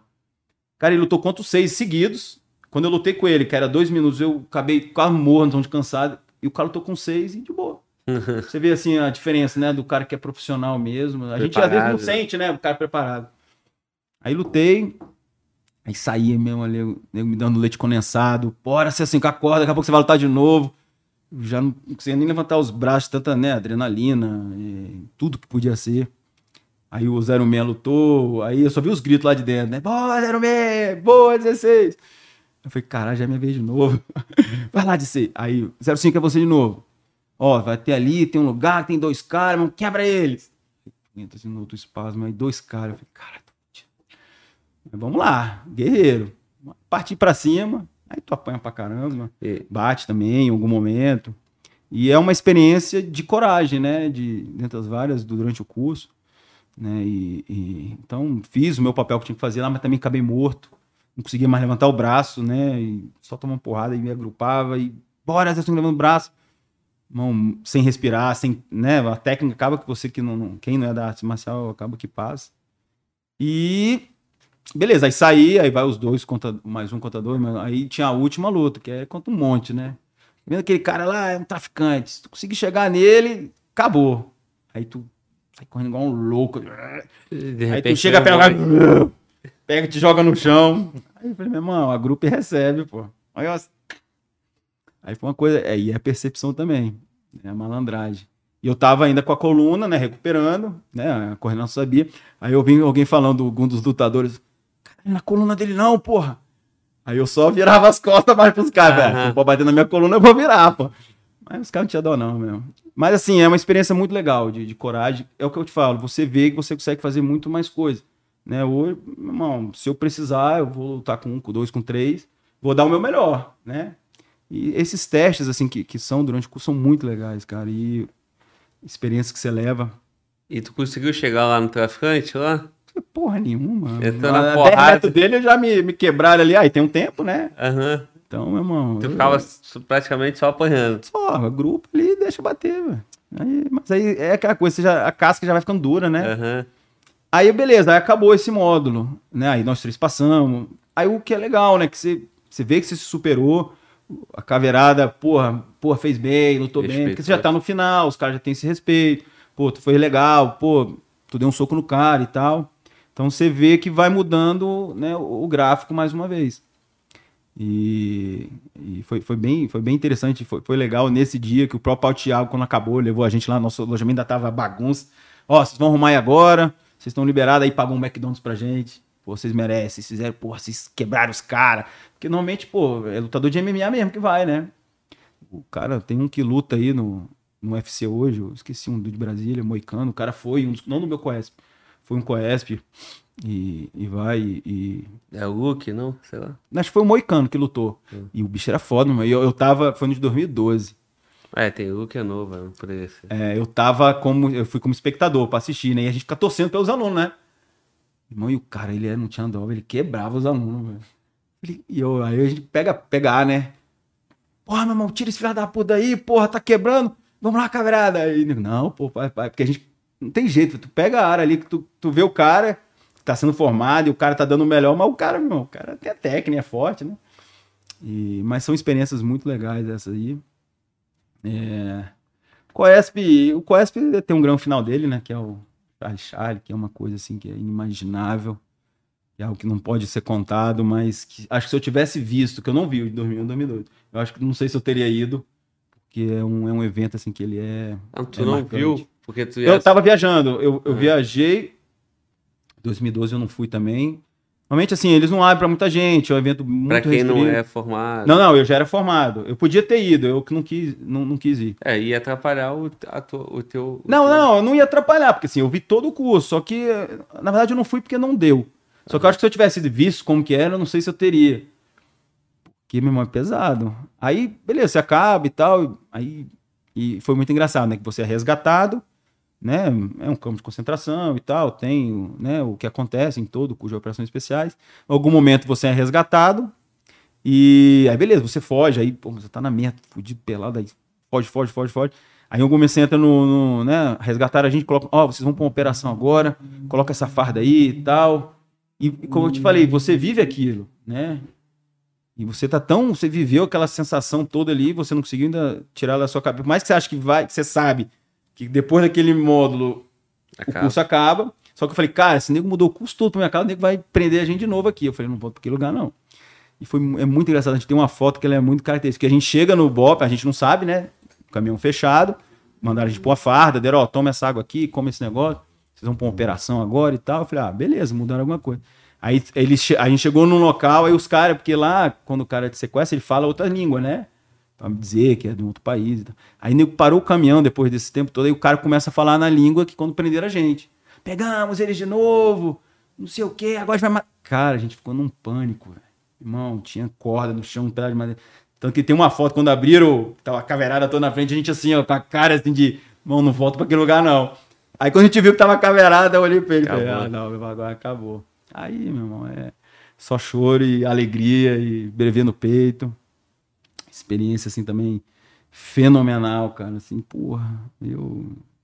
Eu não faço outro hoje porque eu sou um homem velho, com três filhos, mas fazer curso é bom, cara. Você, né, você testar seus limites, você, você vê que você alcança, você ser exemplo para outras pessoas, né? Eu acompanho muita gente que começa a te conhecer e, né, e ver o que, os seus feitos.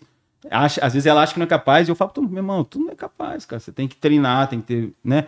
Tem que ter a disposição, mas isso não é impossível. Eu não sou marrento, nunca fui melhor fisicamente, mas você faz, né? Tem que ter aquela perseverança, né? Aquela vontade que, é. que, nos faz persistir, né? E seguir em frente. E, e foi esse, né? O último, último curso. Aí depois o da SWAT foi mais uma premiação e que a gente pode entrar nele também. É, lá é... Aí foi 2014, né? Vamos falar já já. Olha só, mano, volta porra, quer te oferecer, quer um café, irmão? Alguma coisa? Eu Não. quero. Ah. Eu desenrola um cafezinho lá. Claro. Tá? É, quer comer ou tá tranquilo? Tá. Sossegado. Ó, antes que cobre, nós já comemos antes. Tem, tem a pô, meu irmão, aqui é chefe pra cacete, é top, irmão. Pô, primeira tem, linha. Tem que, pô. Fala, mano, volta. Pedir pra galera deixar o like, deixar aqui o, a viatura no chat aqui pra gente. Vamos movimentar esse chat aí. Deixem as perguntas aqui para o nosso convidado, que eu vou selecionar. E, e, ao final do podcast eu vou fazer aqui as perguntas e falar para a galera que ainda não está no Telegram. Soltei a, soltei a foto lá do, do, do Major lá no Telegram, segurando a mag lá, 11 quilos. Mão inchada, na merda. Esse dia foi um então, dos piores dias para mim lá. Lembrando que o Telegram é quando acabar a transmissão, tá, rapaziada? Não, não sai daqui, não, senão vai perder a história. É, o Rei está aqui no chat. Hum. Leonardo dos Reis. Ah, Reis. meu monitor geral. Ele tá aqui, tá aqui desde o início aí, então, cara. Eu sou fã dele. Ele cara. falou que tu quer comer sim, porque tu come pra caralho. hein? Sem jeito, né? Gordinho, assim, E tu falou que tu gosta de comer. Aí, não falou, não? Falou ele também. De Luizinho, Zezinho e o Guinho. falou também. Falou também. Mano, Valdir, olha aquele cafezinho lá pro teu mano Fala Globo. Meu irmão, é, vamos falar da SWAT, mas eu quero te levar lá pro início de carreira, Bora, né? Pô. pô, Patamo, quero te levar ali pra aquela época ali de tenente, quero te levar ali pra aqueles momentos. E a nossa galera aqui gosta de, de prática, né? De hum. vivência ali, de, de, de, situação, de ocorrência. Estão cobrando aqui Tão no cobrando. chat. Ô, Globo, até agora, Globo não teve ocorrência e tal. Então, deixa pra gente aí relatos aí da, da tua lá. carreira. É, cara, é o que eu falo, né? A nossa realidade, ela, eu, eu conheço muita realidade dos estados do Brasil e é, vejo o Rio de Janeiro, São Paulo, né, o Mato Grosso ali, a parte do, do, do, do interior ali, das ocorrências, acompanho. É, eu dou graças a Deus que a nossa realidade é diferente né, da, da minha cidade, e isso é bom, porque né, nós somos uma cidade mais nova também, né, diferente dessa cidade, pô, São Paulo, Rio tem 450, Isso. 460 Aqui tem anos. 60. É, nós temos 60, então a gente já conseguiu criar com, né, doutrinando o, o ladrão. É... Uma cidade estruturada, que, que tem presença do Estado. Não, o Estado é, tem presença do Estado. Claro, a nossa polícia militar ela é muito boa também, as outras polícias, polícia civil, né, todo mundo que trabalha na segurança pública ela é capacitada, como eu falei para você no começo, pô, nós temos com índice de, de 20 anos de homicídio reduzido, de criminalidade. Então, assim, é, eu trabalhei muito, pô, o Patamo foi de, fiz o curso em 2007, trabalhei de 2007 a 2009, eu peguei uma fase muito boa lá, a gente ainda tinha um efetivo grande, e na época o Coronel Fonseca, ele juntou é, ele juntou o, o, o, choque junto com o patamo, então, cara, era uma. saía com 12, 15 barcas de patamo. Imagina, um tenente com 25 anos na frente, assim, olhava o retrovisor, 15 barcas atrás. É, então, assim, tivemos muita experiência. Ah, o que eu, assim, as que eu posso falar e que, que eu, eu acho que foram importantes, é, nunca tive confronto, não, não, não é o que eu falo, né? Eu me preparei, eu tô pronto, meu armamento ele tá sempre limpo, eu ando com carregadores suplentes o tempo onde eu vou, levo minha mochila com meu kit, tô sempre pronto. Fardado paisando, eu tô pronto, né? Não tive confrontos, né? É algo que, que se acontecer, eu tenho certeza que vou estar pronto e é algo que eu converso com meus policiais, né? Por a gente não ter uma, uma né? Eu imagino que o cara do Rio de Janeiro lá, ele, ele sai de casa né, já nervoso, ele vai para o trabalho, ele está na, né, ele tá na, parado na, na Avenida Brasil ali com, com fuzil em condições. Muitos dos nossos policiais aqui, eles não têm essa rotina, o cara entra na viatura, acha que não vai dar nada, é, sai paisando, caga pro armamento, né, o cara morre às vezes, ele nem sacou o armamento dele, ou alguém toma a arma dele e mata ele. E eu tento conversar que a gente tem que estar tá pronto. Se vai acontecer ou não, é, meu irmão, vontade de Deus, né? Se o cara estiver ali na frente e for uma ameaça, eu vou neutralizar ele. É, e, e, a gente tem que estar tá orientando o nosso policial quanto a isso, porque não acontece, então se não acontece, eu, eu vou começar a cagar, né? Eu fico na. É, eu falo, pô, tu fica na viatura, motorista, policial no WhatsApp, sem dar atenção. É, você anda na rua, você vai chegar no seu carro, você não observa o ambiente. Então são coisas que a gente tenta fazer para estar tá pronto, né? A, a, maioria das ocorrências que eu tive né, com, com, com o Patamo, né, a gente pegou muita arma. Né? Antigamente, né, você. Hoje você tem muita tecnologia. Pô. Hoje o policial ele, ele entra no. né, na, na, mente do ladrão, consegue descobrir, o cara vai lá, acaba que ele que entrega a arma ao policial. O cara não fica bancando com a arma na rua mais, né? O cara esconde, o cara. Né? Antigamente não, a gente tinha que abordar muito para poder pegar o cara armado, poder pegar o cara na traficante com arma na mão. Então a gente era praticamente entrar na viatura, pirar uma esquina, descer da viatura, desce todo ali o teatro de abordagem, faz abordagem, volta para a viatura. Então a gente abordava muito, tiramos muitas armas da rua. É... Mas assim, as ocorrências que eu, que eu gosto mais, que eu tive no Patão, foram ocorrências de distúrbio é, civis, né? Porque você se deslocar de uma cidade para uma outra cidade, né? A gente fala cidades, mas são próximas né, com, com 10 barcas de, de patão. Né? Só quem andou em comboio sabe a adrenalina que é. Eu sempre estava na viatura 1, então no, no, né, o, o prejuízo é pro, pro cara do rabo lá, porque o chicote é freia primeiro, o último cara sempre fica na merda. Então, assim, irmão, viatura a 180 por hora, todo comboio. Pô, tá tendo uma coisa que eu lembro, foi é, no Paranoá, é uma cidade nossa aqui perto né? É, ela é uma rua principal, zona, e normalmente fim de semana tinha muitas festas, o pessoal gostava de ir para as ruas, ficava lá. E geralmente e aconteciam né, brigas generalizadas. Eu lembro um dia que a gente estava, não sei se era na Estrutural, alguma cidade próxima, e o Copom nos acionou. São Patamo Alfa, é, é, tá tendo uma briga generalizada lá na, na, na área do Paranoá, na, na via principal. O pessoal de área não está conseguindo conter e tal. E né, o pessoal do Patamo, a gente é uma tropa de patrulhamento tático, só que eles também fazem né, o, o, o, o choque rápido ali. É, não é choque rápido, já me corrigiram. É, é, é o. É, choque ligeiro, eu esqueci o termo, mas ele é, tem o equipamento também, de, de, de, choque. É, então, pô, então você fazer esse deslocamento, aí você chega lá, num local você não, não sabe, não conhece o que está acontecendo, só vê aquele tumulto generalizado. É o tempo de você, porque você conhece a sua tropa, né? Você treina com eles. Eu era comandante de pelotão, então era do, do era do quarto pelotão, que eu fui comandante muitos anos. E a gente já sabia quem ia descer, quem ia pegar o agente químico, quem ia pegar a 12, quem ia pegar escudo, né? Quem ia fazer abordagem, quem ia prender né? o pessoal que estava na briga. Então era uma, era uma coisa muito bonita de você chegar, né? Aquele puta que pariu rolando de briga de cadeira, desembarca todo mundo, os motoristas, viatura emparelhada e você conseguir fazer, é, meu irmão, e granada voando, e, e elastomo voando, e você né, desenrolar ali a, a, a, missão, conseguir trazer a paz de novo para a cidade, prender quem tem que prender.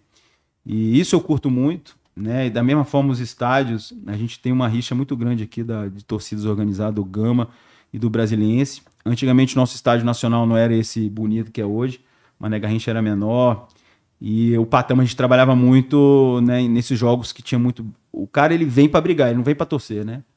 Então eles combinavam de encontrar. Já e... Começa antes não, o jogo, é, antes. combina. E antigamente, cara, era, cara, é uma das coisas mais legais que eu já vi na minha vida. Você pôr ali 300 pessoas num, num paredão, né? Tirar ali meia dúzia de, de, de cabeção, foguete, que os caras lá dentro ele ia pro estádio, jogava um no outro. O cara não quer torcer, ele quer agredir, né? Então você aborda todo mundo, aí tu consegue segurar o cara. Meu irmão, tá com isso aqui não vai entrar. Então não entra ninguém. Então, pô, um jogo desse, final de campeonato sem torcida, que a gente tá lá fora segurando a onda. São esses tipos de ocorrência, cara. É, eu, eu a minha, minha fase no Patama ali, ela foi muito legal. Desse, de você é, deslocar com uma equipe grande, tecnicamente, né, todo mundo sabendo a sua missão e podendo, né, desenrolar principalmente essa questão de estupro civil. Pô, a gente teve uma ocorrência muito legal também, na época do, do nosso governador Arruda, ele foi preso. Eu acho que foi nessa época.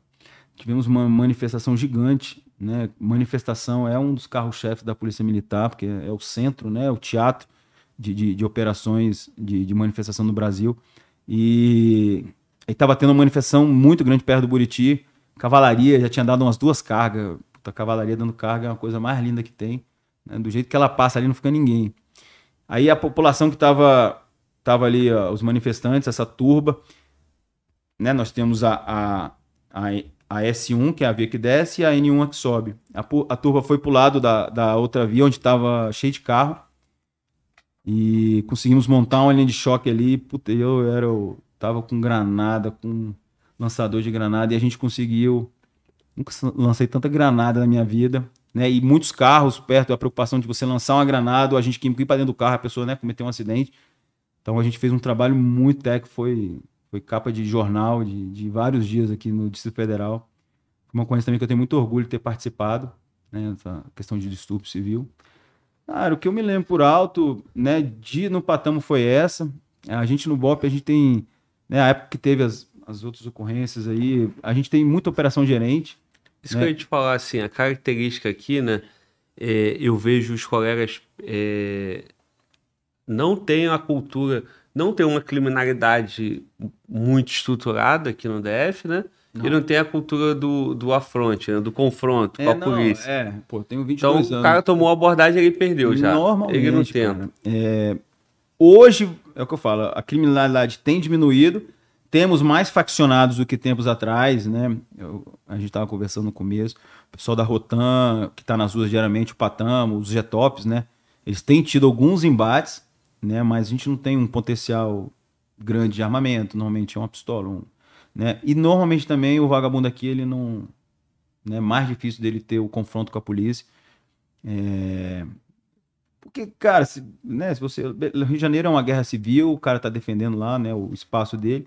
Só que aqui o cara ele sabe que se ele for preso com uma arma, dependendo do juiz, ele, ele já sai na, na audiência de custódia, como ele foi abordado pelo policial.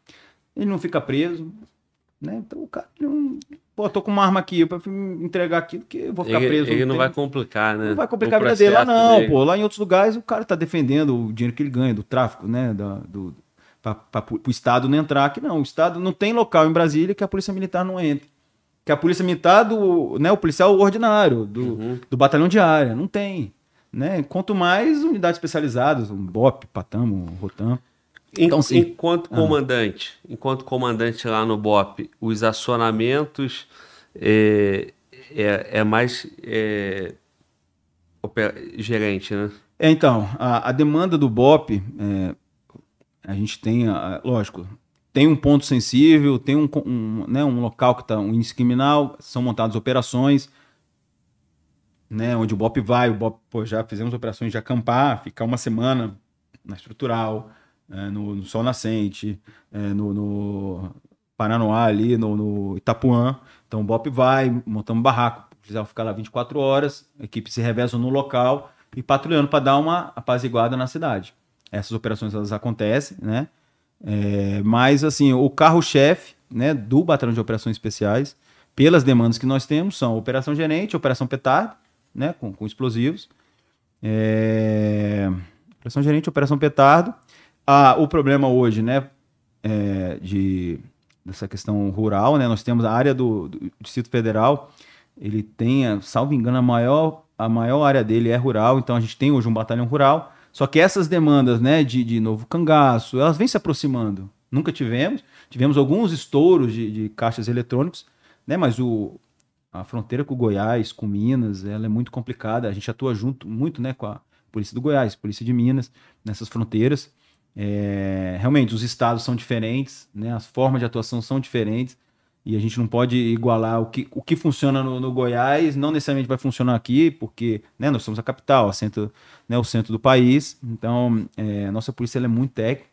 E as operações do BOP, normalmente, a maioria são é, operação gerente. Graças a Deus, a gente tem 100% de, de, de, de, de bem-sucedida, né, do refém resgatado. Isso é uma coisa que pra gente é muito boa. É, nosso também, nosso esquadrão de bombas, porra, os caras, 100% do, do esquadrão de bomba tem curso internacional, então os caras são também a, a referências em todo o Brasil. É, e mais ou menos essa, né? Como você falou, fui comandante, foi uma, foi uma experiência que eu falo única da, da minha vida. Né? Eu, eu estava trabalhando, eu tinha, eu, eu, foi 2000, é. Qual o problema? Eu estava trabalhando no governo, na segurança do governador, tive um problema lá, voltei para a polícia. É engraçado as coisas, né? É, você às vezes alguma coisa acontece, você acha que é ruim para você, mas depois quando você vê lá na frente, você fala, caraca, ainda bem que isso foi assim. Eu estava feliz onde eu estava lá, trabalhando, tive um problema com uma certa pessoa. Não, você vai voltar para a polícia. Eu falei, beleza, polícia é minha casa, volto feliz. Aí voltei, fui trabalhar no departamento de operações, com planejamento, né, planejamento de forma estratégica da Polícia Militar. E o comandante, né, um, depois que eu cheguei, depois de um tempo, o chefe desse departamento era o Coronel Agris Caveira, também foi meu comandante quando eu servi no BOB, grande amigo. Então ele era o chefe desse departamento, que é o, é o, departamento que cuida de todos os batalhões, departamento operacional. Uhum. E ele, o, o subchefe era o Coronel Wesley, que foi também comandante de BOP, que, que era meu chefe direto. E eu trabalhando, cumprindo minha missão como eu sempre faço, da melhor forma possível. Eu, o comandante do BOP era o, o, o Major Gondim, um cara também excepcional. O cara tem boas histórias. Hoje ele trabalha na, já está na reserva, hoje ele trabalha na, na Força Nacional. E ele falou, um dia ele foi lá despachar com o chefe e chegou para ele, pô, 05, eu, vou, vou para reserva. Pô, para reserva já? Não, é. Ele sacaneia, né? Tem os anos de, de, de rural dele lá, de, de, de carvoaria. Ele falou, pô, eu preciso indicar alguém para comandar o BOP. E, e eu, pô, tu é meu amigo, tu é um cara bom. Vou... Falei, caraca, tanto major mais antigo, né? Era comando de major. Falei, pô, irmão, se, né? É um sonho da vida de operações especiais é comandar o batalhão de operações especiais. E, enfim, meu nome surgiu. É, o coronel Gricelli me chamou um dia e falou: pô, você quer assumir? Falei, pô, comandante, é hoje? eu posso, já posso ir para lá? E, e, assim, eu agradeço muito ele a confiança, porque assim, eu não era o mais antigo, tem muitos outros majores, uh, operações especiais mais antigos, tão competentes quanto eu, mas eu era o cara, é aquela coisa. Você tá no lugar certo, na hora certa, e, e eu sou, sou abençoado por causa disso. E assumir, cara, foi uma coisa assim pra, pra minha vida, né, quando eu tive a primeira formatura com o pessoal. É, é indescritível, né? Você se preparar, né, durante toda a sua carreira. Eu, eu, eu, eu, pensava, né, que eu ia comandar o BOP um dia, se eu fosse tenente coronel, porque era tenente coronel, voltou a ser major. E foi mais rápido do que eu imaginava. E é, é uma tropa, né, um batalhão que são três tropas, né, três unidades, né, os caveiras, os explosivistas, os negociadores, né, e é difícil você trabalhar, né, com essa tropa, mas a gente conseguiu fazer, né, uma, uma, um excelente trabalho lá. Foi o que eu te falei, é muito difícil você comandar uma tropa dessa, porque todo mundo conhece muito, todo mundo é muito técnico, né? Você às vezes perde um argumento na, na parte técnica, né? E só que você tem, como você tem um respaldo, né, de, de uma tropa que é, é especializada, e essa é, é, é, uma diferença que eu vejo de uma tropa especializada, né? A gente tem muitos policiais que assistem que não, não são de tropa especializada. Do, do policial não especializado, é, todos são seres humanos, todos são né, policiais. A diferença que eu vejo, né, da, da tropa especializada é que o cara ele tá ali porque ele é voluntário partir do momento que ele não é voluntário ou os seus ali não, não querem ele ali, ele sai. Nas unidades diárias é um parte difícil, porque o cara tem que trabalhar em algum lugar, às vezes o cara não é voluntário, ele faz o dele, mas ele não tem aquela, né, toda aquela, aquela, aquele amor pela atividade, né? Então foi uma experiência única na minha vida. Porra, se eu fosse embora da polícia hoje, eu já ia realizado, né? Tive a honra de receber um outro comando agora que eu, eu falo assim, um, um oficial que não quer comandar a unidade é é difícil para mim entender um negócio desse. Eu, para mim, se eu pudesse comandar unidades até eu sair coronel, ia, ia ser mais realizado ainda. E o, o, a principal a principal bomba, não sei, a principal principal momento sensível ali no teu comando foi aquele evento lá que teve que teve um foi um tenente um colega nosso, da reserva, é, né? É um tenente que é o A da reserva, foi uma operação gerente foi startada em torno das 11 horas da noite. Né? A gente recebeu informação do terceiro batalhão que tinha um oficial da reserva, ele tinha, né, tava um surto psicótico. Isso no teu, no teu comando Eu de era quanto comandante. tempo? Já tava há bastante tempo. Não, não, Recém, tava não. é isso que eu queria foi, saber. foi. Vamos lá. Deixa eu ver se a gente tava de máscara ou não, porque eu comecei em 2019 e não tinha entrado o Covid ainda. Tava de máscara? Não tava de máscara. Porque aí o Covid, ele, você põe máscara. Aham, você- tu, tu já tem a Não, base, foi, março. foi, eu devia ter uns 5, 6 meses de BOP. Metade, eu comandei um ano e pouquinho. E aí Aí, chegou, chegou essa informação. Aí chegou a informação, ó, um, um tenente da reserva, ele tá com surto, surto psicótico, ele tá mantendo a, a esposa dele como refém na Asa Norte, né, que é uma área, né, classe média alta de Brasília. E são prédios, né, então você tem uma dificuldade porque, né, é, é vertical. E então foi acionada a operação gerente, né, uma operação da Polícia Militar, onde o, o policial de área ele chega no local, ele tem uma situação né, com refém, com restrição de liberdade, ele aciona essa operação, né, via, via nosso centro, via Copom, e o, logo o comandante da unidade ele é o gerente da, da, da operação, né, então ele tem que vir para o local, ele que vai dar as regras, né, e vem as ferramentas, vem para compor, né, então vem o BOP, né, com grupo de intervenção, vem os explosivistas, caso precise fazer alguma alguma, né, usar algum artefato para poder fazer alguma, alguma brecha. Vem o Patamo, vem a Rotam para fazer os perímetros, né, e vem o pessoal de, de inteligência, vem o pessoal de tecnologia, e assim é montado o cenário, né. É, Então foi montado esse cenário, eu fui acionado também, eu era o comandante de BOP, eu, eu vim né, com, com o intuito de, de, de liderar né, a minha equipe. E aí a gente já teve a informação que quando a polícia, a primeira equipe que chegou, né, foi conversar com, com, com esse, com esse policial, ele já deu dois disparos em rumo, né, tinha uma, é, um, né, você subia uma escadaria, era o primeiro andar, então escadaria, e você já saía da escada, você viria na esquerda, tinha duas portas, a porta dele e o vizinho. Então, a hora que o pessoal chegou para conversar, foi conversar com ele, efetuou dois disparos, tem até os vídeos, né? O policial de- desceram correndo, né? Sem proteção, sem escudo. É, Beleza, foi acionada a operação gerente, né? A crise estava ali estabelecida. Chegou, né? O grupo de intervenção, os negociadores iniciaram, né? A negociação e em algum momento eles conseguiram que a, a esposa fosse liberada, né? Então a esposa desceu, eu tava te perguntar, Ah. é, era em prédio, né? em prédio. E aí todo desceu o prédio todo? Não, a gente. É, como a ideia era, era um, um, né? A gente trabalha com informações, né? Então as informações que chegaram eram um policial da reserva, né? a primeira informação era que ele estava com uma arma de fogo, que ele havia feito disparos no apartamento e depois disparo em uma equipe, né? As pessoas naturalmente, né, elas desceram. A gente não, não, não vai passando porque a- o, realmente o evento ele é ali, não tem como, né? Ainda mais esses prédios antigos, eles são mesmo é concreto. Então ali o ambiente estava bem estável. O que os policiais foram, eles subiram no apartamento de cima para verificar. A gente não sabe se a planta é a mesma, Uhum. né? Esses prédios mais antigos, a tendência é que seja. Que é exatamente Mas igual. hoje você compra sim. apartamento, todo mundo faz do jeito que quiser. Então, Sim. nem isso hoje em dia é tão fidedigno. Né? No primeiro, antes da, da, da, da esposa sair. Então, a pessoa subiu, deu uma olhada para ver mais ou menos né, se precisar fazer alguma intervenção. Continuou o negociador né, fazendo negociação, a mulher foi liberada. Aí pega mais informações. Pô, ele tem problema de dinheiro, perdeu né, essas porra de pirâmide, perdeu não sei quanto dinheiro, tá desesperado e tal. E quando tu chega, já tava tendo já tinha Tava alguém tendo- assumindo é, a negociação. isso, assumindo a negociação, é, o negociador já estava negociando e tal. E aí eu tava com o link junto com, com o gerente da crise, que era o Major Lúcio Flávio, que comandou o BOP depois. Equipe lá em cima, o Manel era o mais antigo da equipe, ele fica com a equipe e vamos tocando. E só que a negociação não estava fluindo, né? O negociador tentando contado, ele em silêncio, né? Mandava sair dali, falava, né, que ia matar todo mundo.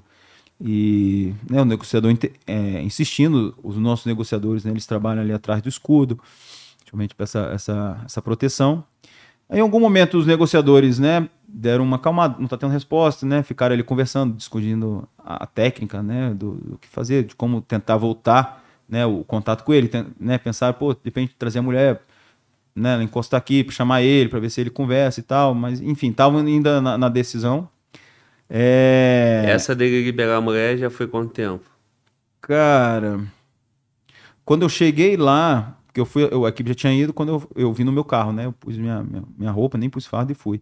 Fui no meu carro mesmo. Quando eu cheguei, ela já estava lá embaixo. Então que eu Ah. conversei com ela, peguei as informações. E ela estava lá muito nervosa, né? Chorando e tal.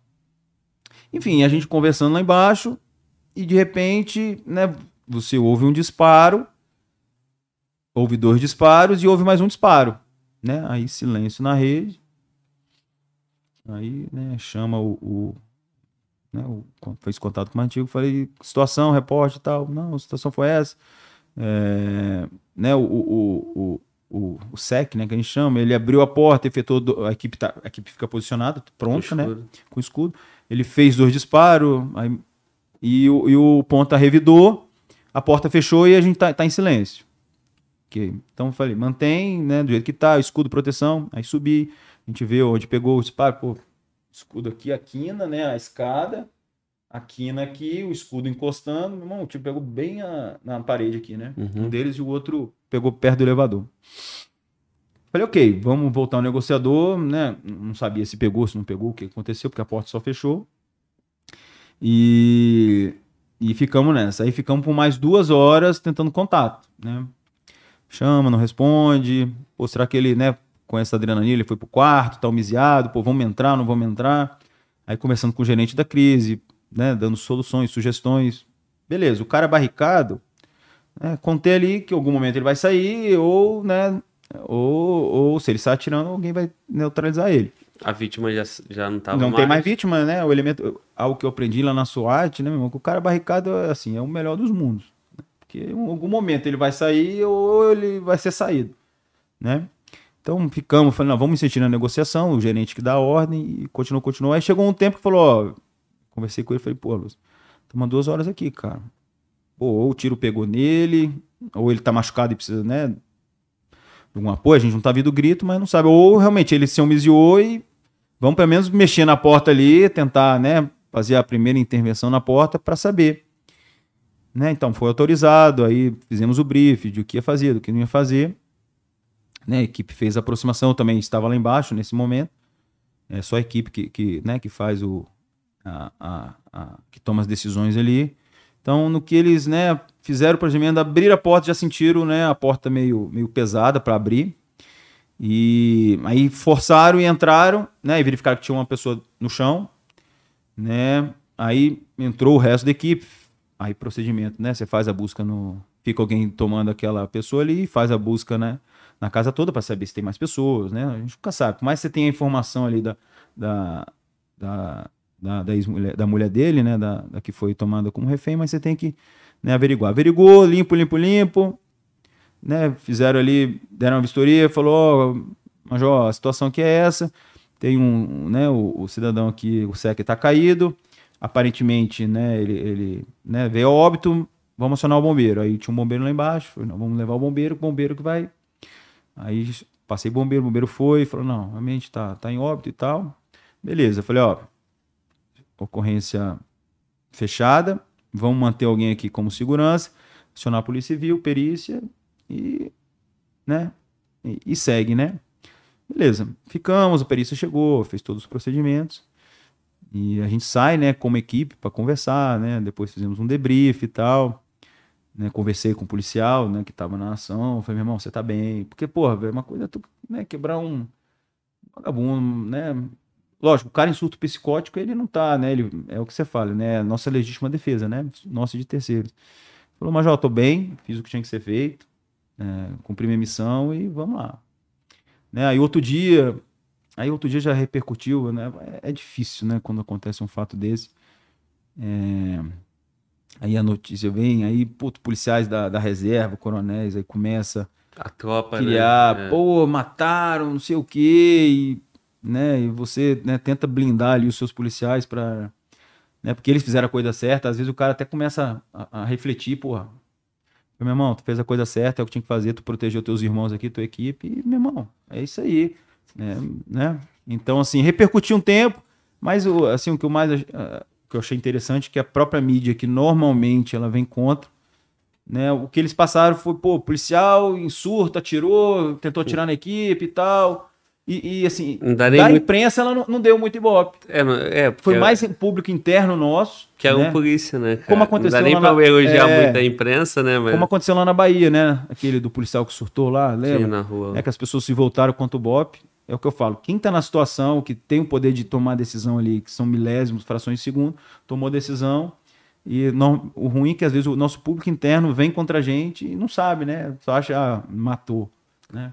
Só que, meu irmão, Tipo, pô, quem deu a ordem pra, pra poder atirar É. contra o policial? Então, assim, é, foi uma ocorrência que foi pesada, né? Ficamos. E, e foi interessante que a gente tinha, no outro dia, a gente tinha uma formatura. Não lembro de que, que era a formatura, não sei se era despedida de alguém. Então, assim, a gente até falou, ó, meu irmão, não vamos, vamos fazer, porque acho que era despedida de algum coronel que foi comandante lá.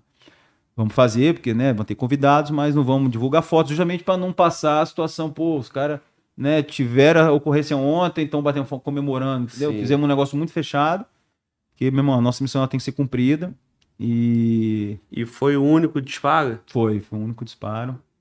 É, nesse momento que teve essa troca ali. É, foi, foi assim, é, né, não tem jeito, o ponta um, o cara tá pronto ali, é aquele, meu irmão, então, né, o, o, o, o do escudo, o ponta um fica ali, ele tá o tempo todo, a hora que o cara abriu e ele já sapecou, Porque você não sabe, né, e a distância, ela era muito próxima, a distância... É, mais eu imagino que é um quê? Um corredor de um- não, um um apartamento, curto, né? é a distância, mais ou menos a porta um pouquinho mais afastada de você pra mim, É, escudo aqui... Dois um metro e meio. Se o cara ele entra e faz assim, bom, ele quebra um, dois ali.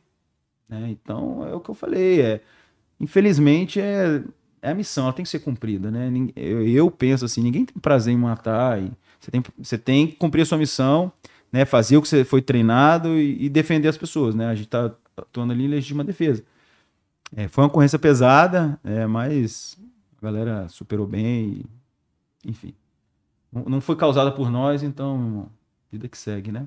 Mas ficou o desgaste por ser um colega, né? Fica o desgaste por ser um colega, né? Mas que Porque tava- assim, mas é, o- é o que eu falo, cara. é, e, e esse é um problema de, de muitos policiais, a gente tem acontecido, né? De problemas psicológicos, né? Que às vezes você lá no seu amigo, o cara no seu batalhão, você não olhou ele direito, não deu atenção pro cara.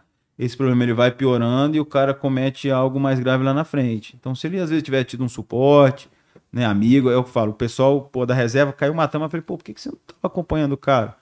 Né, não veio aqui bater papo com ele quando ele tava na merda, né, pra ele chegar nesse ponto de, de surtar e fazer isso, né? Então, assim, às vezes todo mundo quer jogar a culpa pra alguém e ninguém faz a sua meia culpa de, de ter dado o apoio pro policial, né? O policial, pô, o policial de forma geral, cara, o cara não ganha bem, o trabalho é estressante, cara às vezes muitos têm problema em casa, tem problema financeiro e às vezes a, a demanda é muito pesada, pô, eu imagino, principalmente quem tem uma criminalidade muito pesada, né, que você, pô, tu vai trabalhar, não sabe se vai voltar e não tem ninguém para dar um suporte, né? Então, o problema é muito maior do que somente o cara do Bob que foi ali cumprir a missão dele, sacou? Sim. Meu irmão, e, e lá na SWAT? Tu foi pra Los Angeles. Fui para Los Angeles. Isso foi antes da Copa do Mundo de 2014. É, eles eles abrem, vamos lá. Tem, né? Tem os Estados Unidos. Você começa a aprender. Eles têm milhões de polícias, né? Lá em Los Angeles, as principais, né? A, a que é aquela famosa, a- tem a SWAT, o filme SWAT, né? é Aquela roupa preta. E tem a polícia dos xerifes, né? Que é escudo dos condados, que é a LASD, é Los Angeles Sheriff Department. E nessa polícia, né, que a gente tinha um contato, a gente conseguiu esse treinamento lá. E era um curso de três semanas. É, conseguimos, né? Aí, quem vai? Pô, eu tava lá no BOP, falo inglês. Aí fui eu, pô, e quem vai? É, é o momento mais difícil é esse, né? Porque BOP tinha 130, você não tá escolhendo um, você tá deixando de escolher 129, né? É. Então fizemos uma seleção e falou, pô, vamos prestigiar o Canuto 21. Camarada, 30 anos de polícia, 30 anos de BOP. Cara espetacular, né? A galera que tá acompanhando aí, que conhece, é um caveira. Puta, eu sou. Fiquei mais fã dele ainda depois do curso. Falava um A em inglês. Falei, não, vamos comigo que a gente lá, a gente banca junto, né?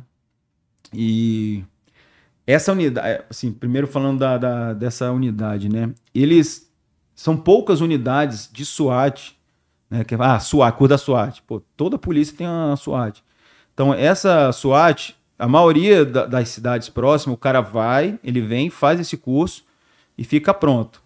Só que ele não trabalha na SWAT, né? Ele tá, por exemplo, ele tá na ronda dele, teve uma crise, ele é acionado com outros eles montam um grupo. Só que esse grupo da, da L, da, dos xerifes, eles são SWAT 24 horas. Então eles formam dos outros condados, só que eles têm equipe 24 horas. Cara, aí você chega lá, a gente foi recepcionado lá, mano, estrutura, eu falo, né? A gente tá, tá anos luz longe de, de polícias, né? De você dar uma boa condição pro policial. Tu chega lá, um, um box de crossfit, de uma última geração, academia de última geração, os alojamentos que a gente ficou com armário, com tudo, tudo funcionando, sabe? Tudo bom pro cara ter uma qualidade de vida, a base, blindados, barco, lanchas, né? Carros de choque. Aí você entra assim, você fala, pô, eu tô. É, é bom para você ver a realidade, mas quando você volta, você fica meio decepcionado. Porque não, não é tão difícil você investir em polícia, né? Você comprar equipamento, você. Beleza, aí conhecemos os caras, ó, chegamos, chegamos no sábado, ia ter um teste físico na, na segunda e o curso já começava. E Aí, beleza, dormimos, passamos o dia e tal, pô, curso, né, o teste físico. O que é o teste físico? Aí é aquelas provas de americano, né, cara? Que você corre aqui, aí carrega um saco de, de, de areia ali, sobe no, no, andar, desce pela janela de rapel. Aí o cara explicou, aí eu falei, Canuto, vem cá. Ó, você vai fazer isso, isso, o cara explicando em inglês, isso, isso. Aí eu fui primeiro, né? Era uma, uma antiga. Tu era o intérprete. Era o intérprete. Os policiais da, dos Estados Unidos fizeram. E aí chegou a nossa vez. Aí eu corri, tá, tá. Fiz um tempo razoável bom, né? Eu falei, ah, mano, aqui é só bancar, é só bancar. Então a gente já tá aqui mesmo, ninguém vai mandar a gente embora. Hum. Pode passar vergonha. Aí fiz, fiz um, na, na, marca, aí Canutinho, ó, você faz isso, sobe ali e tal, tal. E ele já tinha visto o pessoal fazendo. Fez também Tigão, cara, bicho quase tentando de serviço já, e bem fisicamente. Foi, bancou a etapa dele, beleza, estamos no curso. O curso, ele é pô, irmão, tranquilo, né? O CNTP, você senta numa sala de aula, o cara explica. Pô, a gente faz assim. É, você vê ali que 90%, 90 não, 99%, 99 das missões deles são de cumprimento de mandato, né? Por isso que vários amigos aí da, da DOE já fizeram esse tipo de curso lá, porque é, é a demanda deles, né? E, e, e, você vê a forma que eles atuam. Ele falou, cara, a gente já perdeu tanto policial, porque né, você vai naquela pô, tem que entrar rápido, entrada, né, SWAT, entra, até, até o nome deles, né, plena, não sei o que, assim, entrar. Falei, cara, a gente fazia assim, o primeiro policial que entra é o primeiro a tomar o tiro, já cai, porque, pô, beleza, você tem uma situação emergencial de um refém num cômodo, você quer entrar, o cara vai atirar, você entra da forma mais rápida. Falou, não, a gente entra, meu irmão, CNTP, vai pegando canto, pegando, né, vai comendo ali os, os, os ângulos e tal, e vai levando cada mês pra, mais para dentro o, o perpetrador. Então vai explicando e vamos treinando. Pô, aí você, sai daquele local, atravessa uma rua e tem uma casa gigante assim, tipo aquela do cote, né? Que você sobe a escadinha, você vê tudo por cima, toda modular. Cara, vamos treinar isso. Aí muda o modo. Ó, agora é um quarto, não sei o que. Treina, treina, treina, treina, treina, treina. Aí. É... Beleza, isso os primeiros quatro dias ali, muito treino. Vamos pro tiro agora. Falei, caraca, não, tinha, não tem nem arma aqui, cara. O que será que vão fazer com a gente? Será que vão deixar a gente do lado ali? Levamos hum. o cinto, mas não levamos arma. Aí a gente chega, né, aí apresenta um policial pra gente lá da SWAT. Não, esse aqui é o fulano, eu começo a conversar com ele. Pô, cara, como não vamos tirar? Não tem uma, não tem uma arma, pô. Não, calma aí, é o bicho, cara, incrível. Ele abre a mala da, da caminhonete dele, que é uma viatura que ele usa para levar o filho pra escola. Pra... Aí tem um cofrezão, aí ele abre Na a primeira gaveta, umas três Glock. Aí abre a segunda gaveta, um HK e uma HKK, aquela pequenininha abre outra gaveta, um, um fuzil é, M4. Eu falei, minha irmã, e o cara vai pra onde ele vai, ele vai com aquele carro, cara. Hum. ele, não, você pega essa, você é essa. Deu munição, emprestou lá. A gente não levou coldre, né? Porque não tinha arma. Aí montar a linha lá. Eram uns, uns 20, 20, 25 alunos de diversos condados ali, tudo. Tinha uns fuzileiros também, uns três fuzileiros navais fazendo. E aí monta a linha de tiro. Aí, o, aí o Canutino me falou, ó, oh, meu irmão, o cara vai gritar aqui, eu vou te falar, e tu só, meu irmão, só atira. Aí o gringo gritava lá, ah, dois disparos, alva direita, não sei o quê. Aí eu meu irmão, dois disparava direito. No que os caras estavam sacando, o bichinho já tinha sacado e atirado. O cara, ele é. Assim, eu me orgulhei muito, né, de levar um cara desse, porque o cara tinha 30 anos de serviço, podia já estar, tá, né, desacelerando, foi lá, puta. O nego olhava assim. É, Assim, os caras não estavam vendo que eu tava traduzindo, mas os caras viram que o cara tirava rápido, né, e com pontaria. Ele foi um destaque lá, né? E era engraçado que. Aí a gente, beleza, atiramos, atiramos, atiramos, puta, atiramos de fuzil, o cara emprestou fuzil, emprestou HK, e tiro pra caramba. Outra coisa, você fez um disparo ali, deu uma pane, né, projetinho, aí tu vai pegar o cara, não, pô, caiu no chão, velho, tu vai pôr na tua arma. Meu irmão, lá no Brasil eu pegava, lavava, e nem lavava. Aí, aí mesmo, cápsula pra caramba, assim, fartura de disparo, de... E lá, esse, é esse, esse, esse local, esse, esse stand de tiro deles é no meio de um presídio, né? E, eu, e aí acabava, eu falei, pô, não vamos recolher as cápsulas. Não, não é comum, né? Aluno. Não, isso aqui vem os presos aqui, recolhe tudo aqui. Então os caras vinham, acabava, recolhia. Aí você vê assim, dentro do stand, no meio do deserto, assim, do nada. Aí, meu irmão, um trailerzão assim, parado, com ar-condicionado do banheiro, velho. Toalhinha, tudo limpo. Ah, porra, cara, a gente precisava de um negócio É um desse. spa. É um, porra. Aí fizemos tiro de fuzil e tal. Aí no meio, assim, já algumas ações mais, mais de intervenção. Aí o Canuto querendo explicar pro cara em português. Isso que eu ia te já... falar, cara. Como é que foi? Ele não falava nada, né? Não, Mas e- ele entendia ali a instrução. Não, assim, o, quando você tá na parte ele. técnica, né, pô, o cara pega. Você faz a movimentação, o cara vê, ele É, pega. ele já- Explica alguma coisa, o cara falou, ó, não, vai só três, mas o cara viu o que tem que fazer, pô, é Sim. isso, é. Então a gente fazia e tal. Então, assim, ele, o cara pega, o cara é safo, né, desenrolado. E aí, pô, muita parte de brecha, aí os caras levam esse equipamento, alicate. A gente ganhou, eu tenho ali um. um ele deu um pra cada aluno um. um como não é aquele. Que que de arrombar a porta? É, pé de cabra, um pé de cabra pequenininho assim, cara, que eu carrego pra quanto é lugar. E, meu irmão, aí o cara chega com a máquina lá de. Ó, isso aqui é um, é um, é um, um, um alicate elétrico. Aí o cara chega com o negócio, aí corta. E os ariete, tudo de leve, de qualidade. Então, assim, é bom pra gente ir, né? Conhecimento trouxemos, com certeza.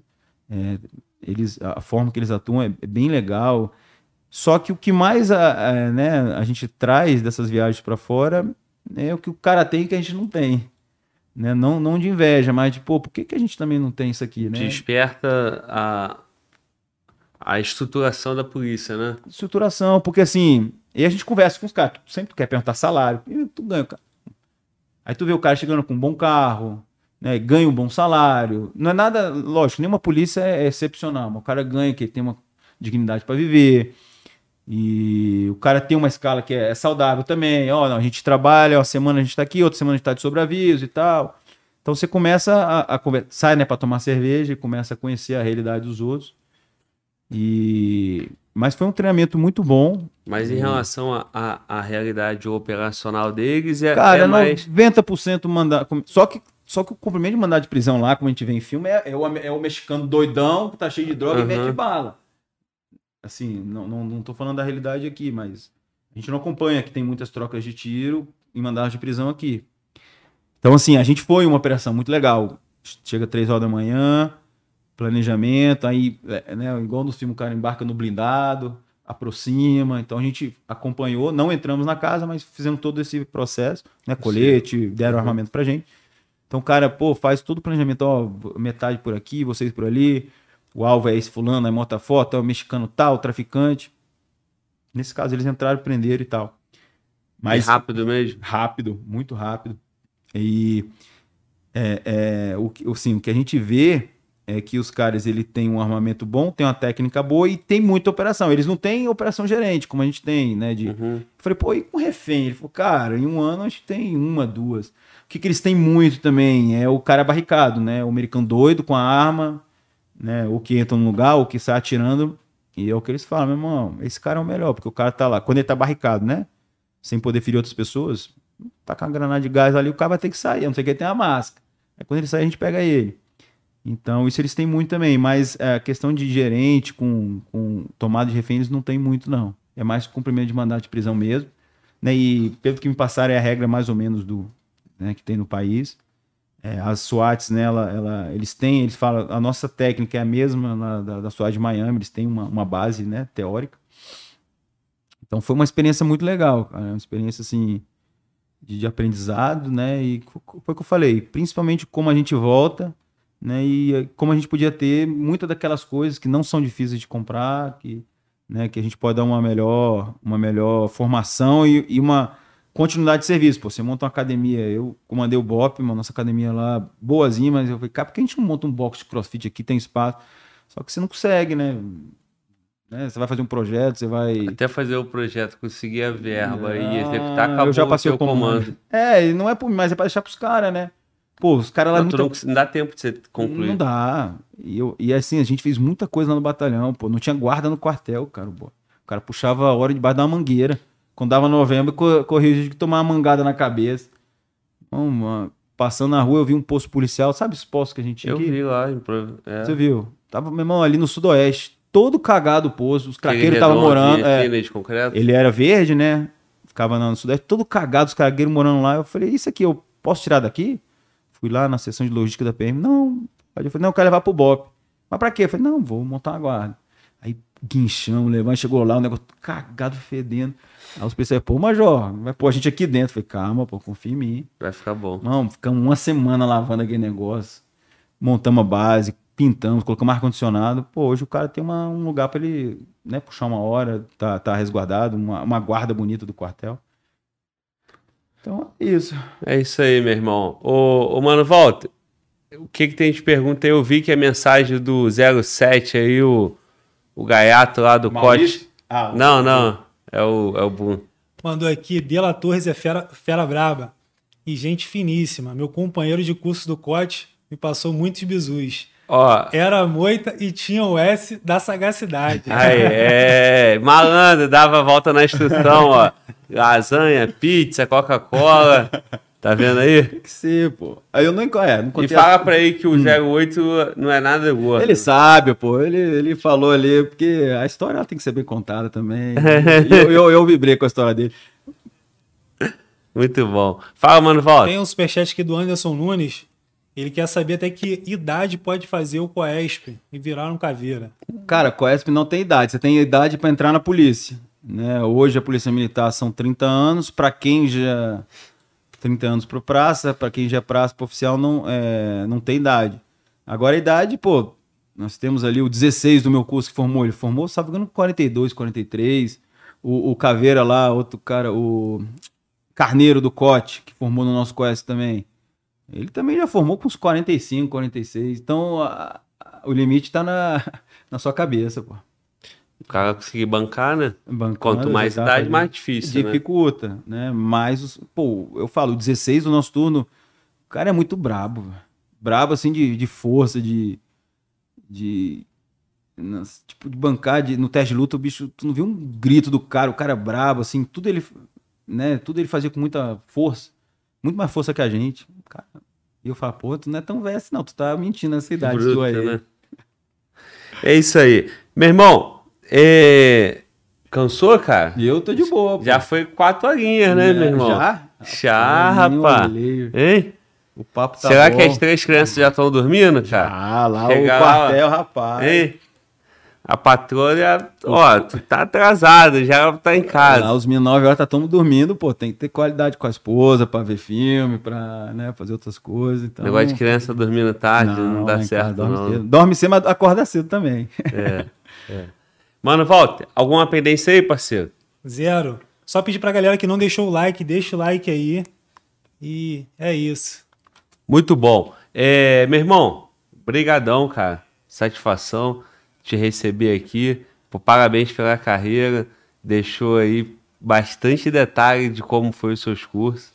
Muito bom, mesmo. irmão, eu, eu que agradeço. É, como eu falei para você, eu não, nunca tinha participado né? É, novi toda novidade ela gera um estresse, um mas eu acho que foi bom. Eu, eu espero que as pessoas tenham gostado.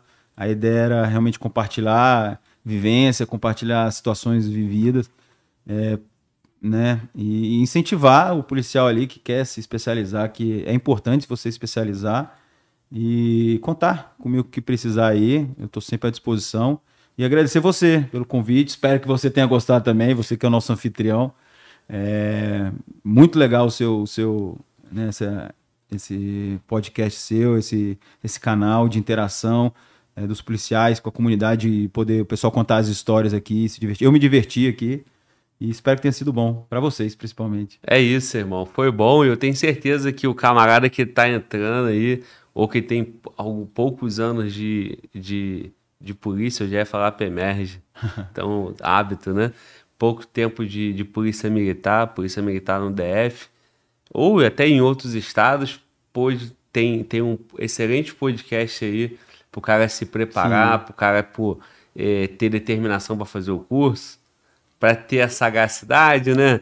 A malandragem que tu deixou aí é, também. Isso aí você adquire com o tempo. Com calma, Nada de né? Graça, e tu vê, né, cara, um cara calmo, um cara bem, bem ah, tranquilo. não, mas eu sou tranquilo. Mas cara. que na hora de bancar a etapa tá pronto, né, para bancar.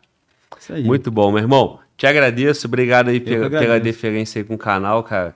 O canal precisa de vocês, o canal é feito para vocês, Sim. né, cara? Então, é, Agradeço, manda meu abração aí para todo mundo, para os comandantes da PM e para tua tropa lá. Eles vão receber e eles vão assistir também e vão se sentir abraçados. É isso aí, meu irmão. E é isso aí, cara. A gente privilegia, a gente, a gente busca isso, né? O conteúdo, que seja uma experiência boa, foi, foi maneirão. Vamos comer, terminar de comer aquela pizza lá. Excelente. Entendeu? E é isso aí. Obrigado. Meu irmão, muito obrigado aqui comigo, ó. Você que tá em casa aí, ó. Obrigado pela tua moral. Mais um dia que você tenha, porra, gostado do nosso, do nosso episódio hoje. Lembrando que amanhã, novamente, estaremos ao vivo. Amanhã tem Fala Globo Podcast, mais um dia. Amanhã nós vamos mais um militar, só que um militar das Forças Armadas do Exército Brasileiro, é, o Major, que ele, ele saiu já, né? não está mais nativa, mas é o famoso Bodão. Mais um Major, saiu como Major, saiu num posto de Major. Mais um cara que é comandos, é forças especiais, paraquedista, PREC, e tem, porra, experiência internacional lá no Haiti, na África. Então, é um cara muito aguardado aqui também no canal. Vai ser mais um dia de uma resenha, um, muito conteúdo, muita qualidade aqui do nosso podcast. A gente busca isso. Então, meu irmão, só tenho a te agradecer pela tua audiência, vibrando, feliz, mais um dia, cumpriu mais uma missão. Mano, volta. Tudo zerado? Zerado. Missão cumprida? Missão cumprida. Então, vamos Podcast descansar. 157 finalizado. Vamos descansar.